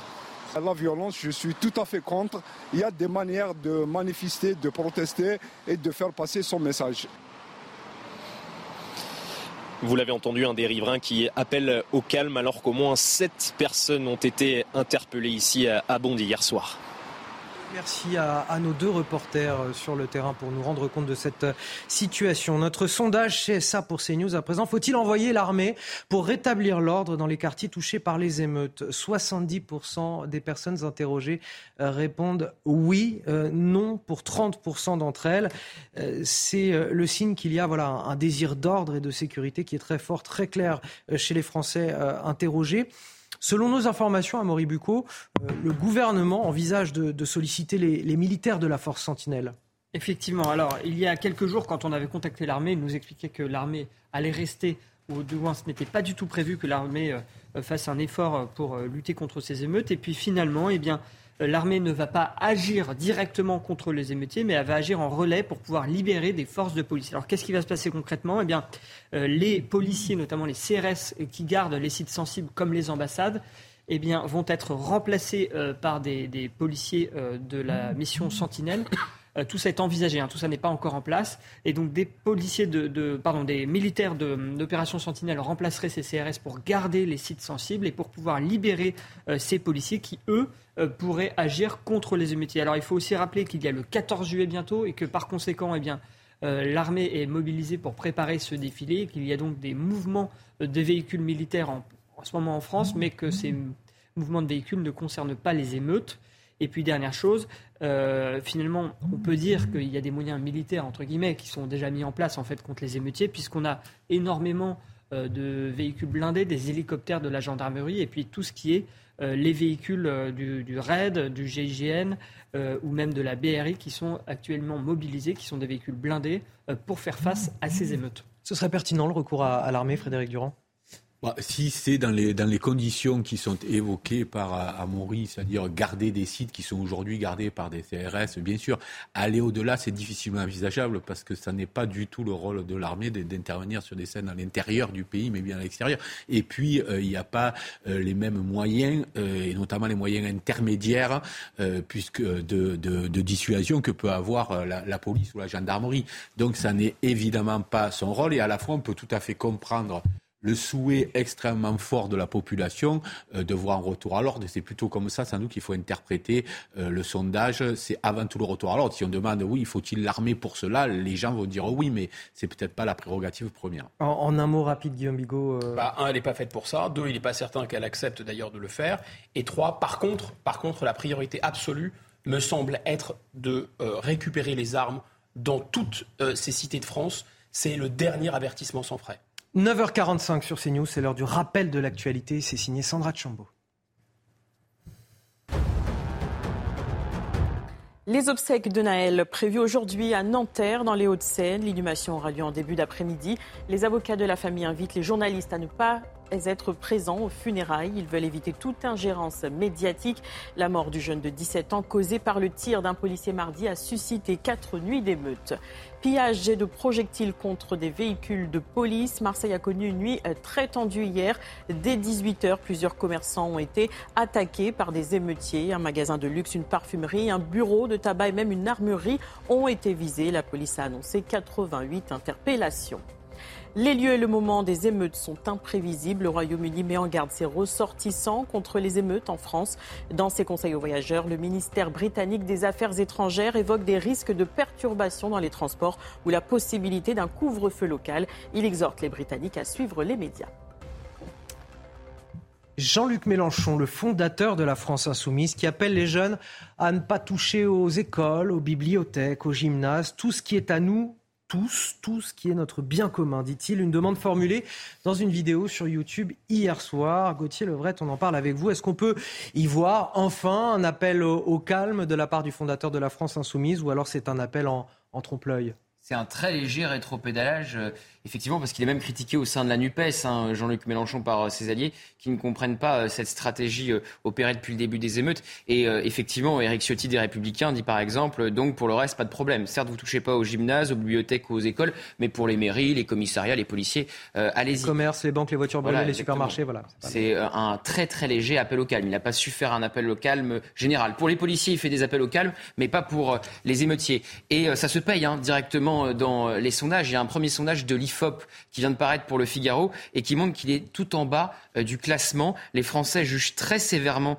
euh, son attitude. Seuls 20% sont satisfaits de l'attitude du euh, leader insoumis contre 39% pour Marine Le Pen, qui est première dans ce classement, si vous voulez. Entre l'irresponsabilité de la France insoumise et l'incapacité du gouvernement, l'impuissance de l'exécutif à endiguer eh bien, ces émeutes, elle tire son épingle du jeu, la leader du groupe RN à l'Assemblée nationale. Alors, il faut dire que la stratégie donc, de la France insoumise depuis le début de la semaine a de quoi surprendre. Ça a commencé par une visite euh, des commissariats de Nanterre dès le premier soir des émeutes par une brochette de députés de la France Insoumise, Antoine Léaumont, Louis Boyard, euh, Thomas Porte. Alors c'est le droit hein, des députés d'aller visiter sans prévenir des prisons, euh, des commissariats pour voir comment sont incarcérés les gardés à vue. Ils n'ont pas le droit d'entrer en contact avec les gardés à vue. Selon des sources policières, ils ont en plus tenté de le faire, mais bien sûr, ça participait à un agenda politique, à une tentative de récupération politique. Et ça marche même pas auprès des émeutiers. On a vu l'un de leurs députés, Carlos Martins Binogo, se faire agressé. Et ça a embêté la France insoumise qui a été incapable de condamner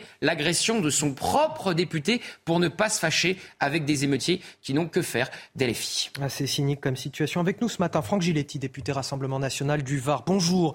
Merci d'être avec nous sur euh, CNews. Est-ce que vous déplorez euh, l'attitude de certains à gauche, justement, qui ne condamnent pas aujourd'hui suffisamment fermement euh, les violences, qui ont soufflé même sur les braises à certains moments? Effectivement, ce sont tout à fait des irresponsables. Irresponsables aujourd'hui sur cette crise euh, euh, suite à la dramatique mort de, Naël, mais irresponsables depuis euh, bien longtemps à l'Assemblée nationale. On leur doit l'échec de, sur la, réforme des, retraites. leur attitude, leur comportement ont favorisé le, fait que cette loi soit, verra le jour en septembre irresponsable aussi les, les communications, les tweets euh, de Madame Autain, de Monsieur Mélenchon, qui sont des véritables appels à l'insurrection. en faisant cela, ils sortent de l'arc républicain totalement. Ils ne sont plus crédibles. Les Français, d'ailleurs, les jugent comme ils doivent les juger, c'est-à-dire très sévèrement. On l'a vu, vous l'avez évoqué dans le, dans le sondage, où ils placent Marine Le Pen en tête comme étant la plus à même à pouvoir répondre à la crise que traverse la France actuellement, au chaos euh, que nous rencontrons, et euh, relègue Jean-Luc Mélenchon, euh, qui se voyait déjà, je vous rappelle, il y a quelque temps Premier ministre, tout à fait à la queue de, ce classement. Oui, totale irresponsabilité, avec, en entravant le, travail des forces de l'ordre. Il ne viendrait pas à l'idée d'aller contrôler, d'exercer mon pouvoir de, contrôle de, de lieux de privation le jour même où la France a subi des razzias, des émeutes. Au contraire, moi, si euh, si je vais voir les forces de l'ordre, ce serait peut-être ce matin pour leur apporter des, croissants et, des pains au chocolat pour les remercier euh, du travail qu'ils ont effectué euh, durant toute cette nuit et pour surtout pas entrager leur, entraver pardon, leur, leur travail. Une question rapide sur le gouvernement. Est-ce qu'il a mené jusque-là la bonne stratégie, c'est-à-dire le, le, renforcement de la présence des policiers et gendarmes sans pour autant décréter l'état d'urgence ou alors est-ce qu'il faut aller encore plus loin? Je pense qu'il faut décréter la, mobilisation euh, générale hein, de toutes les forces euh, de l'ordre, de toutes les forces de police. Non, mais mobilisation générale ou état d'urgence, c'est pas la même chose là. C'est plus vague. Je suis pas, je suis pas le mieux placé. Euh, je pense que à Beauvau, ils ont plus d'éléments que moi pour juger. Nous, on a une attitude responsable. On, ne va pas décréter comme certains opposants qui veulent exister. Je pensais notamment à M. Ciotti en, décrétant, en faisant, voulant faire du buzz ou M. Zemmour sur sur l'état d'urgence le, le, le ministre de l'Intérieur a sûrement tous les éléments qu'il faut. En tout cas, qu'on mette les moyens, qu'on rappelle euh, toutes les forces de l'ordre, les, réservistes aussi. Euh, je, veux revenir simplement sur ce que vous disiez sur les, forces militaires. Et membres de la commission C'est le mot de la fin. Euh, pardon? Et je vous laisse finir votre phrase, c'est le mot de la fin. Oui, je disais que les, militaires ne sont pas faits pour, euh, euh, maintenir l'ordre, ils ont bien d'autres missions, ils sont, leurs effectifs sont déjà très contraints, donc c'est aux forces de l'ordre de faire ce travail, mais je comprends surtout qu'il y a un véritable besoin du retour à l'ordre en France. Merci à vous, Franck Giletti, député euh, du Rassemblement national du département du Var, d'avoir accepté de, répondre à nos questions sur euh, ce plateau. Vous restez avec nous sur CNews. Le temps pour moi de remercier mes invités sur ce plateau, bien sûr. Guillaume Bigot, politologue, Frédéric Durand, euh, directeur de la revue L'Inspiration politique, nos journalistes Maison, Gauthier Lebret et Amaury Bucco, que vous allez pouvoir encore apercevoir. Donc vous allez pouvoir profiter des analyses tout au long de, de cette fin de matinée, puisque évidemment notre L'antenne se poursuit avec 120 minutes info dans un instant, juste après euh, la pause. C'est avec Lionel Rousseau. Tout de suite sur CNews.